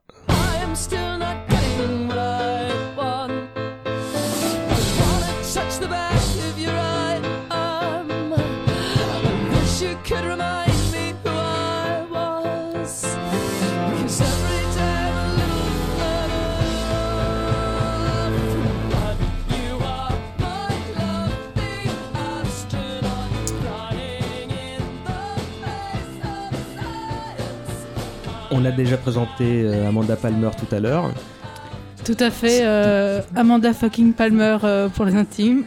Et là, en l'occurrence, avant qu'il ne forme un couple, Gaiman est contacté par l'artiste pour participer à un livre compagnon de son premier album solo. Alors ça commence un peu plus tôt que ça, puisqu'il a écrit des chansons pour, les, Dresden, pour les Dresden Dolls, tout à fait. Et euh, sauf que là, donc il a écrit des chansons pour les Dresden. Là, c'est plus euh, l'auteur d'un livre qui va servir donc de, de, de, de complément à l'album euh, Who Killed Amanda Palmer, qui est évidemment une Pardon, une référence évidente à Twin Peaks. Et là encore, c'est une euh, collaboration artistique. Là, c'est une triple collaboration puisqu'il travaille également avec un photographe, Kyle Cassidy, qui du coup euh, prend les photos, Neil Gaiman écrit le texte et puis euh, bah, Amanda Palmer euh, fait la musique et pose sur les photos. Donc elle fait le corps dans différentes positions. voilà. Et c'est un album qui est vachement bien. Enfin, moi j'ai trouvé. J'ai jamais eu l'occasion de le lire. Euh, je, parle de, je, parle de, de, la musique. J'ai pas vu le, le, le, livre non plus. Mais c'est pas celui que j'ai le plus écouté, mais. Euh... Ah, moi, ouais. je trouvais qu'après c'était un petit peu moins bien. Mais, euh, mais en tout cas, Amanda Palmer, c'est quelqu'un d'intéressant, ne serait-ce qu'en concert. Elle a quitté son label pendant très longtemps. Elle a eu des, des gros problèmes avec son label euh, qui pour lequel elle avait encore des engagements, mais qui, qui lui de son côté tenait pas les siens et bloquait, mm. les, bloquait les albums, etc. Et du coup, euh, elle a finalement réussi à s'en extirper et elle a euh, crowdfundé son, son album en 2012, Theater is Evil. Et en fait, euh, ça a été le premier premier projet musical à dépasser le, le million sur Kickstarter. Mm-hmm. Donc elle a fait la nique à son ancien tout à fait. Donc, elles ont été financées par les, les, internautes. Et encore aujourd'hui, c'est via Patreon, c'est ça C'est ça, et par sa communauté. Et justement, euh, le rapport d'Amanda Palmer et de sa communauté de fans est extrêmement intéressant. C'est quelqu'un qui... T'en parle... parleras peut-être en fin d'émission, j'ai cru comprendre que c'était ta recommandation. Oui, aussi, euh, mais je peux en parler quand même un peu. Bon, bref. C'est moi qui dis quand? Bon, vas-y. Euh, du coup, euh, la, la, réussite de ce, de ce crowdfunding a, a mené à ce qu'on lui propose de faire un TED Talk donc euh, les conférences TED qu'elle a fait, qui a mené euh, lui-même un, un livre, un, livre qui reprend et qui expand, euh, qui est expand, qui étend, qui étend merci ce, le contenu un peu de de son TED Talk. La qui conférence et le livre s'appelle The Art of Asking. Tout à fait. Et et du coup là toujours en indépendant, donc financé par sa communauté. Maintenant, elle a un Patreon qui est pareil, un système de, de financement, mais beaucoup plus régulier en fait. C'est pas euh, on finance un projet particulier, c'est on donne euh, soit tous les mois, soit euh, pour chaque projet qui sort, on finance. Et du coup, ça lui fait, permet bah, de faire plein de projets euh, extrêmement hmm. euh, divers et variés, euh, des collaborations avec des artistes, payer des artistes pour faire des vidéos hmm. ou des. Et du coup, donc, elle est mariée avec Neil Gaiman et, il, apparaît du coup assez souvent dans sa pratique artistique désormais. Et donc, pour finir sur Amanda Palmer, donc voilà, c'est un, un personnage avec un grand P majuscule euh, on n'aime pas forcément sa musique, mais euh, mais elle y met du cœur et elle y met souvent aussi euh, les tripes. Et je pense que c'est aussi beaucoup ce que beaucoup de personnes apprécient. Et donc, bah, c'est le début entre d'une longue histoire qui continue aujourd'hui entre. alors, ce n'est pas qu'un couple. ils ont l'air parfaitement assortis artistiquement parlant aussi. Euh, apparemment, quand, ils travaillent ensemble, ils passent pas mal de temps à s'engueuler et, ils cherchent tous les deux à avoir le dernier mot. Mais, euh, mais ça, c'est le cas dans toutes les vies de couple. Euh, 2009, euh, deuxième court métrage de l'auteur, je vais aller très vite, c'est ça s'appelle Statuesque et ça met en scène Avanda Palmer dans un truc qui fait 8 minutes où celle-ci interprète une statue délaissée par Bill Nighy qu'il n'a Dieu que pour une autre statue, c'est gentiment weird. Retour aux comics, ah bah le moment Batman où on va parler de qu'est-il arrivé au Chevalier Noir. Herbie, Philippe, qui veut introduire le truc? On t'a pas entendu Est-ce que c'est introductible? Oui, c'est. Bah, alors, à la base, donner le contexte. À la base, oui, c'est euh, une référence directe à qu'est-il arrivé à L'homme de demain. L'homme de demain, qui est que Alan Moore avait écrit à la toute fin de sa collaboration avec les gros éditeurs, qui racontait de manière brillante euh, ce que Superman devenait après sa supposée mort. Mm-hmm.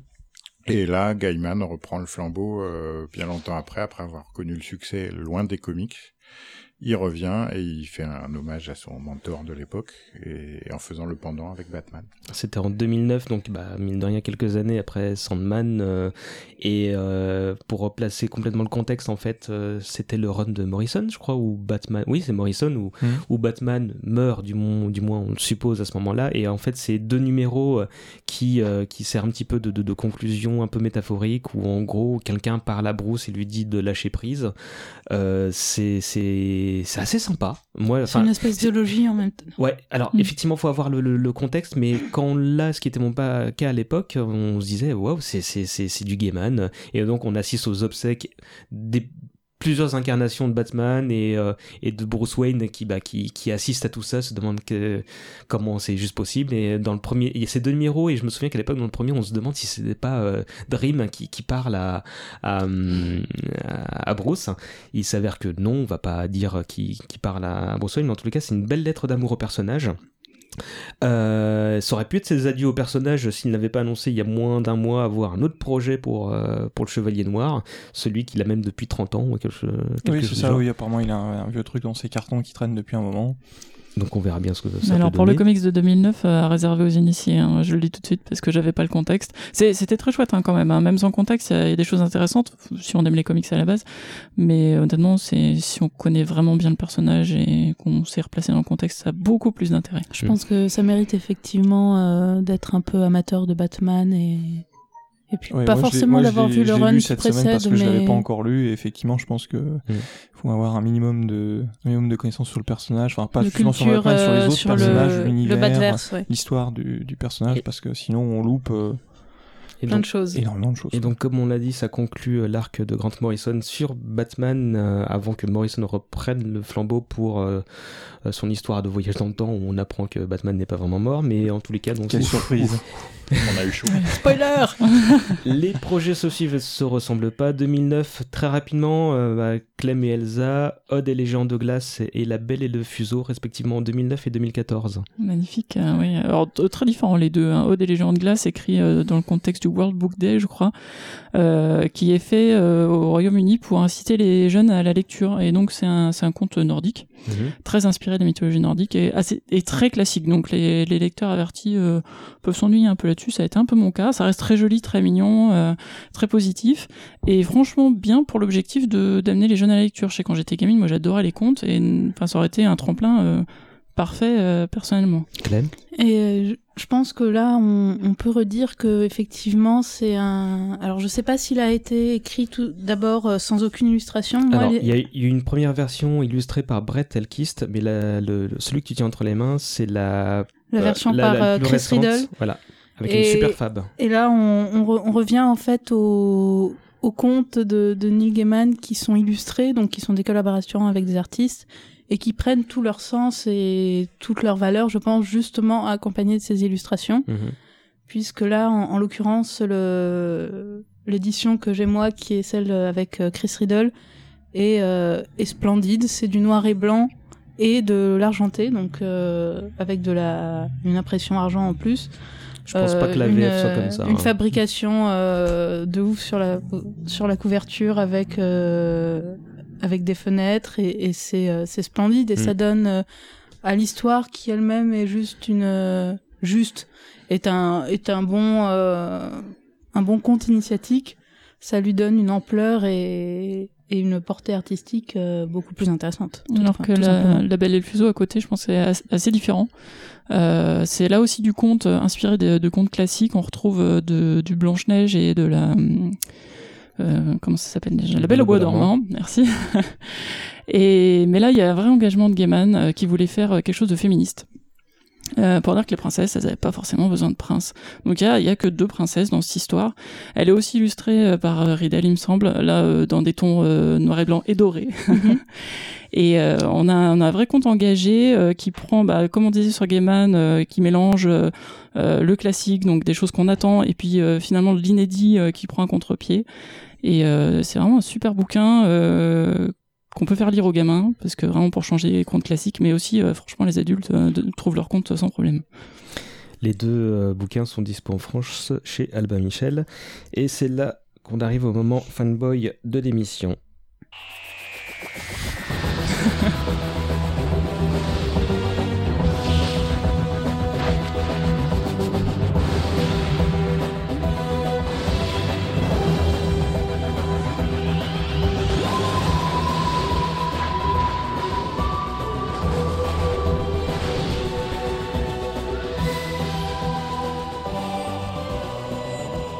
Vous aurez reconnu le générique de Doctor Who.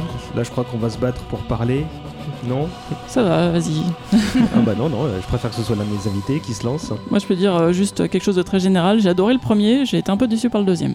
Ça va être un peu le son cloche où je pense, je pense qu'on sera tous d'accord. donc, bah, comme tout enfant britannique, Gaiman, il est fan du personnage. Euh, ce sont ces fans qui réclament euh, un épisode, ce qui arrive finalement pour la cinquième saison, désormais dirigé par euh, Steven Moffat. alors qu'il cherche à changer les idées suite au décès de son père, il commence à prendre des notes dans un avion. Trois semaines plus tard, il reprend son carnet pour voir où il en est. il se rend compte qu'il a écrit l'épisode après 80%. c'est sans doute le plus bel épisode de l'ère Matt Smith. Je pense que vous me contredirez pas. C'est un très bon épisode. Clairement un de mes préférés, oui. Il est interprété par Suran Jones qui donc joue le Tardis, euh, qui, qui, qui, est exceptionnel. forme, euh, forme humaine pour l'occasion. Euh, il a décroché le prix Red Bradbury et le prix Hugo pour l'occasion. Euh, donc bon bah effectivement, c'est s'il y a des gens qui sont fans de Doctor Who qui nous écoutent, je pense qu'on n'aura pas besoin de leur vendre. On n'aura pas besoin de ne pas vendre euh, l'autre épisode qui est celui sur les Cybermen. Ah oui, c'est vrai, j'avais oublié celui-là. Eh bah, c'est on l'a pas oublié parce qu'on a été déçus. Et je pense, enfin, c'est vraiment un épisode pour le coup où là, euh, j'allais dire, il s'est, pour moi, il s'est complètement foiré et il a, euh, il a, il a enlevé ce qui fait que le Cyberman fait flipper. Alors que c'était sa mission, quoi, tu vois. Oui, voilà. Le but, c'était de le rendre plus flippant et, d'avoir rendu les Cybermen rapides. Mm. Au lieu que ce soit cette espèce de truc, euh, certes tout kitschouille qui avance à deux à l'heure. Mais implacable. Mais implacable. Mm. Et pour moi, c'était ça qui rendait le Cyberman flippant. C'est ce truc qui, euh, mécanique, qui avance doucement, mais qui ne s'arrête pas. Mm. Bon, il y avait un truc qui est amusant, c'était de voir Warwick Davis dans, dans, dans, dans, l'épisode. Euh, c'est à peu près tout ce que je retiens, moi. Ouais.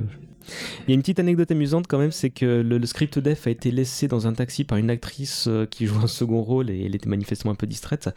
Et au lieu de voir le scénario fuiter sur la toile, ce qui arrive à chaque fois dans ce genre d'occasion, bah, la personne qui met la main dessus, euh, qui en parle à son entourage sur le web, est confrontée à une armée de fans qui lui demande, qui lui supplie de ne rien révéler et de, remettre le texte à la BBC, ce qui se passe. Donc c'est, ça, montre la, la fanitude euh, du, de ce fandom. On reste sur le petit écran très rapidement pour aller de l'autre côté de l'Atlantique et plus particulièrement à Springfield. Vous voyez où je veux en venir, non? Les Simpsons. C'est ça épisode 6 de la 23e saison où le personnage intervient. Euh, je l'ai pas vu moi, je sais pas si c'est votre cas. J'ai juste vu les images. Hmm, je crois que je l'ai vu. C'est, ça a l'air amusant évidemment. L'épisode commence euh, d'un côté et se finit bien différemment. Euh, ça commence par Lisa qui perce un complot dans le secteur de l'édition. L'un de ses auteurs favoris n'est qu'un visage sur la couverture des romans qui sont écrits par des prêts de plumes. Homer constate qu'on peut se faire d'un max de thunes avec des bouquins, alors il embauche une équipe hétéroclite composée de Bart, Moe, le principal Skinner et quelques autres pour écrire des bouquins à la chaîne. Gaiman s'incruste et finit par faire les sandwichs et le café.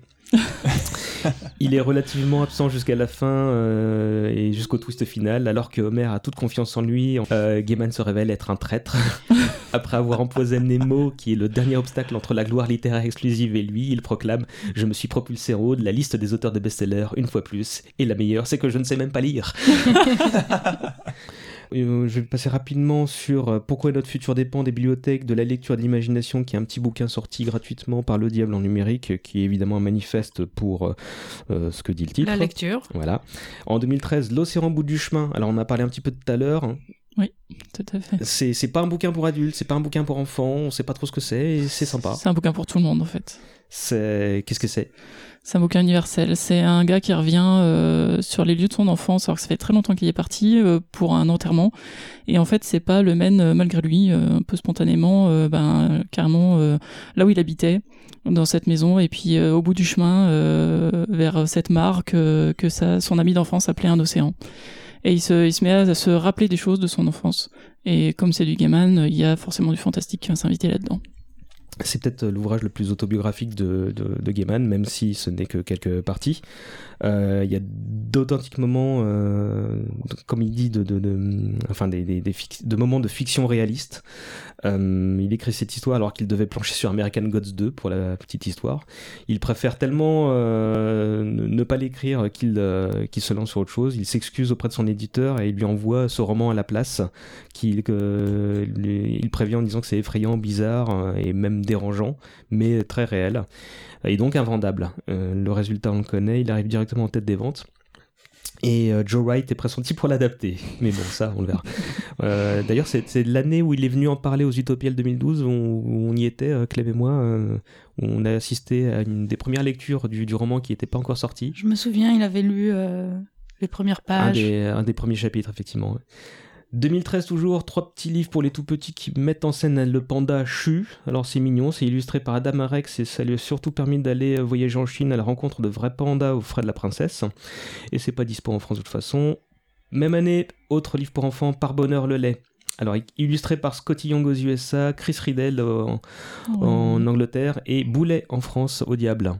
C'était c'était pas mal ça. C'était pas mal. Je trouve ça intéressant aussi cette euh, cette idée d'avoir finalement des, des auteurs, euh, enfin des illustrateurs locaux mm. qui à chaque fois euh, se réapproprient l'histoire et et là encore j'ai eu plusieurs éditions en main, celle de Boulet et puis celle de de Jung et l'ambiance est tout à fait différente en fonction de, de l'illustrateur qui accompagne l'histoire. C'est ce, que tu disais sur Ode et les gens de glace. Finalement, l'illustration, euh, elle donne euh, une autre lecture au bouquin, elle donne une autre dimension à chaque fois. Moi, je suis une grande fan de la version Scotty Young. J'ai pas encore lu celle de Boulet, mais j'adore Boulet, donc ça, devrait très bien passer. Hein.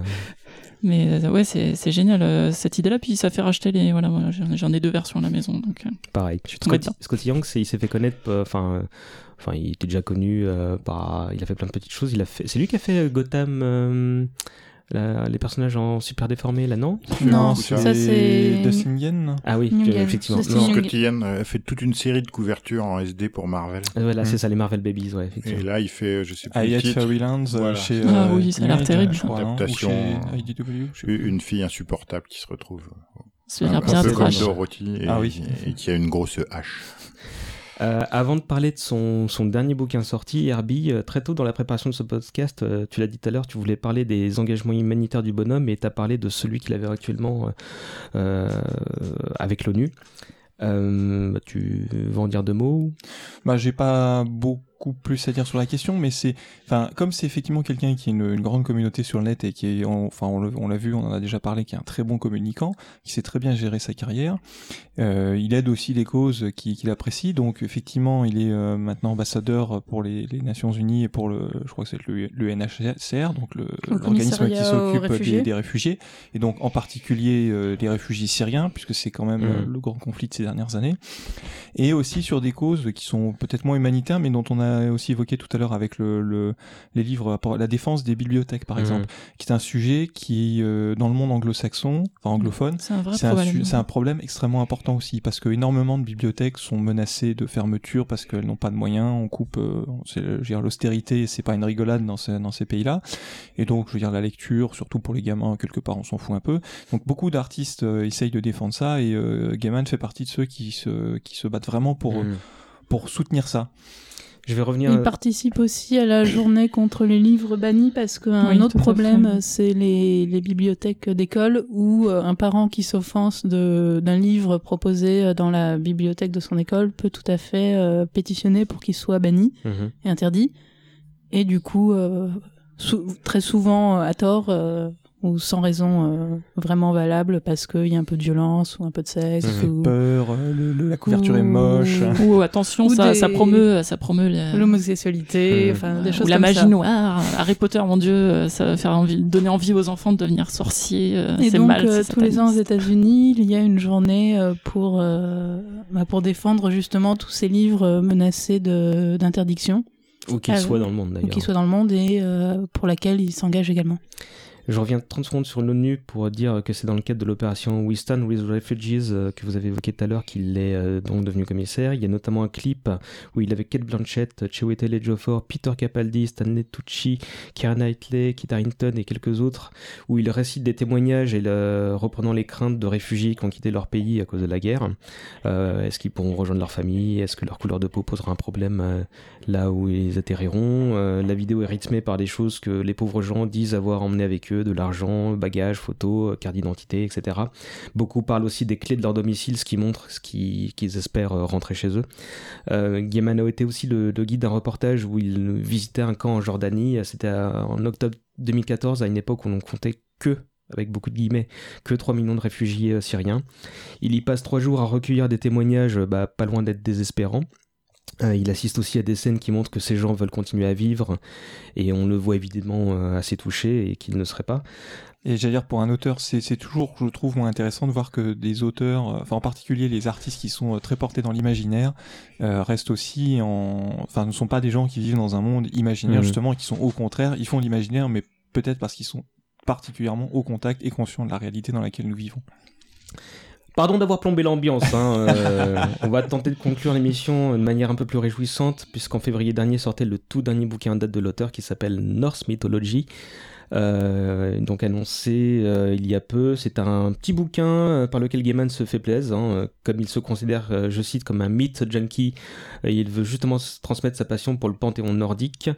Je suppose qu'il est un peu tôt pour que les gens l'aient lu autour de cette table. Moi, je l'ai acheté la semaine dernière. D'accord. Et t'as commencé? J'ai lu l'intro et il est malin deuxième phrase, il parle de Kirby et de Thor de chez Marvel. Bah, c'est marrant parce que c'est, on voit que c'est, c'est, une de ses Alors hop, donc Philippe va l'acheter, donc je vais mettre une petite phrase là pour l'accrocher. C'est fait. Bah, pendant la promo du livre, il déclare qu'il a découvert les dieux nordiques avec Marvel justement et qu'il n'a cessé de trouver que c'était sa mythologie, euh, la mythologie la plus cool, qui soit euh, surtout grâce à perso.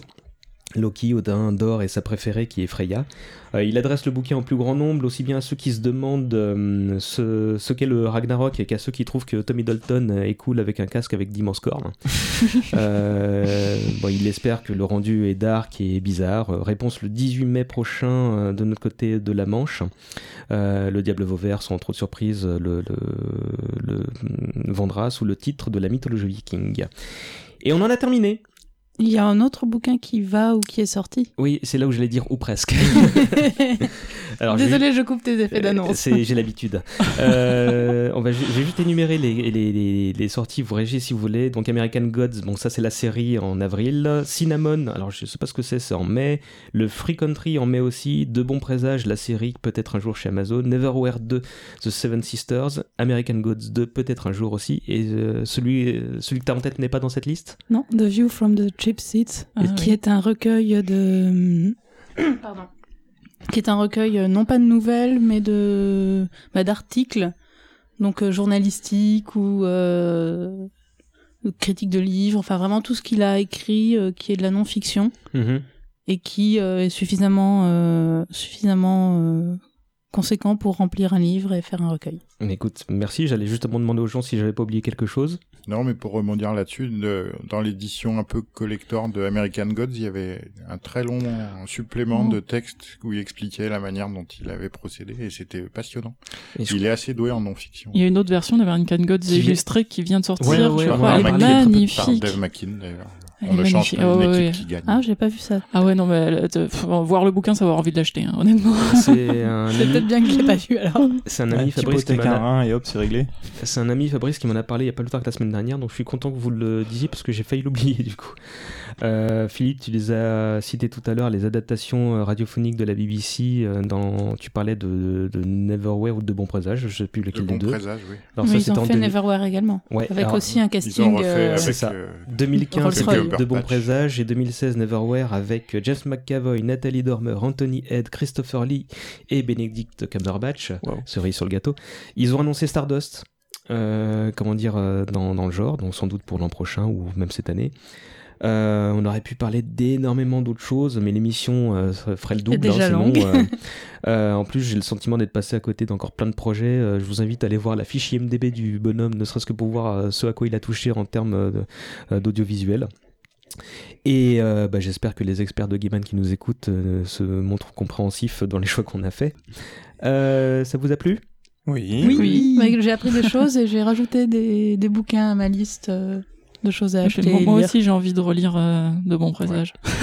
On va y aller, là, on a de la lecture. bah, J'espère qu'il en on a des achats à faire. de même pour les lecteurs. Euh, je vais conclure en bah, gentiment. Juste avant, je vais faire comme tout le monde et vous demander à chacun. Alors, Clem, elle a, doublé tout le monde en parlant euh, de la, vidéo euh, The Art of Asking, qui est une conférence TED et un bouquin d'Amanda Palmer. Donc, très rapidement, les autres, si vous voulez faire une petite recommandation culturelle euh, qui est en lien ou non avec le sujet de l'émission, c'est à vous. Elsa? Moi, je voudrais revenir sur la Belle et le Fuseau parce que le féminisme, c'est un sujet qui me tient à cœur et j'ai vraiment vraiment envie que ce genre de thème euh, soit plus commune dans les dans la littérature pour enfants et la littérature adulte. Et je trouve qu'elle est très très bien faite par Gaiman avec euh, c'est c'est magnifique visuellement. C'est euh, entraînant comme un conte classique et c'est surprenant comme un conte moderne. Donc j'ai envie d'appuyer là-dessus. Bah tu l'as bien vendu. Manu bah moi je pensais à rien mais au fil de la discussion l'idée m'est venue et je repense sur cette idée. Tu vois que le le on on avait des choses qu'ils pensaient pas pouvoir peut-être éditer avant parce que faire peur aux gamins, tout ça, on a, c'est, il faut pas, c'est, et le rapport aussi avec le texte, le texte euh, illustré. Mhm. Et moi, il y a un nom qui m'est revenu quand même en tête, c'est Roald Dahl, mhm. qui est un grand nom de la littérature jeunesse et qui a quand même, moi, je, enfin, dans le souvenir que j'en ai, il y a quand même quelques bouquins qui font un petit peu flipper à lire quand t'es gamin. Mhm. Genre, je pense entre autres à Sacrée Sorcière. Et, euh, et euh, le lien avec Quentin Blake, qui a illustré énormément de ses ouvrages et qui, euh, quand tu es gamin et que tu lis du Roald Dahl, tu te fais effectivement tu te, tu te construis euh, l'imaginaire autour de ces bouquins avec les euh, illustrations de Quentin Blake. C'est un comment c'est inséparable finalement de Rwanda dans, dans l'imaginaire. Hmm. Philippe, peu comme Gaiman et McKean. Un peu. Hmm. Toi, ah t'avais un comics, je crois. Ouais, moi, je voulais parler d'un comics parce que ça faisait longtemps. c'est un, truc, un truc qui est paru la semaine dernière et que j'ai trouvé mortel. C'est une nouvelle série. Je trouve qu'on parle vachement de l'Amérique de Trump et des trucs pas cool et tout qui se passe là-bas. Et il faut pas oublier que l'Amérique, même euh, en dehors des grandes villes et tout, il se passe aussi des trucs cool et des gens qui ont, des idées, qui font un mhm. truc.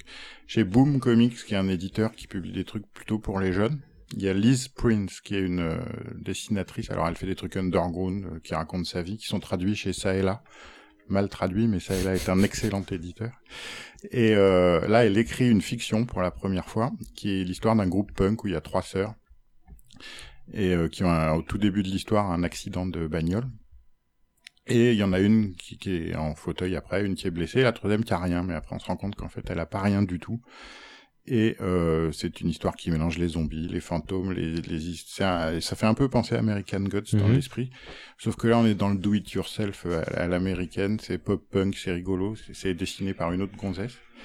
C'est un, très bon titre, ça s'appelle Cody and the Creepies. Mhm. Et voilà, ça vient de commencer et je pense que c'est une série un peu dans l'esprit Scott Pilgrim. Bah, c'est exactement ce que j'allais dire quand, dans le lien que tu m'as envoyé, ça m'a tout de suite fait penser à Scott Pilgrim. C'est ouais, voilà, c'est un peu dans cet esprit-là, euh, très vif, très très féministe aussi, parce que c'est des gonzesses qui ont quand même des choses, mhm. qui ont envie que les choses bougent dans le bon sens. Quoi. En plus, ils ont fait un, un petit clip qu'on trouve sur YouTube qui est rigolo, avec la chanson du groupe. Quant à moi, je suis content que personne ne me l'a pris. Je vous conseille une vidéo sur YouTube. C'est un discours de Gaiman s'adressant aux élèves de la promotion 2012 de l'Université des Arts de Philadelphie.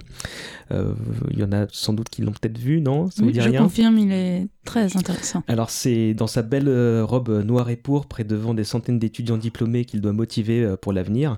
le bon vieux Neil présente sa façon de voir le travail, son envie d'imaginer les choses et de les rendre concrètes malgré les contextes difficiles qu'il a rencontrés au cours de sa carrière. Il part de son rapport aux échecs, mais aussi au succès, euh, donne des tips assez savoureux aux jeunes gens, etc. Euh, surtout, il les implore de faire des erreurs, car ce sont les erreurs qui, les feront avancer euh, et qui leur permettra de créer de, belles choses. Ce speech, il est connu aujourd'hui sous le nom de Make Good Art. Euh, vous pouvez même, euh, en cherchant bien, en dénicher une version imprimée et illustrée par un fan. Euh, mais la vidéo a le mérite de vous montrer le tempérament de l'auteur. Il y a des versions sous-titrées en français qui existent sur le web. voilà, c'est 20 minutes de sagesse et d'humour, 20 minutes de Neil Gaiman. Et ben maintenant que c'est fait, je vais vous remercier. Euh, euh, Clémence, en plus, tu vas te charger du logo, donc je te remercie doublement. Je remercie aussi Alexis qui m'a prodigué son enseignement pour enregistrer le podcast. mes complices des Têtes à clic, un autre podcast auquel je participe de temps en temps et qui bah, m'ont prêté le matos. Julien et Guylaine de la librairie La Dimension Fantastique à Paris 10. enfin, bah, merci à vous, chers invités, de votre présence. Euh, Merci à toi de nous avoir invités. Est-ce qu'on peut vous, où est-ce qu'on peut vous retrouver, euh, Elsa? On me retrouve pas beaucoup ces temps-ci euh, depuis que je suis en panne de lecture. Je suis désolé, je reviendrai peut-être un jour, mais mes archives sont disponibles sur Imagine Elf. D'accord. Manu? Ah, Moi, on me retrouve sur herbefall.com et dans l'agence la, Geek. Comme on a dit tout à l'heure. Clem? On me retrouve sur DeviantArt, par exemple, sous le pseudonyme de Genas. Philippe? Non, moi, on me retrouve plus. Moi, c'est fini. On, te retrouve on se cache. On te retrouve indirectement en librairie euh, quand tu traduis. Pendant 20 ans, c'était facile. Maintenant, je me cache. Euh, qu'est-ce qu'on peut vous souhaiter à chacun d'entre vous? Une bonne soirée pour commencer Une bonne lecture des prochains livres de voilà. C'est pas mal. Bah, quant à nous, on se retrouvera peut-être dans un prochain numéro. Euh, il me reste à vous remercier, chers auditeurs, d'avoir téléchargé cet épisode pilote Dommage collatéral. J'espère que vous avez apprécié. Je vous invite à me faire part de vos commentaires sur iTunes, YouTube et évidemment à vous abonner si vous désirez suivre les prochaines émissions. Euh, quel que soit l'endroit où vous choisissez de correspondre avec moi, n'hésitez surtout pas à me donner votre ressenti, aussi bien les choses qui vous ont plu que celles qui vous ont déplu. Euh, idem si vous voulez me proposer un sujet pour une prochaine émission. Euh, je pense d'ailleurs que je ferai une petite liste des gens qui méritent qu'on s'intéresse dessus. Mais bon, ce sera pour un peu plus tard. Euh, on va se séparer en musique avec un morceau chanté par Gaiman himself, accompagné au banjo par euh, Amanda Palmer forcément. Euh, ça s'appelle Psycho et c'est une reprise de Léon Payne. Encore merci à tous et à bientôt. Can fry some fish, Mama? I'm hungry as can be. Oh Lordy, how I wish, Mama. You could keep the baby quiet, cause my head is killing me. I saw my ex again last night, Mama. She was at a dance at Miller's. She was with that Jackie White, Mama. I killed them both, and they're buried under Jacob's sycamore You think I'm psycho, don't you, mama? Pour some coffee in my cup. You think I'm psycho, don't you, mama? You better let them lock me up. Oh, don't hand me Johnny's pop, mama. I might squeeze him too tight. I'm having crazy dreams again, Mama. Let me tell you about last night. I woke up in Johnny's room, Mama, standing right there by his bed. With my hands around his throat, Mama, wishing both of us were dead. You think I'm psycho, don't you, Mama? I just killed Johnny's pup. You think I'm psycho, don't you, Mama? You better let them lock me up. That little girl next door, Mama. I believe her name was Betty Clark. Oh, don't tell me that she's dead, Mama. I just saw her in the park. We were sitting on a bench, Mama, thinking of a game to play. Seems I was holding a wrench, Mama, and then my mind just walked away. You think I'm psycho, don't you, Mama? I didn't mean to break your cup. You think I'm psycho, don't you, Mama? Mama, why won't you get up.